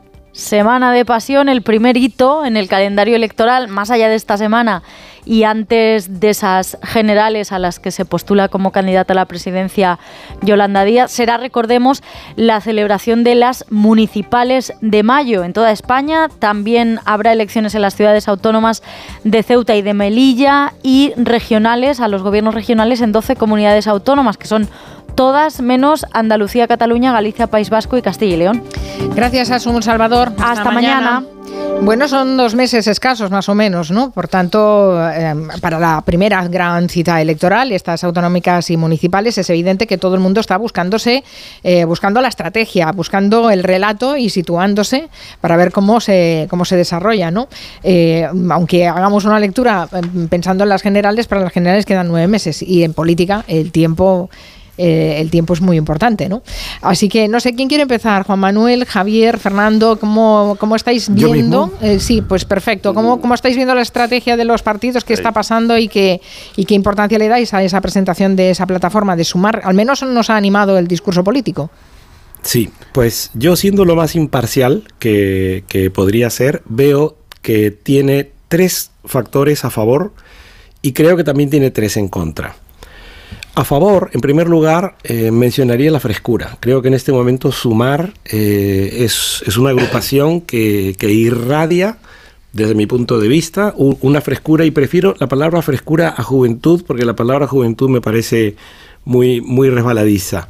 En segundo lugar, creo que, que Sumar también ha conseguido arrebatarle, y esto es importante, al Partido Socialista prácticamente eh, todas sus terminales culturales, es decir, que la gente del cine, de la literatura, eh, del teatro, eh, de la música, que habitualmente está situada dentro de la izquierda, eh, está mucho más con Yolanda Díaz que con el Partido Socialista. Y el tercer elemento a favor es que Sumar ha conseguido desmarcarse de los regímenes bolivarianos. La presencia de Gioconda Belli me parece fundamental porque Gioconda Belli es eh, una mujer, es una intelectual de izquierdas que ha sido represaliada, duramente represaliada por el régimen de Ortega, que en cambio sí cuenta con el apoyo de Podemos. Y entonces la presencia de Gioconda Belli, no me extrañaría incluso de, de Sergio Ramírez en un futuro próximo, pues eh, indica que Sumar no está precisamente en el lado del bolivarianismo.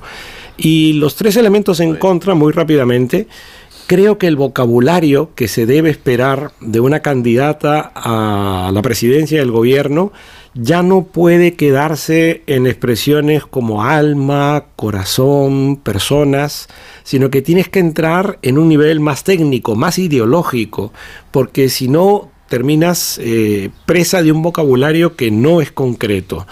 El segundo elemento eh, que creo que lo tienen en contra es que Podemos es quien aportaba la agresividad.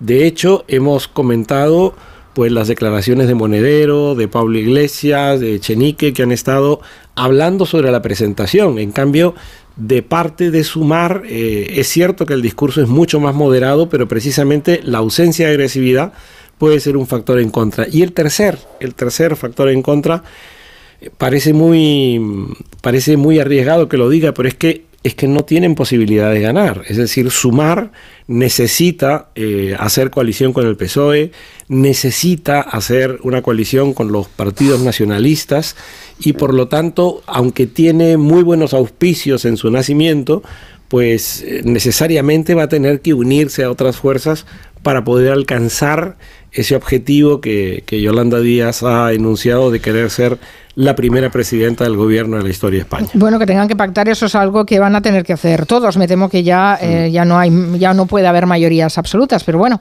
eh, ahí lo dejamos. Me, me parece bien lo de las tres eh, cosas a favor y tres cosas en contra. Eh, Javier, Juan Manuel, ¿seguís en, en esa línea? Venga, pues venga, yo, así? yo voy a añadir una, una, positiva y una negativa. Vamos a ver, eh, yo creo que en estos momentos es positivo, eh, es positivo, y esto puede parecer extraño a priori, ¿no? Pero es positivo desmarcarse de Podemos. Porque yo creo que en estos momentos Podemos irradia mal rollo. Eh, esto es así, es decir, yo creo que un partido que nació ilusionando a mucha gente, eh, aglutinando a mucha gente, a gente muy diversa, porque hoy se tiende a identificar a Podemos con la extrema izquierda, pero cuando Podemos nace, eh, bueno, digamos que pilla, pilla votantes de un, de un amplio espectro eh, ideológico, ¿eh? Eh, no olvidemos ese pequeño detalle. Sin embargo, pues bueno, las sucesivas purgas, al, al- más puro estilo estalinista, eh, un cierto caudillismo, caudillismo que además se va volviendo agrio, y luego, pues en esta fase final, ¿no? En donde, en donde Podemos, descabezado de su líder carismático, pues eh, se convierte en un en una especie de plantel en donde florecen leyes que provocan rupturas incluso en el seno de la propia izquierda eh, y, con, y con un líder en la sombra que además pues, pues rezuma resentimiento por lo que ha sido su periplo político, que indudablemente pues no ha sido lo que en un principio se auguraba para Podemos. Yo creo que todo esto ha convertido a Podemos en, un, en una formación que, que provoca cierto mal rollo. Entonces es evidente, es evidente que Yolanda Díaz lo que quiere es, en caso de que Podemos se sume, evidentemente quiere que se sume en una posición subalterna, Eh, cosa que yo creo que Podemos no va a aceptar y de ahí tal vez eh, pues surja la, ruptura definitiva o no, o- o habrá pecios de Podemos, habrá restos del naufragio de Podemos que se acerquen a, a, sumar. Esto, esto se verá, ¿no? La negativa, bueno, vamos a ver, yo creo que es un partido y sobre todo una, una líder que nace eh, con la sombra de una tutela del Partido Socialista, ¿no? Eh, es evidente que Pedro Sánchez, que yo creo que va a ganar las elecciones mm, eh, generales, eh, cuando se convoquen, dentro de seis meses o cuando se convoquen, pues eh, yo creo que Pedro Sánchez sabe efectivamente que va a necesitar eh, pactar con mucha gente, pero sabe también que, que la convivencia con Podemos eh, es muy difícil. Y entonces eh, yo creo que el Partido Socialista ha empujado, ha aupado, digamos, eh, la candidatura de Yolanda Díaz, cosa que es una cosa verdaderamente insólita, pero yo creo que lo que vimos en la, en la moción de censura de Tamames, eh, otorgándole un protagonismo de forma generosa y, un, protagonismo más que se convirtió, digámoslo así, ya en un meeting, en una presentación de candidatura, porque de alguna manera eh, el acto que ahora estamos comentando no deja de ser una redundancia respecto a lo que ocurrió en el Congreso aquel día. Y posteriores declaraciones de líderes socialistas mm, hacen pensar que eh, Sumar eh, nace tutelado por, por, el PSOE, ¿no? Y esto es verdad que puede provocar ciertas suspicacias en un votante eh, de izquierda que considera que, que- o, sea, o que no quiere saber nada con el PSOE o que al menos quiere distinguirse mucho del PSOE, ¿no? Más allá de que luego se llegue a, a pactos o a alianzas postelectorales. Muy bien, una cosa buena y una cosa mala. Ujú. ¿Y tú, Javier, eh, cómo lo ves? Pues también de todo un poco. Empezando por esto último. eh, a ver, el primero que tuteló, ungió, eh, designó y proclamó a Yolanda Díaz es Pablo Iglesias. Fue Pablo Iglesias cuando dimitió como vicepresidente del gobierno. Hay unas declaraciones, hay un vídeo incluso institucional que grabó para presentarse a la Comunidad de Madrid, a las elecciones últimas en la Comunidad de Madrid. Él ya designó eh, como sucesora. Eh, ahora las tornas han cambiado, estoy contigo, que es cierto que hay una sensación de que es al PSOE cierto que le interesa eh, una izquierda radical, menos radical, menos ultraizquierda, menos dogmática que su experiencia con Podemos. Luego, una incógnita y una expectativa. Eh, en lo positivo es cierto que ha creado mm, este movimiento una expectativa mm, que todavía es gaseosa, como la sociedad, que es gaseosa. En política, desgraciadamente, todo es ahora mucho más gaseoso que antes y se juega eso. Y se ha creado ya algo importante. El otro día estuve eh, en el Colegio de Sociólogos, vino a dar una, una conferencia precisamente Iván Redondo, que apuesta mucho por este movimiento. Sí, desde Y el yo me llevo bien con Iván porque nos conocemos de, de tiempos inmemoriales, antes de que pensara acabar de jefe de gabinete de Pedro Sánchez. Y en algunas cosas discrepo de él y en otras sí que comparto. Por ejemplo, eh, en, en comunicación política es clave los espacios vacíos, ocuparlos. Y es cierto que hay un espacio vacío en la izquierda en este momento, mucha gente desencantada del PSOE y de Podemos, ahí hay un espacio vacío, que esta expectativa eh, juega en él y puede llenarlo. Y luego eh, eh, eh, ir siempre por el carril, como dice también Iván, el carril largo, eh, expectativas a largo plazo, eh, eh, estrategias, proyectar estrategias y escenarios a largo plazo, carril largo.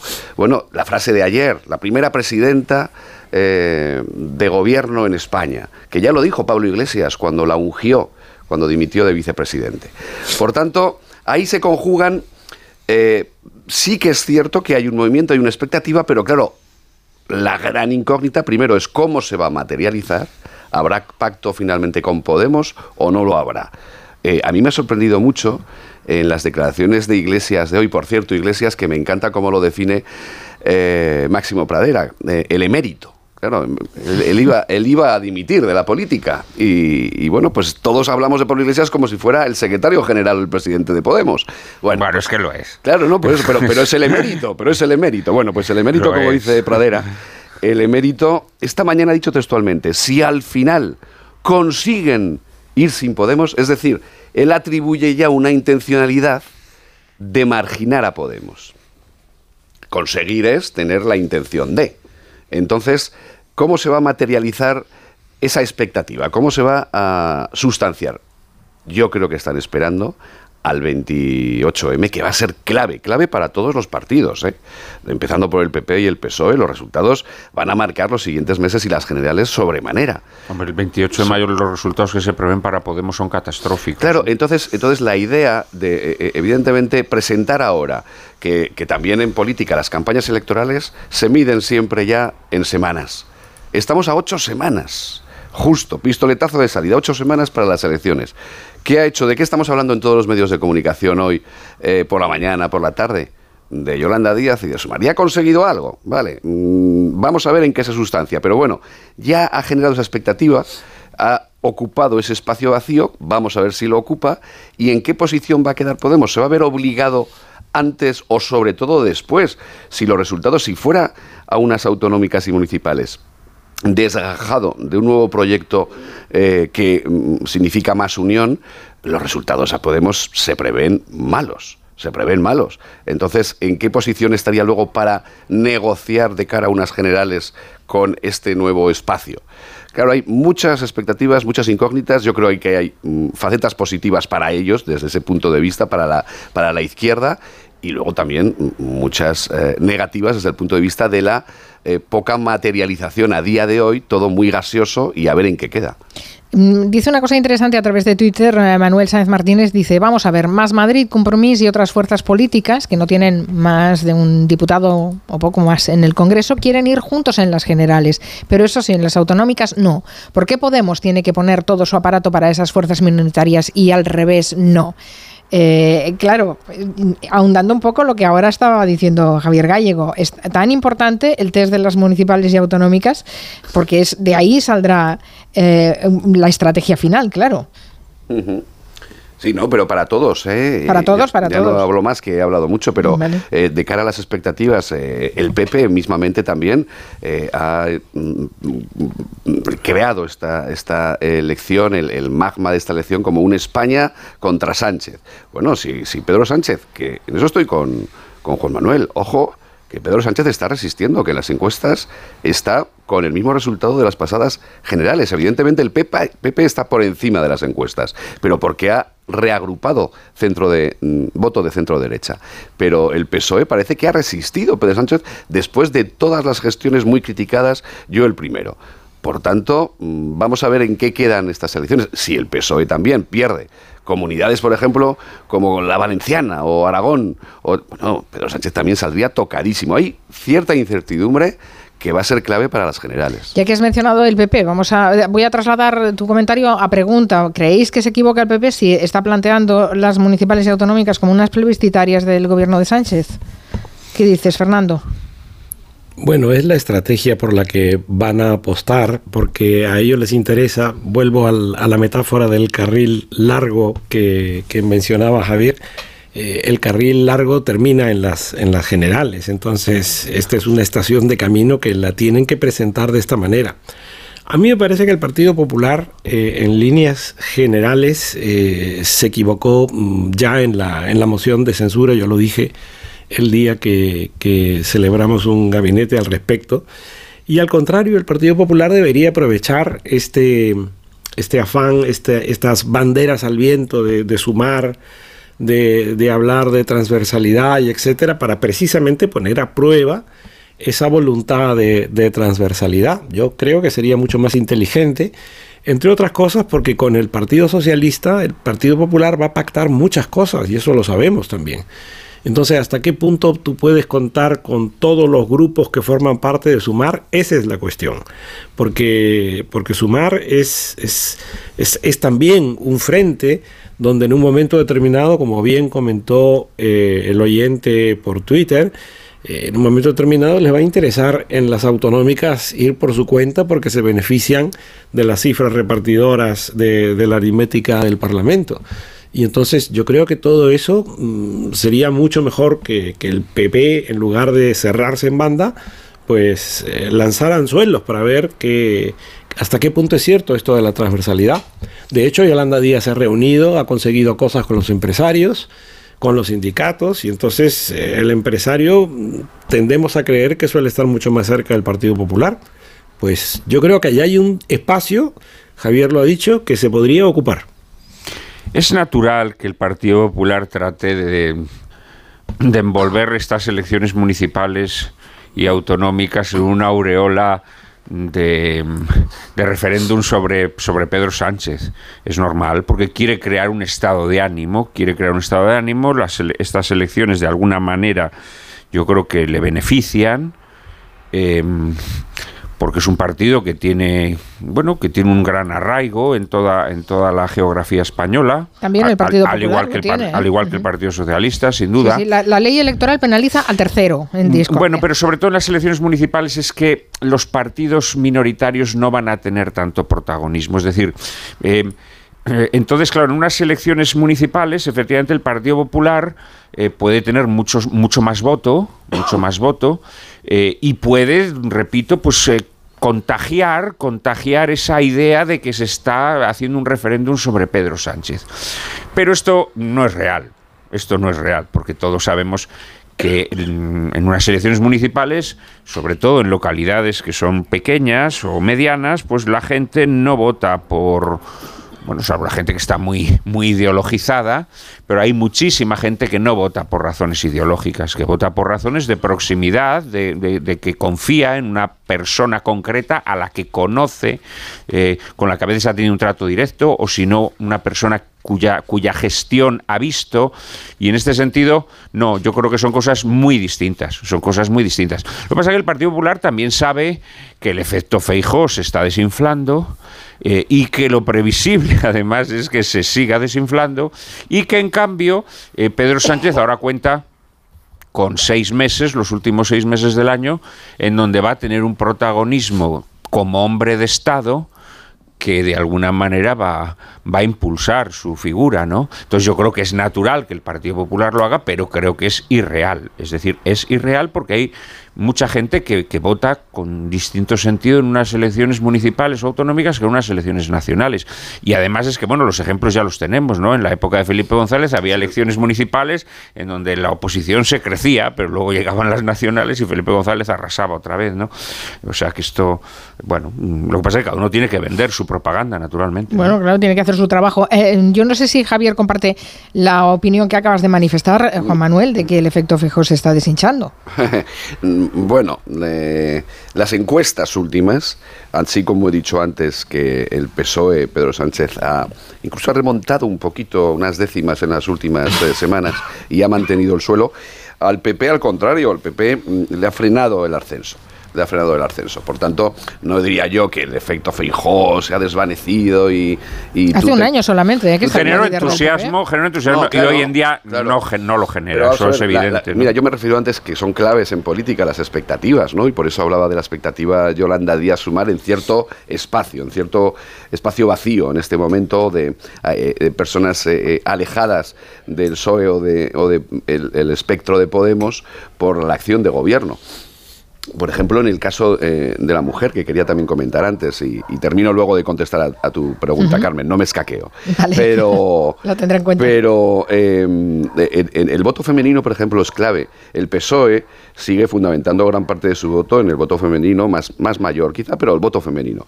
Y hay cierta desafección, y sobre todo en Podemos también, votantes, con eh, las inf- la- la- la- el resultado de ciertas leyes eh, desde el gobierno. Leyes que incluso ayer Yolanda Díaz, si observáis, ya empieza a desmarcarse. Ya dijo textualmente que si una- un proyecto de ley no funciona, eh, hay que cambiarlo. Fue una crítica abierta, durísima a Irene Montero. Por- dimito. Exacto, exacto, exacto, exacto. Gracias por la corrección. Por tanto, ahí hay una búsqueda también de en ese espacio vacío de voto femenino desencantado, volver a ilusionar. Y luego, en cuanto al, al Partido Popular, eh, eh, discrepo eh, de Juan Manuel en que sí que hay un- una opinión, una psicología social de castigar a Sánchez ya, de ganas de votar en muchos eh, sectores de la sociedad, más allá de los partidos de centro derecha los que se hayan votado.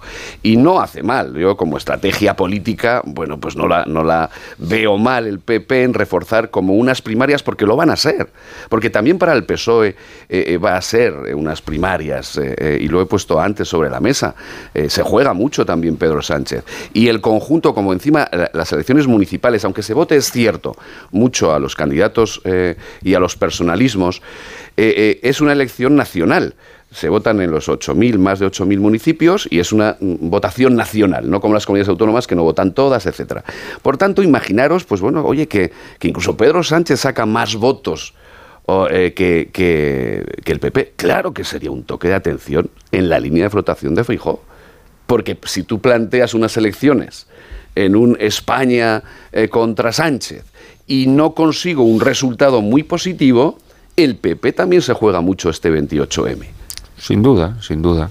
Lo que pasa que, bueno, vamos a ver, lo de España contra Sánchez es una cosa irreal. Bueno, yo digo el... el- no, no, no, no, ya, la- ya, la ya. que sí, sí, no, no, te- que sí, sí entiendo lo que quieres decir, pero vamos, que creo que es una estrategia irreal porque la realidad es que las espadas están en, todo lo alto y, y querer presentar como que hay una corriente arrasadora, apabullante, antisanchista, pues eh, no es cierto. Esto es así, ¿no? Pero hay una cosa que me gustaría decir, que no sé si la comparten Juan Manuel y Javier, y es que a diferencia del PSOE y de Sumar, incluso de Podemos, cuyas, mm, digamos, figuras visibles eh, casi se reducen solo a una, es decir, es la figura de Sánchez, la figura de Yolanda Díaz, eh, en Podemos un poquito más repartido, pero cuando uno piensa en Irene Montero, en Johnny Belarra, también sabe que detrás está Pablo Iglesias. En cambio, en el PP, reconozco que, que Juan Manuel tiene razón con eso del efecto Feijó, que, que puede ir debilitándose, pero hay otras figuras. Aquí sí, de pronto sale Ayuso, o de pronto sale Juanma Moreno. Es decir, hay como un, equilibrio de, de- de poderes. A mí no me gusta hablar de varones, pues me parece un concepto tampoco mm, gracioso. Pero hay poderes regionales o, incluso municipales en el PP, el, alcalde de Málaga, que, tienen un valor personal propio. En cambio, en el PSOE, en Sumar, eh, esa imagen, ese poder se concentra exclusivamente en Yolanda Díaz y en Pedro Sánchez. Hombre, lo que pasa es que Sumar, espérate, ¿no? Pues Sumar todavía tiene que, que proclamar su ejecutiva y sus cargos y demás, y estoy seguro que, No, Yolanda Díaz, tú antes le reprochabas ese lenguaje delicuescente, ¿no? Que efectivamente a veces es un poco cargante, pero estoy seguro, estoy seguro que Yolanda Díaz ya pondrá a un polimalo. Pero la- pondrá pero- un polimalo. No, en pero todo me- partido. me parece tiene- interesante eh, valorar y reflexionar, si queréis lo hacemos después de la pausa, si eso, ese eh, personalismo, ese liderazgo, hiperliderazgo en los partidos es, es bueno o malo, ¿no? Sí. Porque parecía que Fernando decía que no era que no era una ventaja, que era una- un inconveniente, fíjate, no yo- lo sé. yo a Pero, eh, le- Javier, te doy diría- la palabra Ah, vale, después. vale, Vamos a hacer una pausa que si no se nos tira el tiempo encima y además tenemos un consejo que nos trae Guillem Zaragoza de la mutua. Claro, tienes que llamar a tu compañía y decirle dos cositas. La primera, me has dejado 10 días sin coche. La segunda, yo me voy a la mutua. Claro que sí, porque si te vas a la mutua, además de poner disponer de un coche de sustitución, te van a bajar el precio de tus seguros, sea cual sea. Así que lo sabes, llama al 91 555 5555 y te cambias. Por esta y por muchas cosas más, vente a la mutua. Consulta condiciones en mutua.es. Dos cositas. La primera, estoy cansado de que me subas el precio constantemente. La segunda, yo me voy a la mutua. Vente a la mutua con cualquiera de tus seguros y te bajamos su precio, sea cual sea. Llama al 91 555 5555. 91 555 5555. Por esta y muchas cosas más, vente a la mutua. Condiciones en mutua.es. Te vamos a dar los dos mejores consejos para estar siempre en forma. Uno y dos, uno y dos, uno y dos. Apúntate al mejor gimnasio del mundo. Caminar por tu ciudad con Callahan Adaptation. El primer zapato que se adapta al pie y a tu forma de caminar. Fabricados en España por expertos artesanos y a la venta en las mejores zapaterías y en callahan.es. Callahan Adaptation. Se adapta al pie. Se adapta a ti. El próximo 28 de abril, Iberdrola celebra su Junta General de Accionistas. Si eres accionista, participa y consigue más dividendo. Si el quórum alcanza al menos el 70%, todos los accionistas recibirán un dividendo adicional, un euro bruto por cada 200 acciones. Participa llamando gratis al 900 100 019 o conectándote a www.iberdrola.com. Crear para todos. 28 de abril, Junta General de Accionistas de Iberdrola. ¿Tienes todo listo para tu declaración de la renta? ¿Seguro que tienes claro a qué deducciones y desgravaciones tienes derecho?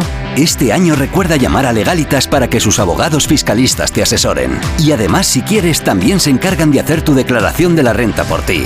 Hazte ya de Legalitas. Y por ser oyente de Onda Cero, y solo si contratas en el 900 661 ahórrate un mes el primer año. Legalitas, y sigue con tu vida. Alquiler, acción de alquilar, negocio por el que se cede una cosa a una persona durante un tiempo a cambio de una rentabilidad. Seguro, objetivo, es cierto, libre y exento de todo peligro o riesgo. Si piensas en alquilar, ya sabes, alquiler seguro. Llama ahora al 910-775-775. Alquiler seguro, protección a propietarios.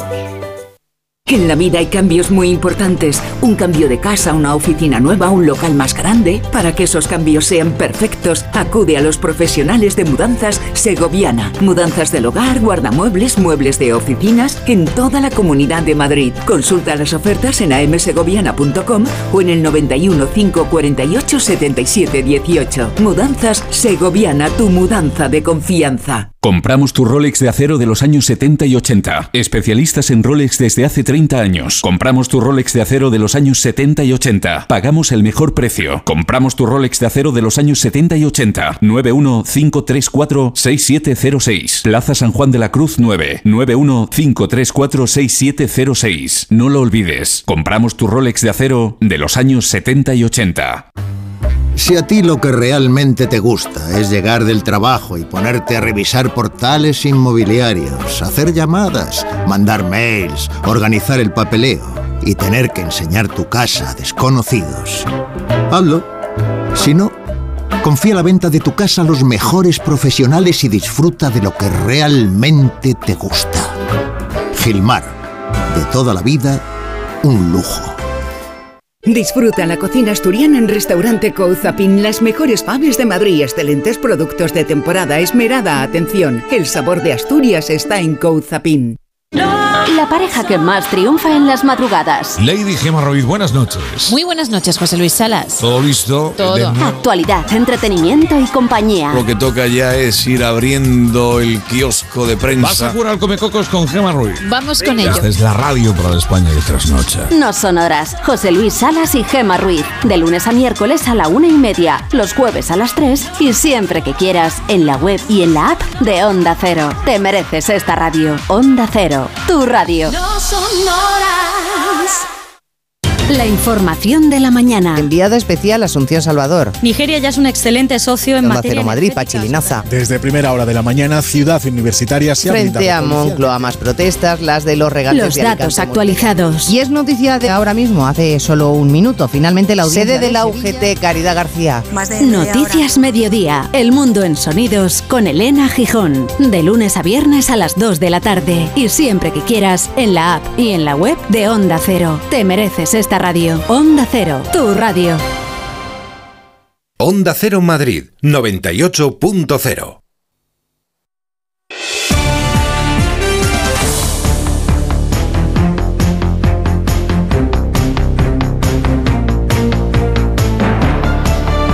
Estamos en el tiempo de gabinete con Juan Manuel de Prada, con Javier Gallego y con Fernando Iwasaki. Hoy lo dedicamos a abrir la Semana Santa, la Semana de Pasión Electoral, porque el rey ha firmado hoy el decreto de convocatoria de elecciones municipales y autonómicas. Mañana saldrá publicado en el BOE. Estamos a dos meses de esas elecciones que marcarán eh, la senda electoral y la actualidad política en los próximos meses hasta llegar a las generales y estamos reflexionando sobre los cambios y los movimientos estratégicos que estamos viendo en los partidos a raíz también de la presentación ayer de la plataforma Sumar. Eh, me he comprometido a darte la palabra a Javier Gallego a la vuelta de la pausa. Yo también había dejado una pregunta en el aire, pero no, no sé si querías decir alguna cosa aparte de lo que yo he comentado. Sí, Pero intento ser breve. No sé si me permite, Javier. Sí.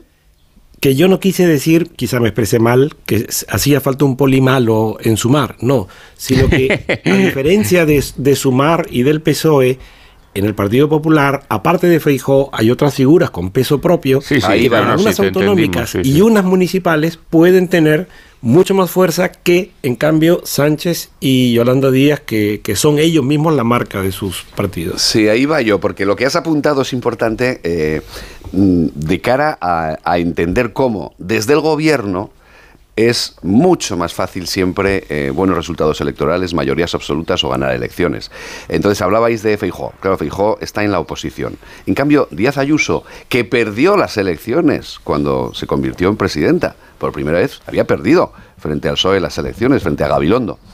Eh, Juanma Moreno, que ha obtenido mayoría absoluta, perdió las elecciones también frente a Susana Díaz.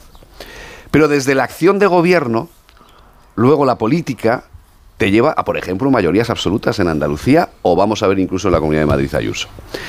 Digo esto porque tanto Yolanda Díaz como Sánchez tienen esa mm, posibilidad que desde la acción de gobierno los resultados electorales tienen un plus. Siempre, salvo en contadísimas ocasiones que pasan sucesos eh, que conmueven o hay una situación de crisis económica mayúscula, como la que propició la mayoría absoluta de Rajoy, eh, o, el cambio político con Zapatero a la primera de cambio. Desde la oposición es complicado el ganar elecciones.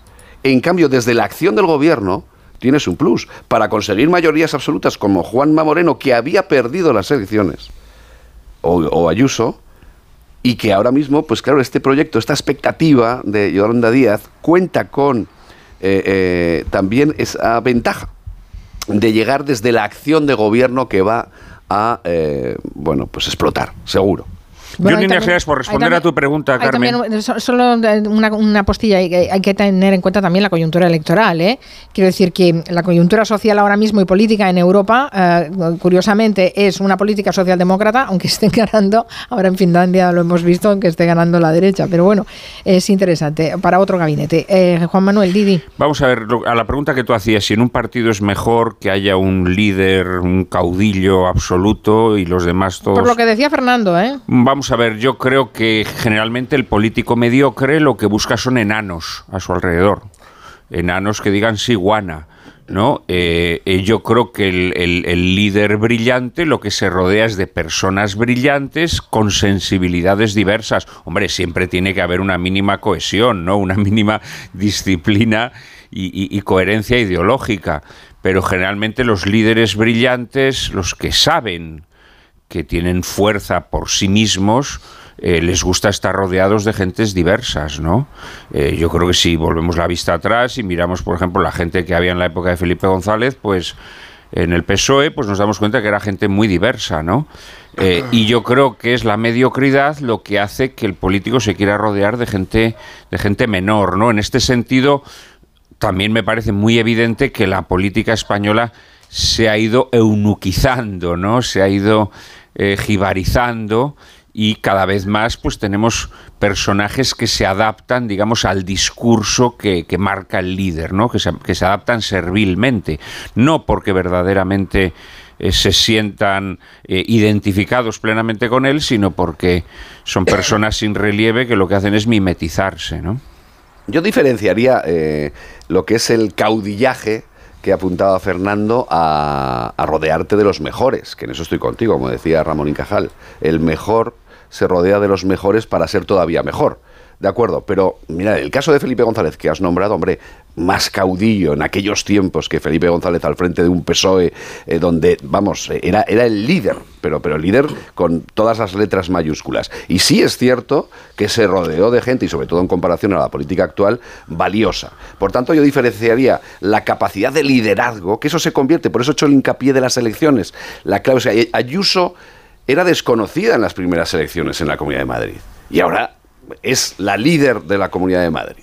Bien, eso lo da el poder, eso lo da la acción de gobierno, ese plus al que me refería antes. Bueno, la acción de gobierno o la opción de oposición al gobierno central, que es la estrategia que ha escogido eh, Díaz Ayuso, ¿no? Bien visto, por ejemplo, también Felipe González, su liderazgo lo construyó en la oposición antes de ganar. Ya luego fue el líder absoluto, evidentemente, con el, triunfo electoral mayúsculo del 82.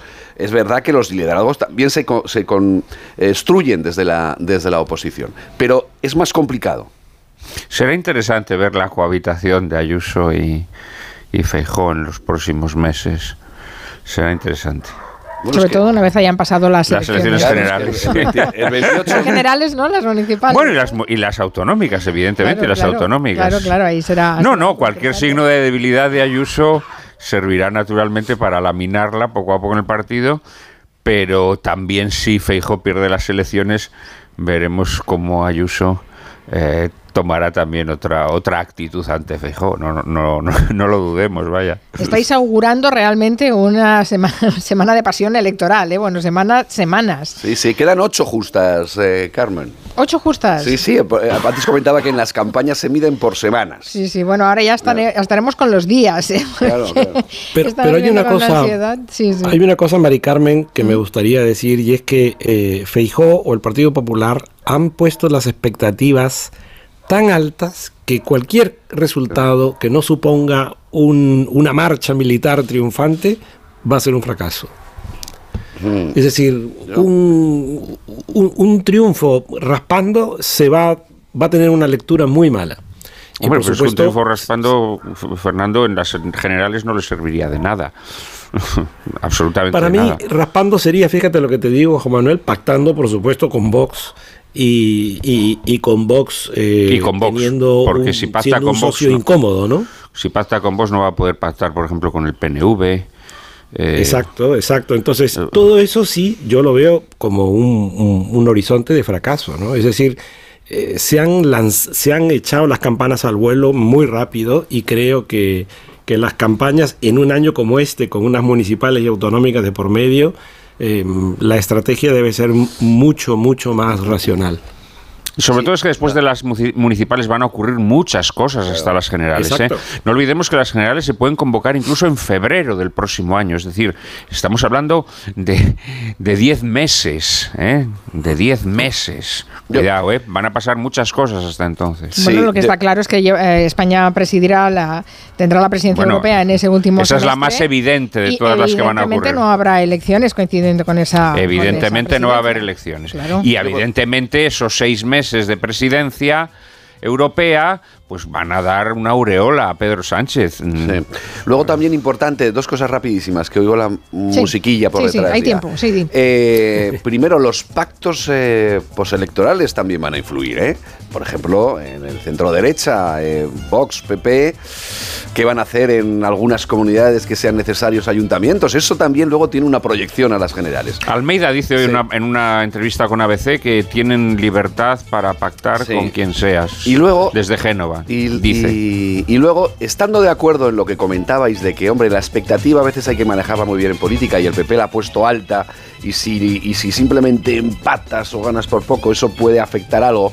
Ojo también eh, a Pedro Sánchez. Si Pedro Sánchez pierde, por ejemplo, comunidades, lo he dicho antes, eh, claves, eh, insospechadas, Castilla-La Mancha, por ejemplo, ojo también al liderazgo de Pedro Sánchez en los meses subsiguientes. Pues creo que vas a ser el que cierre el gabinete porque estamos a, segundos de, que se acabe la música. Qué disciplinados sois, así me gusta. Gracias Juan Manuel de Prada, Javier Gallego, Fernando Guasaki. Feliz fin de semana. No, feliz Semana Santa, que no nos vamos a volver a oír. Gracias. Adiós. Hasta mañana a las 3. Adiós. Adiós.